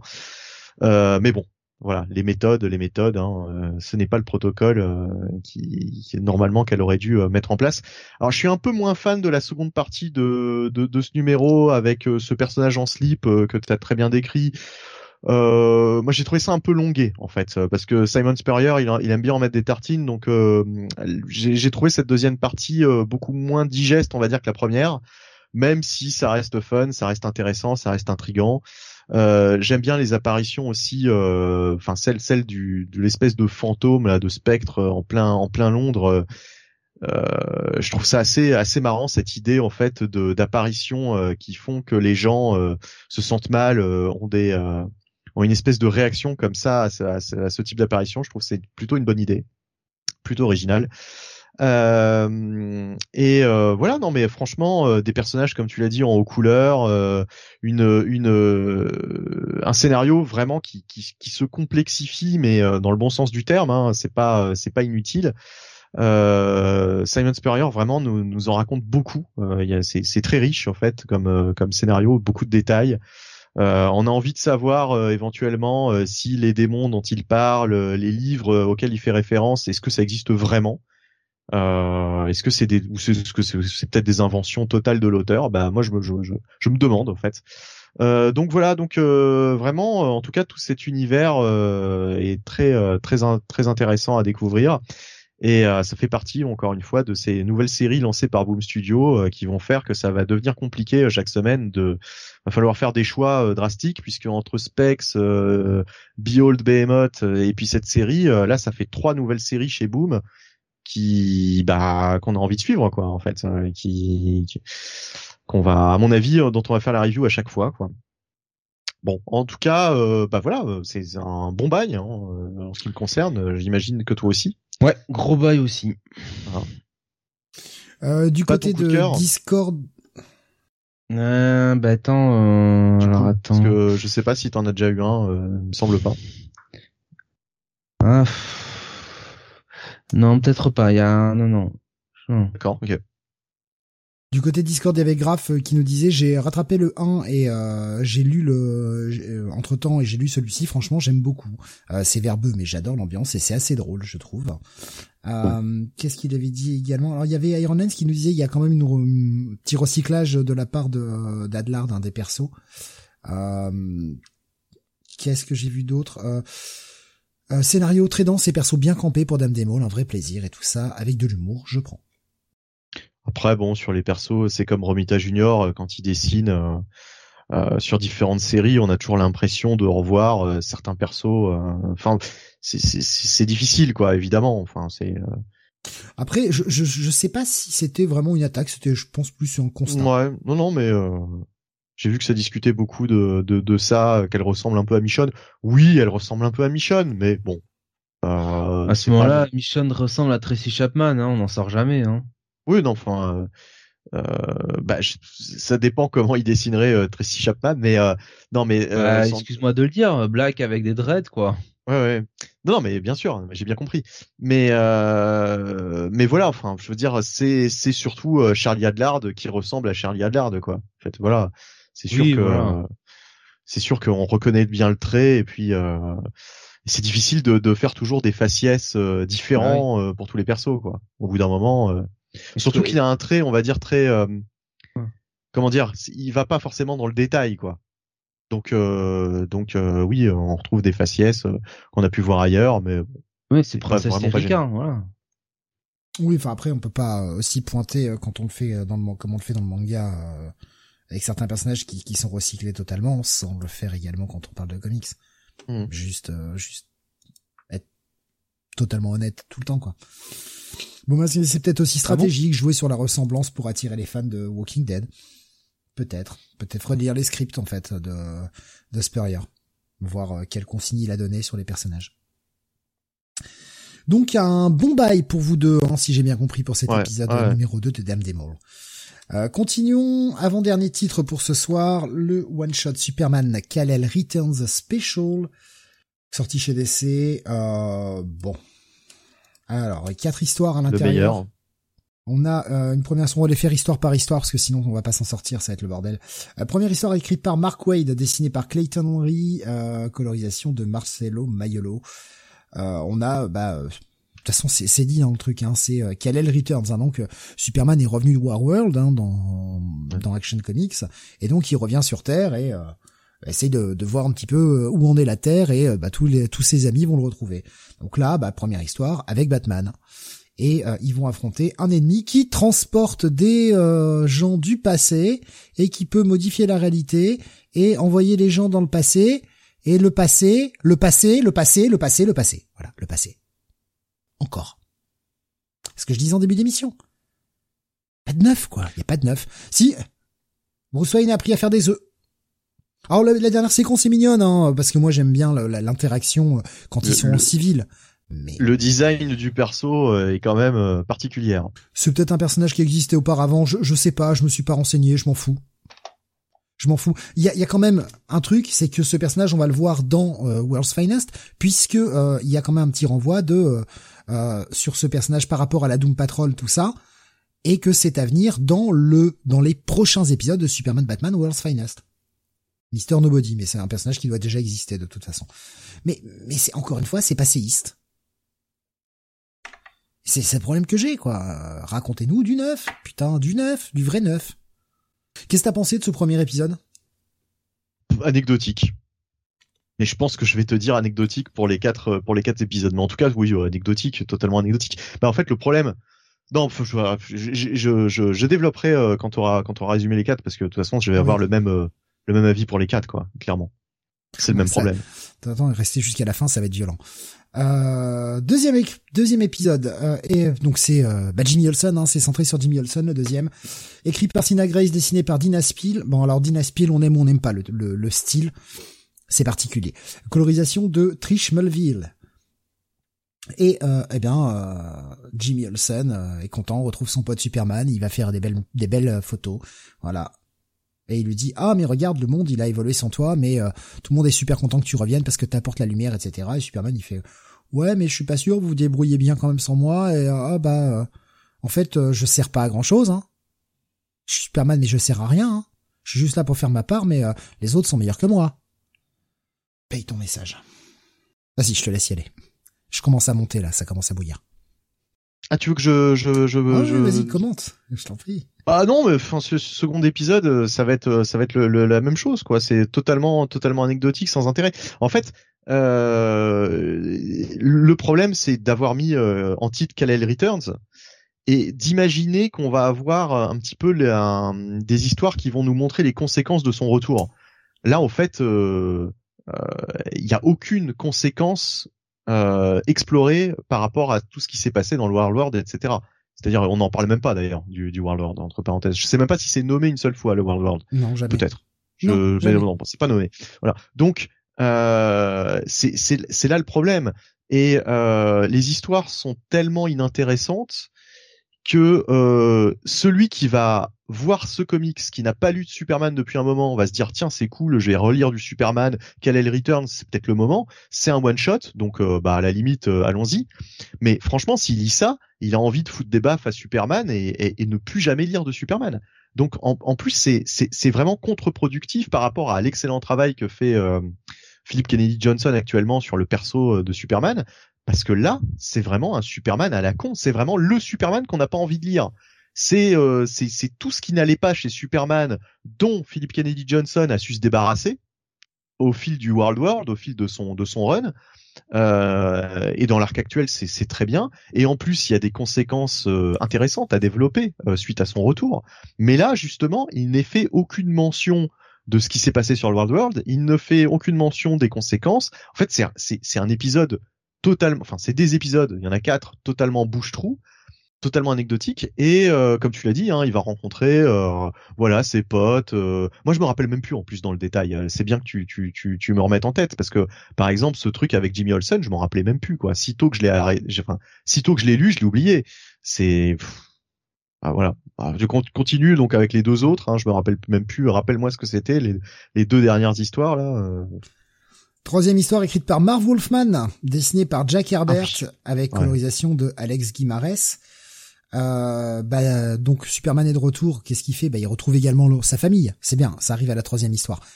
Euh, il retrouve euh, sa famille, donc Loïs avec qui il va se refaire une petite, euh, on va dire une seconde lune de miel à Venise. C'est cool, hein, ils sont un couple, c'est bien, c'est bien. Ça, c'est la partie positive. Et puis bah donc forcément, euh, il appelle enfin John, hein, c'est bien. Il appelle John, au bout de 48 heures. Bien. Euh, et euh, John, il fait, ouais, tu sais, je suis en train d'essayer de faire tomber Luthor. Il fait gaffe, Luthor, il est malin, il va te, il va te baiser. Et effectivement, bah, ça se retourne contre John. Et, euh, ben, bah, en fait, euh, John, il trouve une, stratégie pour essayer, bah, pour faire reculer Luthor.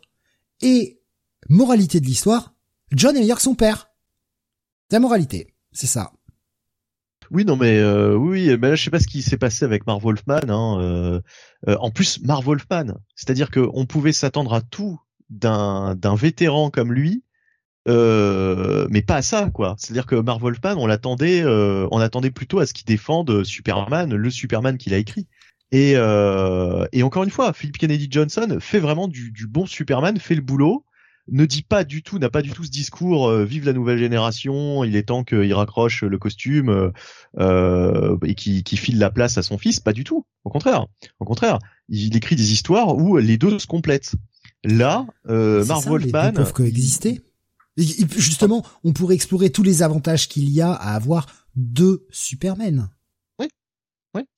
Et c'est exactement ce que fait euh, Kennedy Johnson, c'est-à-dire il oublie personne. je, je m'en fous un peu, je t'avoue, je lis pas le truc là, c'est cette merde que je suis en train de chroniquer quoi, tu vois. Ouais, et, ça. Et Marv Wolfman, Marv Wolfman, moi ce qui me choque, c'est que ça vienne d'un d'un auteur comme lui qui a côtoyé le personnage, qu'il a écrit, qu'il a aimé.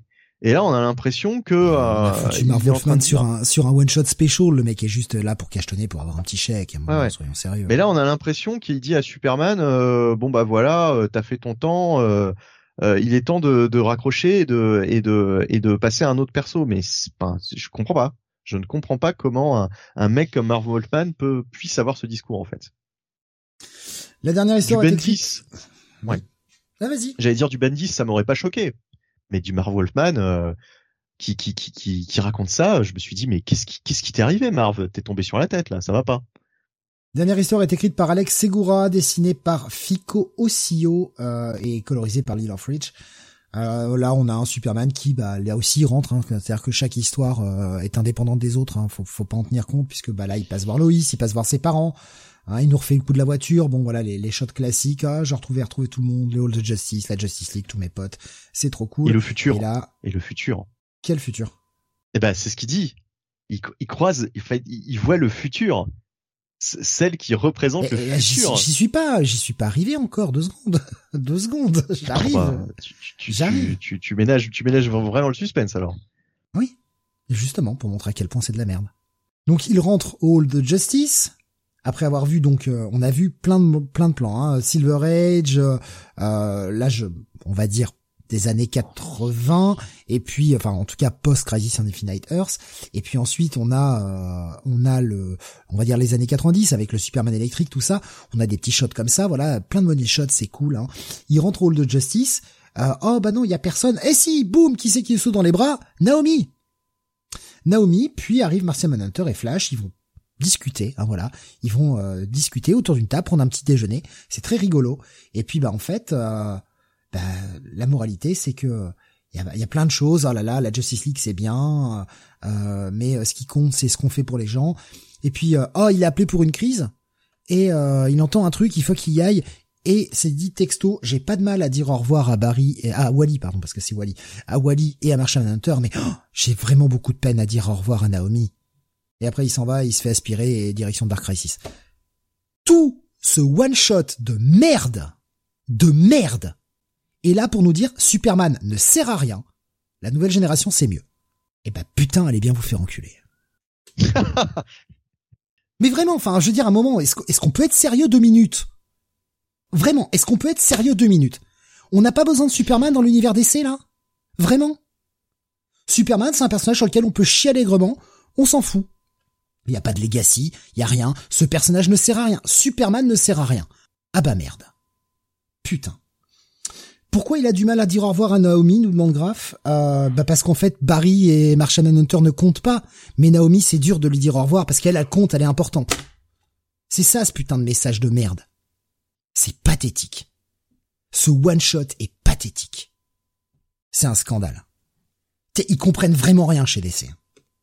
Les mecs, ils ont vraiment, mais vraiment, vraiment... Ils ont un pet, quoi, sans déconner. Hein.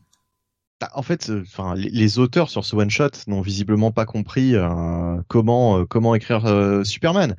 Par contre, ce qui est rassurant, c'est que je pense que ce one shot, tout le monde s'en fout, quoi. C'est c'est c'est un one shot totalement dispensable. je pensais justement que ça allait faire le lien avec les séries Superman. En fait, non, pas du tout. C'est c'est un truc c'est un truc qu'on peut totalement zapper.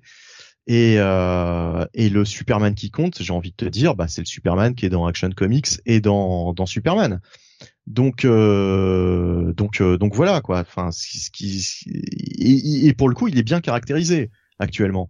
Euh, les histoires sont bonnes. Euh, donc euh, donc bon, ce one shot. Bah, Nox nous demande, c'est vraiment canon ce truc? Alors oui, à deux égards, puisqu'on nous fait un renvoi vers le prochain arc de World's Finest dans l'histoire de Mark Wade, et cette dernière histoire sert de faire le pont de comment Superman a disparu au début de Dark Crisis, comment il a été envoyé par euh, par Aya tout ça, comment il s'est fait absorber, et on nous fait euh, revenir voir la suite des aventures de, de Superman dans Action Comics 1050 en vendre bientôt, à vendre en vente pardon bientôt. Donc oui, ce truc euh, est canon. Cette merde est canon. C'est bien. Mm. Si vous avez plus de papier ou si euh, bah il y a des coupures d'électricité que vous avez froid, vous pouvez brûler cette merde. Ça vous fera du feu au moins, ça fera quelque chose. Pas longtemps parce que c'est des pages, hein, ça, ça brûle très vite, mais au moins vous aurez un peu de chaleur pendant quelques secondes. Non mais le mieux le mieux à faire c'est de, de, de, de, zapper ce truc là et de ne pas le prendre surtout et puis puis voilà. Bah, si vous l'aviez précommandé, bah, vous savez comment vous allumerez votre barbecue l'été prochain. Ouais, ouais. Voilà. Bon après j'ai pas l'impression que c'est un truc euh, qui était euh, particulièrement attendu. Hein. C'est un one shot qui est un petit peu sorti du cul. Ils en ont jamais fait. Ils ont enfin je pense qu'il en est même pas fait mention dans les titres euh, Superman. donc donc c'est enfin c'est totalement dispensable. L'auteur de Superman actuel ne, ne signe même pas quelques pages du one shot. Donc vraiment c'est un truc on s'en fout quoi. On s'en fout totalement. Euh, alors que je, prends vite fait quelques réactions que j'ai vues sur Discord. Euh, Grave qui demandait c'est une commande ce truc donc. Il a pas une petite histoire de Tiny Howard pour faire bonne mesure? Non non non non. Heureusement d'ailleurs.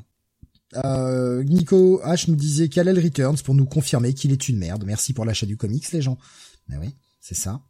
Euh, Nox nous disait mais parfois je comprends vraiment pas d'essai et leur volonté de déconstruire leurs héros vitrines pour les remplacer. Moi non plus. Moi non plus. Ce, côté, vous allez les aimer, nos, nouveaux persos, nos nouveaux persos, bordel de merde, ça devient lassant, en fait. C'est vraiment lassant. Encore une fois, John gagne des galons dans Dark Crisis, on, le fait euh, avoir une véritable place et il commence à devenir vraiment important. Mais là, à force de vouloir nous enfoncer les nouveaux persos en nous, nous faisant comprendre que, de toute façon, si on n'aime pas cette nouvelle génération, on est que des grosses merdes, moi, ça commence à me fatiguer. Hein. Ça commence vraiment à me fatiguer, j'en ai marre, en fait. J'en ai marre. C'est à se demander qui dirige DC. T'as l'impression qu'il y a vraiment deux têtes pensantes. Parce que d'un côté, on fait rappel à plein de vieux euh, pour essayer de nous remettre un peu de, crédit. Et vu ce qui est annoncé euh, pour les, les, futurs mois de DC, t'as quand même l'impression qu'on va dans une direction de... On essaye de, de faire un univers un peu cohérent. Et puis t'as encore une ancienne une ancienne garde d'éditeurs qui est, qui est là en mode non non non la 5G la 5G vous allez l'aimer putain les gens n'en veulent pas ils ont ils ont pas compris depuis 4 ans que les gens n'en veulent pas non, mais je pense que... Hein. Non mais c'est c'est c'est vraiment des cas euh, comment dire c'est vraiment quelques quelques rares exceptions quoi. Enfin des des trucs comme ce one shot euh, finalement il y en a pas tant que ça quoi actuellement chez DC.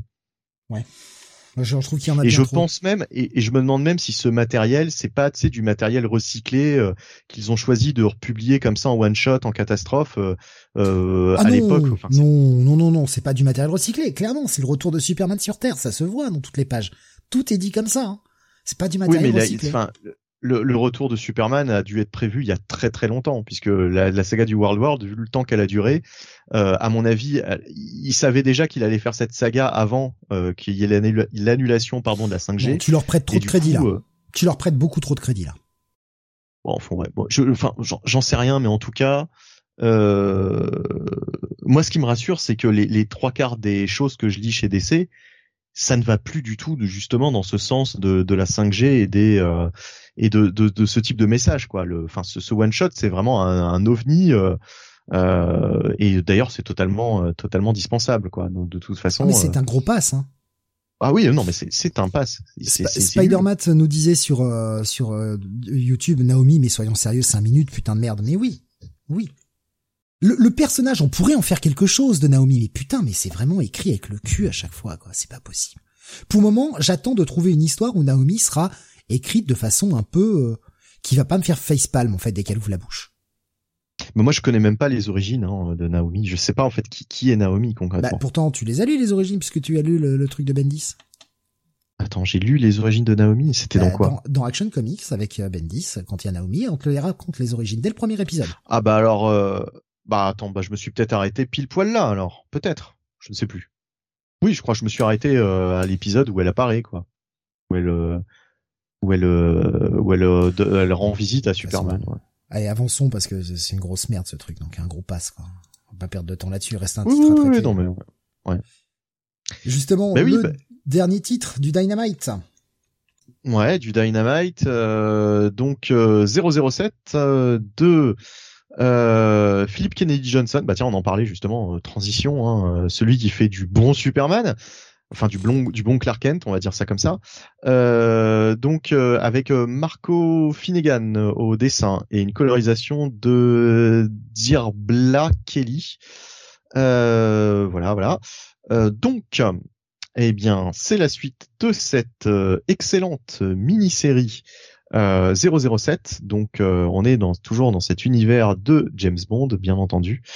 Euh, avec une intrigue euh, bah, qui est vraiment euh, qui est vraiment chouette quoi, qui est vraiment cool où James Bond donc est obligé de bosser en comment dire pour pour une organisation rivale sous couverture donc contre les siens donc il joue un, un double jeu quoi c'est un agent il est devenu agent double malgré lui en même temps il enquête sur la mort d'une ancienne collègue d'une ancienne agent pardon?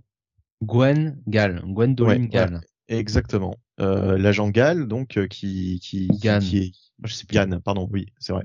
L'agent Gann qui est décédé, hein, qui s'est fait tuer euh, visiblement, euh, c'est pas très clair. Donc euh, il enquête là-dessus. Elle a des rôles, elle a un rôle assez ambigu de toute façon. Et bah il y a tout ce tout, tout ce tandem donc avec son nouvel employeur, hein, une espèce de tête de con qui tête de con Ouais, qui, qui l'envoie donc euh, là récupérer quelque chose, euh, récupérer des informations euh, dans un dans une espèce de, de, de centre euh, top secret, enfin avec toute une sécurité, etc. James Bond évidemment va jouer les les les, les comment dire les Solid Snake, hein, il va il va s'infiltrer là-dedans à la James Bond. Euh, c'est toujours très bien, franchement, c'est très prenant. Il y a toujours beaucoup de mystères, beaucoup de twists. Euh, il y a ces, ces méchants justement qui sont pas du tout manichéens, euh, qui sont vachement intéressants parce que finalement tu te demandes même à certains moments si l'organisation pour lesquelles euh, il travaille euh, n'a pas raison sur certains sur certains aspects de, l'intrigue et sur certains points. Euh, James Bond d'ailleurs ça s'interroge là-dessus. Hein. Euh, euh, finalement, est-ce que le MI6 il est tout blanc? Est-ce que est-ce que finalement il, il bosse pour les bonnes personnes depuis le début? Est-ce que est-ce que est-ce que voilà En même temps, il bosse aussi en tandem avec un gros connard hein, parce que le, le, personnage là qui travaille pour le cette fameuse organisation là, le Myrmidon, hein, eh bien eh bien c'est c'est vraiment une tête à claque. Euh, d'ailleurs, l'une des meilleures répliques, c'est euh, est-ce que l'oreillette fonctionne? Et euh, James Bond qui lui répond oui, malheureusement. Voilà. tellement il en a marre de, de l'avoir, de, de l'écouter, quoi, le mec. donc voilà. Et non, enfin, franchement, c'est c'est fun, c'est fun, c'est c'est fun. Mais en même temps, c'est pas la gaudriole, hein, c'est pas du du, du Roger Moore hein, dans le rôle de Bond. Là, c'est du bon Bond, espionnage. on est dans le mystère. Timothy Dalton, un peu, je dirais. Ouais, ouais, totalement. Ouais, c'est vrai, c'est vrai, c'est vrai. Un petit peu. Si on faisait, si on cherchait un Bond auquel raccrocher cette histoire, ça aurait fait un bon Bond avec euh, Timothy Dalton. Je te rejoins totalement là-dessus. Euh, voilà. Donc euh, ouais, non, euh, très très bien, très bon épisode. Bah Jonathan, écoute. Et je suis entièrement d'accord avec toi. Excellente série, très bon travail là-dessus de Philippe Kennedy Johnson. vraiment, on, se passionne de, de cette enquête de, de James Bond qui finalement est, devient un agent double, presque agent triple quelque part, mhm. euh, puisqu'on a l'impression qu'il travaille presque à son propre compte, hein, finalement, pour euh, pour démêler euh, cette affaire autour de, de l'assassinat de, de l'agent Gann. Euh, et puis oui, il y a ce côté très espionnage hein, du titre. Vraiment, on est sur euh, sur un James Bond, enfin polar noir, un petit peu espionnage, et et ça marche très bien. Il y a des bons dessins aussi qui sont corrects. franchement, très très bonne série euh, chez euh, chez Dynamite. Et j'ai envie de dire, pour quelqu'un qui ne lirait jamais de Bond, enfin qui, qui n'aurait jamais vu de Bond, qui, qui en aurait rien à faire du personnage de James Bond, eh ben il peut lire ça et il peut vraiment accrocher parce que euh, au-delà de ça, c'est une superbe histoire d'espionnage. De, enfin, il y a tous les ingrédients. En fait, ça s'appellerait pas 007, ça n'aurait aucun lien avec James Bond. Ouais. On pourrait raconter cette histoire d'ailleurs sans forcément que ce soit en lien avec avec James Bond. Bon, en l'occurrence, ça l'est euh, tant mieux, hein, enfin tant mieux ou tant pis, enfin qu'importe. Mais en tout cas, quelqu'un qui euh, de base se fiche de James Bond peut tout à fait accrocher à cette histoire, malgré tout. Et vraiment, je vous encourage d'aller lire 007, même si vous avez jamais vu de James Bond. Déjà, vous allez pas être perdu, et en plus, euh, bah vous allez vous allez avoir une très bonne lecture. Après, bon, il y a juste sur les dessins. Je, je sais pas quoi penser de, ces dessins. Il y a vraiment des quelques cases ouais où c'est pas terrible terrible mais en même temps euh, enfin ouais il y a un petit côté euh, ça ça va bien par rapport à, à l'ambiance du récit Euh, mais quelques cases sont parfois un petit peu minimalistes, quoi. franchement. Euh, oui, c'est vrai. Ouais, c'est c'est pas c'est c'est peut-être peut-être que sur le côté graphique, euh, certains vont vont avoir un peu de mal, mais bon, honnêtement, c'est contrebalancé par une histoire qui est vraiment qui est vraiment bien ficelée, quoi. Donc bon. Moi, je j'ai pas de problème du tout avec avec ça puisque j'attache une importance, on va dire plus plus plus importante quand même à, à l'histoire. Et là, enfin, ça fait partie de mes lectures favorites. Euh, du moment. Donc euh, voilà, donc euh, bon bah écoute, ce sera un bon un bon bail hein, encore une fois cet épisode. Alors c'est ça ton coup de cœur finalement? Je sais plus. Du coup j'ai perdu. Bah non non, je mets un bon bail, mais du coup rétroactivement mon coup de cœur irait peut-être plus vers Roxanne, je dirais?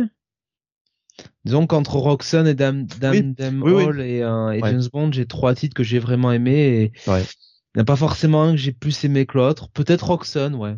Ouais. Ok, ouais. ouais. Hmm. Ok.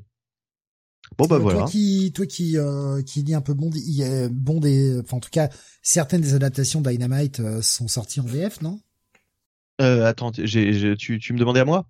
Oui. Bah, euh, oui. Euh, bah, je sais pas en fait. Je, je ne sais pas du tout. Euh... justement Nico H qui nous demandait si ça sortait en VF. En est ah bon, pour pour cette série-là, clairement, elle n'a pas été encore annoncée. Bon, elle en est qu'à son numéro 4 pour le moment. Euh, Dark Sebi nous disait c'est pas Delcourt qui a la licence. Je sais pas du tout. Parce que franchement, euh, c'est euh, ces séries-là, je les ai uniquement lues en VO. Je ne sais pas s'il y a eu des, euh, des publications VF. Je, je suis pas certain. Je suis pas certain parce que je, je, je suis pas certain que ça vendrait. Déjà, si un Stillwater a du mal à vendre, voilà. Après, Bond, est une licence connue. Hein. Ouais. Après, Bond est une licence, mais bon, je pense que les les fans de Bond actuels, euh, c'est pas forcément ce, enfin c'est pas forcément ce qu'ils vont attendre. Euh... euh Nico Chris nous disait oui c'est sorti en VF, par contre plus dispo je pense et Dark Sebi euh, nous met un petit lien pour ceux qui veulent voir ce qui est sorti chez James Bond et c'est bien chez Delcourt. D'accord, ok. Mhm. Bon après là pour celle-ci je j'ai pas vu passer d'annonce, mais encore une fois, on en est qu'au quatrième épisode, donc euh, je, mais, mais en tout, en, en tout cas, c'est l'une des meilleures euh, séries Bond que j'ai pu lire, si ce n'est la meilleure. Voilà, clairement. En tout cas, elle est, vraiment, euh, c'est l'une des meilleures. Donc, bah, si, on fait le compte euh, pour cette semaine, donc c'est un bail pour tous les deux, hein, si j'ai bien compris. Ouais, ouais, alors, je avant, de faire le, compte total, par contre, je, vais juste prendre les dernières dernières réactions concernant ce titre. Nico Chris faisait de l'attention non-stop cette série que j'aime bien. Dommage que niveau graphique, ça ne suive pas totalement, trop vide et statique. Euh, Grave qui dit vous me donnez envie de m'y mettre à cette série, ça a l'air solide. Voilà. Pourquoi pas. Euh, donc pour euh, faire le, le, le, compte au niveau de, de vos coups de cœur, donc Jonathan, Roxon et Bunny. Par contre, je suis désolé, j'ai un, un Stillwater. Stillwater, pardon. Excuse-moi. Voilà, donc Stillwater et euh, Roxon. Euh, bah, moi, j'en ai pas, hein, puisque j'ai pas de bail, donc j'ai pas de coup de cœur, hein, clairement. Euh, ce qui veut pas dire que tout ce que j'ai lu était mauvais. Hein. Il y a du check it plus, mais voilà, il y a pas de bail, il y a pas de coup de cœur. Euh, bah, comme j'ai dit, hein, un petit peu le Heartless de cette émission. Hein. Petite euh, petite semaine. Euh, Il est un peu à cœur à vif, hein, je trouve ce soir, Steve. Ouais, ouais, non mais ouais, c'est c'est une semaine qui m'a gonflé. voilà, c'est une cinquième semaine. Et comme je l'ai dit encore une fois, ouais, je fais l'énerver là, mais rétrospectivement, sur toute l'année, ça va être la troisième ou quatrième semaine moyenne, enfin mauvaise plutôt, mauvaise pour moi de l'année. Franchement, en, termes de ratio, euh, c'est vraiment très peu. C'est dommage que tous les trucs euh, pas top euh, sortent la même semaine, c'est tout. Voilà, donc bah, la semaine prochaine, ce sera bien. La semaine prochaine, vu qu'il y a déjà 25 titres Marvel. Putain. Ah bah la semaine prochaine, à mon avis, on aura. On fasse beaucoup plus court sur les reviews, par contre. Hein. Faudra qu'on fasse beaucoup plus court sur les reviews, on pourra pas s'en sortir sinon. Euh, on se retrouvera donc justement la semaine prochaine avec deux émissions. Nous aurons le Comics Weekly jeudi à 21h et le Comic City vendredi à 21h. Voilà. C'est à peu près tout pour le, pour le programme. Euh, merci aussi de votre retour hein, concernant euh, l'interview avec François. Euh, vous nous avez envoyé plein de gentils messages. C'est vraiment très vraiment très gentil de votre part et on est très content que ça vous ait plu. et on remercie encore François de nous avoir accordé beaucoup de temps. Oui. quand même trois heures et demie le pauvre. de nous avoir bah accordé beaucoup de temps cette semaine bah, pour cette pour cette longue entre cette, ce long entretien avec lui. long, long entretien, pas sur la liaison.